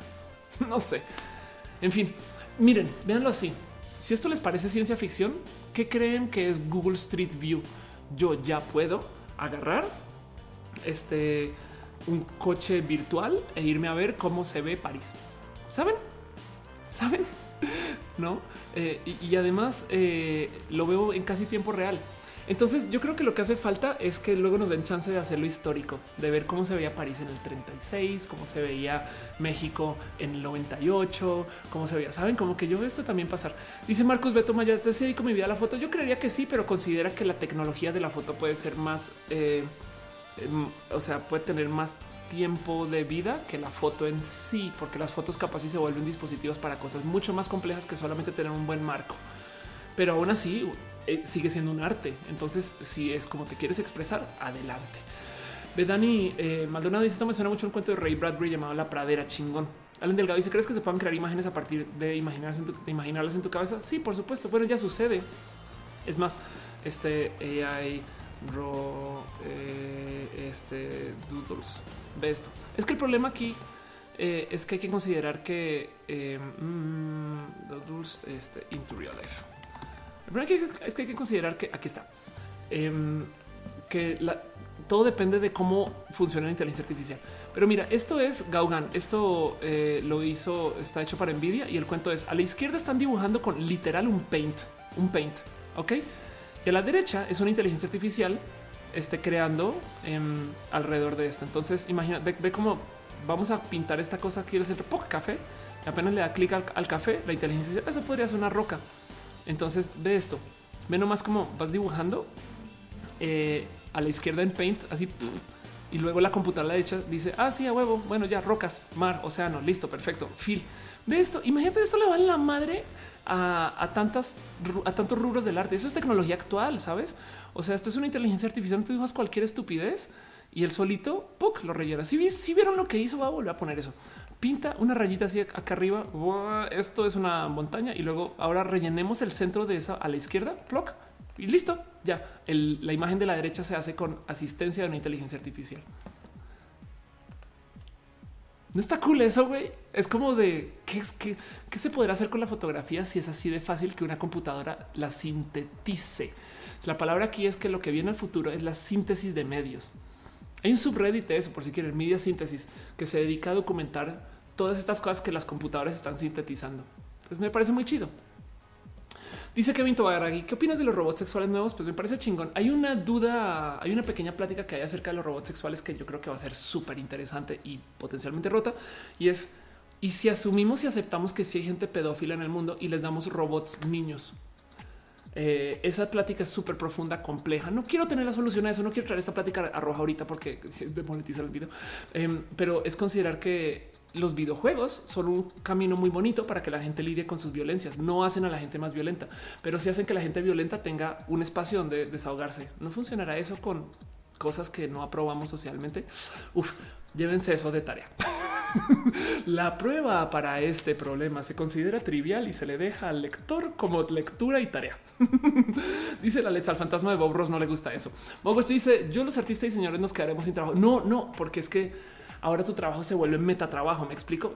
Ahora lo que hacías en eh, un día lo haces en un 10 minutos. Entonces, capaz y lo que tienes es tanto más por hacer, sabes? O sea, no, si, si te vas a quedar sin trabajo, si, si tú piensas que tu trabajo es solamente hacer la talacha. ¿Hace sentido? Monserrat Morato dice para poder ver la pantalla. Este dice Monserrat, igual lo veríamos haciendo paisajes en Paint ahorita con menos afro. Metal Blue dice me alegré y me entristece. Sí, es miren, es imparable, es imparable. Dice la división de dice por un momento me imaginé a Bob Ross presentando esa tecnología a los dudos. Pues igual en Bob Ross este, de inteligencia artificial, ¿no? Marcus dice que le gusta chido. Em, dice Isaac, eso sí suena Black Mirror. Pues sí, sí, sí, sí te da miedo, sí. Eh, Metalplot dice, me entristece porque las técnicas artísticas podrían desaparecer o se van a crear nuevas. Mira, piensa en esto. Hoy, aún hoy, hay gente tomando fotografía en blanco y negro. Este es más, seguro si le rascamos, encontramos a alguien que tomó un daguerrotipo ayer, ayer lo que va a pasar es que se van a volver menos presentes, pero eso no quiere decir que se desaparezca. Sabes? Es como es un tema de vamos a tener más herramientas. La tecnología siempre quiere hacer más tecnología. De hecho, la mera filosofía de lo que es la tecnología existe para criar como si fueran otros seres. Sabes? Está hecha. O sea, hace sentido todo eso. Está hecha la tecnología para que ella solita se ayude a hacer más de ella, como si fueran seres pero es parte de nosotros porque es un sistema de procrear. Así que en últimas vamos a hacer más. Te lo juro.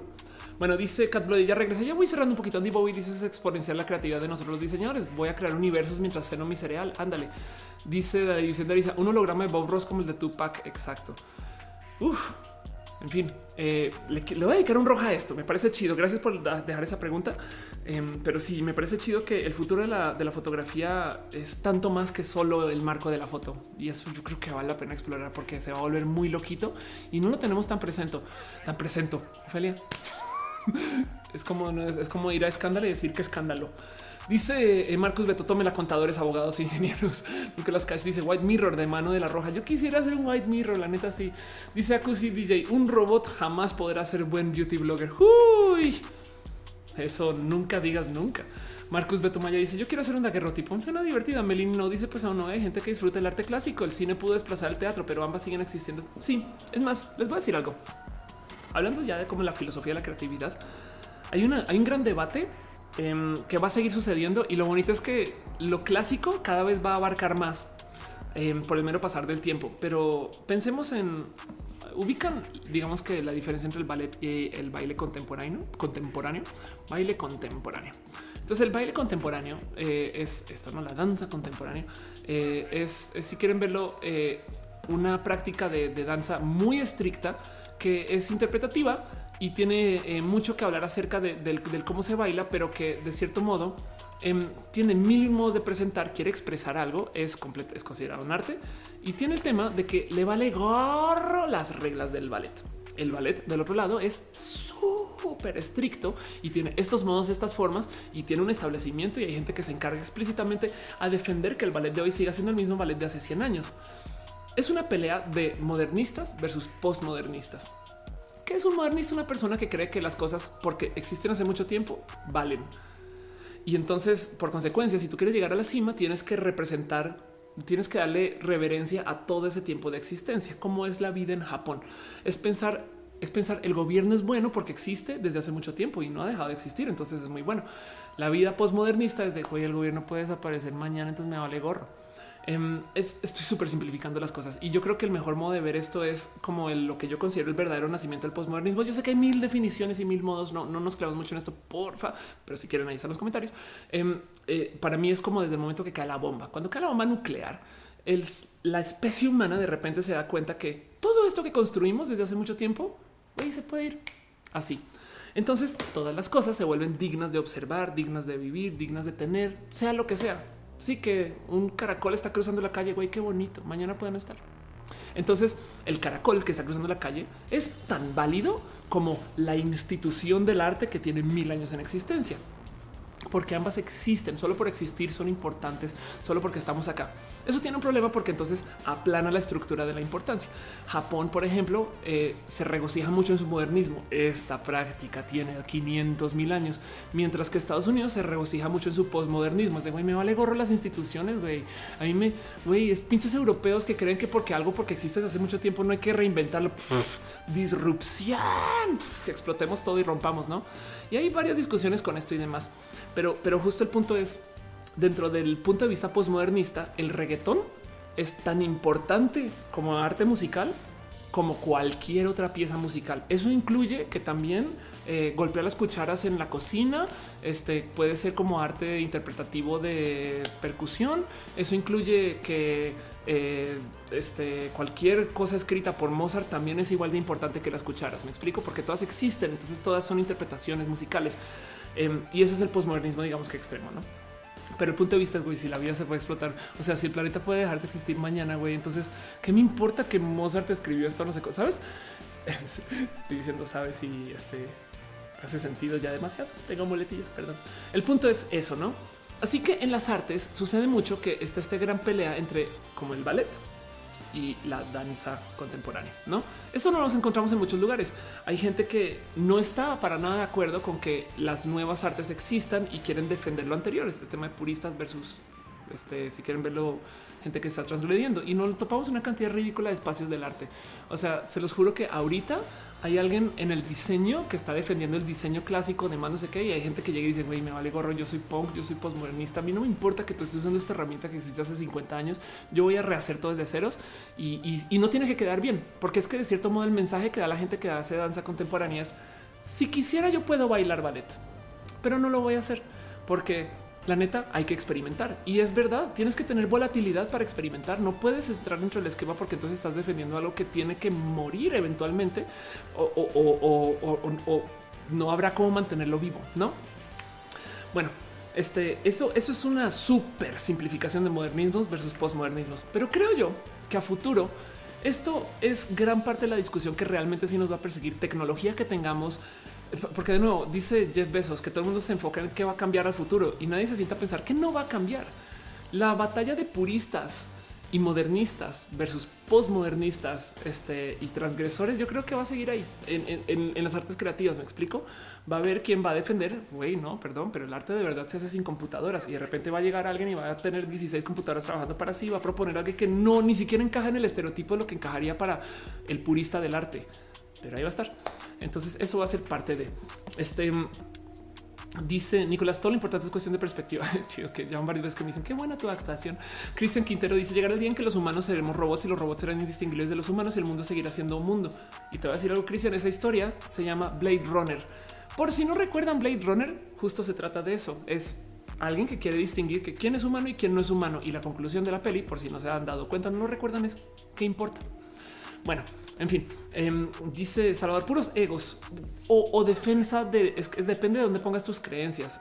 Eh, no tiene que ser ego, puede ser también defensa de, algo que es que si no lo cuidamos se va. La neta, si no cuidamos las instituciones del arte que crearon, no sé, este eh, el dibujo en brocha.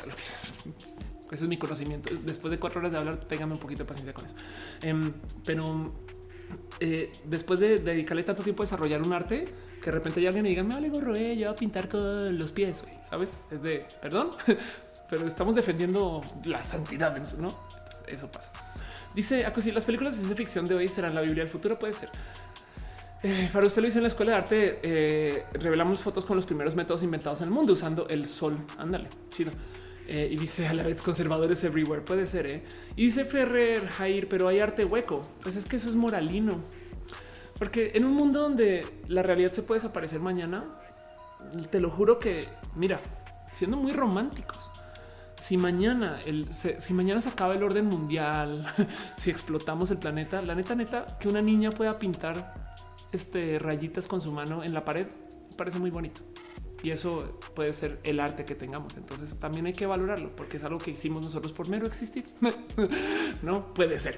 En fin, dice Isaac, si no cuidamos el sindicato puede desaparecer o se come el mismo. Dice Ramiro, ¿qué opinas de los bots que están irrumpiendo en YouTube? Eh, no sé bien. Bueno, pues la verdad es que son bots de, son chatbots y eso. Gabriela dice cómo busco tu lista de reproducción. No es una lista, debería serla. ¿eh? Todos son canciones del este del YouTube Audio Library. Entonces mm, puede ser. Igual y si me preguntas las rolas, te puedo decir cuáles. Soy súper sexy. Dice Oli. Eh, Alan Delgado dice si los robots se dan cuenta que eh, contaminamos el mundo y nos regañan. puede ser. dice 10 Axel. Saludos desde Tisa York. Un abrazo. Y dice eh, Yasmin Robles, después de tus en vivo no puedo dormir, nunca me dejas filosofando, nunca me dejas filosofando en el alma. Yo también, ¿eh? a mí ya salgo con la cabeza súper revolucionada. Pero bueno, creo que con eso voy a ir cerrando porque ya veo que también están bajando los ánimos y energías. Yo también estoy un poquito, este, como ya cansadito también. Pregunta Danro, ¿por qué vemos más mujeres trans en redes que chicos trans en general? Eh? Curiosamente es que los chicos trans les queda muy fácil invisibilizarse. Y también, irónicamente, tiene que ver con la cultura del el uso de pantalones y el adoptar lo masculino. Es por culpa de la batalla feminista que permitió que las mujeres se puedan vestir de modos muy masculinos que hoy en día tenemos mujeres que andan por la vida transvestidas y nos parece re normal. Mujeres usando pantalones en la calle técnicamente son un acto de transvestismo, tanto como un hombre usando falda es travesti, una mujer en pantalones también es travesti, pero es muy normal. Nuestras mamás usan pantalones, son travestis y entonces te quedas con él. ¿Y eso qué? Pues si tú eres una persona que tiene alguna duda de género, bien que puedes vivir una vida muy masculina si eres una mujer cisgénero y no transicionar. En cambio, si tú eres un hombre, o sea, asignado hombre y quieres transicionar o quieres investigar lo femenino, algún idiota te va a decir, pero si eres mujer, eres mujer bien. ¿eh? Entonces hay mucha presión para que la transición de la mujer trans sea no súper con todo y no hay tantita presión para que la transición del hombre trans suceda, pero además cuando sucede es muy fácil de esconder. Entonces, quien la quiere esconder, se los prometo, se los prometo que ustedes conocen a muchos hombres trans y no les han dicho. Es más, puede que en YouTube, eh, miren, puede que Mauricio Clark sea hombre trans. Me explico, me estoy inventando bobadas, no? Pero me entienden, es como que puede, que sepan de muchos hombres trans y la neta, neta, que, van a checar sus genéticas, sus genitales, cómo van a identificar y no se los están diciendo. Pero las mujeres trans, uno, tenemos más presión para entrar a unos estándares de belleza que son imposibles aún para la mujer cis y para rematar tenemos complicaciones que son muy capitalistas, güey, porque porque eh, la transición del hombre trans, excepto los genitales, es muy entre comillas fácil. No estoy queriendo minimizar eh, ninguna complicación de nadie, pero me entienden.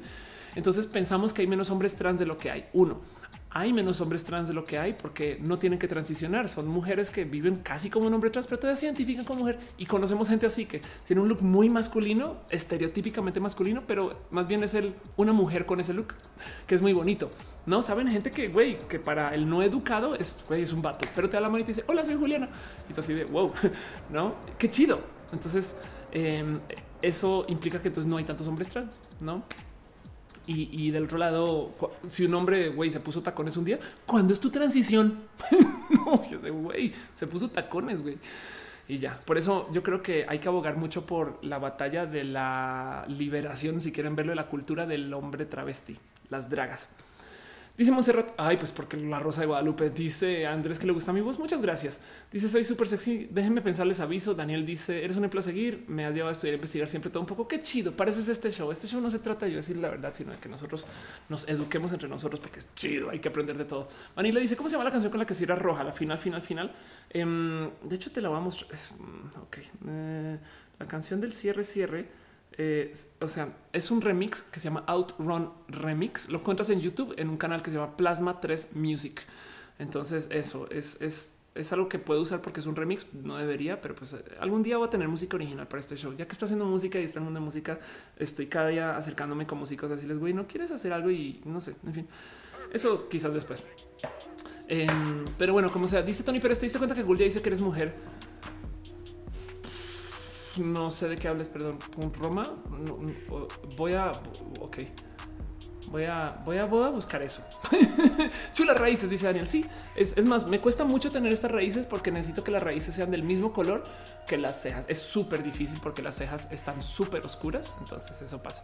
Acusi dice, haz un get ready este, para platicar. ¿Sabes qué? Te digo algo. Yo creo que hay que hacer un stream en diagnosis. Lo voy a pensar. Tony Pérez dice, eh, perdón, ya te había leído. Francisco le dice mucha gente que saca de onda con los chicos trans embarazados. Es como si se olvidaran de sus órganos reproductores. Sí, un poco, ¿eh? Es que, a ver, también estamos haciendo algo nuevo. Esto no se hacía hace 20 años como se hace hoy, ¿no? Entre líneas, entre líneas dice, espero por firmemente el Pride de Ciudad de México y si sería súper. Ese Pride es un zoológico. es una fiesta muy grande. Entonces, si no nos vemos, eh, ojalá encontremos otro espacio, pero ahí voy a estar. Este, pero eh, bueno, ahí nos vemos, ahí nos buscamos. Yo no sé cómo. Gianfranco dice: eh, Amanezco por la universidad, a dormir. Adiós, bye. Soy súper sexy. Se nunca ser un bombón más. Ese. Marcus Beto dice: Iré a tomar fotukis a la marcha. Espero encontrarte. Sí, súper sí. Eh, Susana dice: ¿Dónde está Mato? Está aquí, está echando la hueva. Este ahora se hizo. Ahí estás. Eh, y dice Daniel Jiménez: Me engañó mi novia. Dame un consejo. Uy, em, uy qué complejo, porque ahorita no, no sé qué decirte. Este em, ah, un consejo, un consejo, un consejo. Ok si te toca achicar tus actividades para simplificar tu vida un poquito, para no enfrentar tanto, lo recomiendo. Em, y, del otro lado es esto es re jodido. Es que a veces da mucha pena hablar de estos temas. Eh, a veces yo, tengo muchos de estos temas enredados en mí. Es súper complejo, es súper complejo porque si está por fuera de lo acordado, hay gente que mantiene la mente abierta. Es más, sé de gente que luego habla de haber puesto el cuerno y vuelve con sus parejas y lo he visto y eso es, me parece que de adultos. En últimas, yo creería que lo más difícil es no romper la comunicación. Dejando ese lado, yo soy la primera criminal y he roto comunicación con personas por eso y recientemente. Pero bueno, dice Ferrejay, va a ser la final de la más draga. Si voy, voy cortito porque que no se les olvide que está todo este cuento de la gozadera. Entonces yo quiero estar ahí. Este mm, eh, dice Lalo que ya me estremecí. Em, dice eh, este Alexis Walker, eres súper interesante. Gracias por decirlo. Dice eh, Mike Cruz, yo te extrañaba. Gracias. Dice Dan Ropa, ¿cuándo las playeras de Matú? Bueno, hay que preguntarle a Caro. Caro sigue en el chat de paso. Sí, no eh, es más caro. ¿Qué ha pasado con esas playeras? No sé si nos qué decir y yo te doy luz con eso. Isaac dice: ¿Qué opinas de cómo las grandes marcas de diseño usan o se inspiran en ropa y diseños tradicionales, acusándolas de apropiación cultural? uy, ok el tema de eh, las marcas de diseño y, el tema de la apropiación cultural es hay grupos sociales que están en urgente necesidad de protección. Entonces yo creo que levantar eso es complejo. Aún así, el insulto siempre está en el contexto. hay que ver si se hizo como un pobre abuso de la imagen de alguien eh, para que una persona muy adinerada pueda hacer aún más dinero o si se hizo con buena intención de apoyo pero está en el contexto. Entonces el problema ahí es eso, decidir eso. En fin, dice Monserrat, te sorprendería ver cuánta investigación eh, seria y fuera de la academia. Qué chido saber eso. Em, dice MagB, está soltera. Estoy viendo a alguien. Y dice eh, Will Unino a nuestra transmisión. Muchas gracias. Yo creo que con eso voy a ir cerrando y en Facebook ya se están poniendo bien idiotas em, algunas personas, pero con eso yo quisiera nomás repetir y dejarles a ustedes un poquito de este. Pues, primero que todas las gracias. La neta siempre es chido poder estar acá. Em, les voy a decir algo. Eh, hacer este show me toma un tiempito de planear, pero lo que podemos platicar me parece espectacular. Entonces, con eso yo creo que voy a ah, nada, pues ir cerrando todo. Así que quisiera un agradecimiento especial a la gente bonita que vino desde todas las plataformas. Sobre todo, ya saben que si no sale su nombre en últimas, este, pues nada, avísenme y les, les leo. Pero un abrazo especial a Alexis Walker, a Andy Bowie, a Ángel Gallegos, a Dan Ro, a Daniel también, a Daniel Hipólito, N.A. Entre líneas, a Ferrer Jair, Francisco León, Gianfranco Silvestre, a Isaac Yadez Musule, a Isaí Chato, Itasol, JFB, Jorge Castillo, Lucas Barrera, Maje, V, Marcus Betomaya, María Dolores Medina, Metal Blood, Oscar Iván, Sam Barbie, Soy Super Sexy, Susana con Tony Pérez, Vanilla Submarino y a Willow Nino. Este, y entonces un abrazo a eh, Lidia López, a, Dexter Fug, eh, a Dan Ro. Vamos a darle scroll aquí también un poquito. Em, ah, bueno, de paso también a la gente que vino en el Twitch. Muchas gracias por ser parte de esto. Eh, Monse, gracias por estar acá. A Web01, a Aleli a Anestesians, a Angel of Flight, a XVS15, a Cache Bear, Commander Root Cycle, Demon, Ditson Pech, Dracon guion bajo, el Alex 7, Evelyn, M Player One, Gamer 01, Genic, Jauregui, Lux, Alico Signio, Milky Blur, Misocada, Mis Uma, Monosaurio, Polisei, Relkai Chicane, Reni S, RS Hernández, o sea, HDZ, Rubén La, Celo Tronos, Low Cool, Sisop Diego, a White eh, Sax Robot, a Johan Petricot y a la gente que también este, se conectó. ¡Ah! Madre mía, no tengo el mixer acá. La gente que se conectó desde el mixer, eh, también me gustaría darles un pequeñito gran abrazo y gracias por ser parte de esto. Saben, sí, de nuevo es muy, muy pinches chido, pero bueno, este un abrazo especial a Lightning Sakura, a Milky Blur, a quién más estuvo acá, Mogoch. Eh, Earth Pegasus a esta Milky Blur otra vez. Qué bonito. Con la gente de que se pasan, Tomis Caglión, eh, Dael Torres, Kevin Pubio, y también a la gente bonita que apoya desde sus abrazos financieros. Un abrazo a Luigi, un inmenso abrazo a Luigi Forestieri, que a Kareli Briseño, a Lisbeth Judith, a Rubén Med, a Kevin Tomaragui. Gracias por la neta apoyarme, a María José, a Felipe Ángeles, a Kareli otra vez, ahorita Topics. Y de paso, si no sale su nombre, avísenme. Pero pues miren, eh, dice Brenda Méndez, están, están idiotas. Eh, a Luis Maclachi, a Metal Blood. Vamos al scrollcito para que aparezcan las cosas acá arriba. Eh, ¿Quién más no apareció por aquí en esta lista? A Dorian Álvarez, a Robotania. ¿Qué pasó? Dice hace poco conocí un maestro que iba eh, en falda larga a dar clases. Qué chido. No leí tu comentario, Tania. Gracias por ver este show. Te quiero un chingo.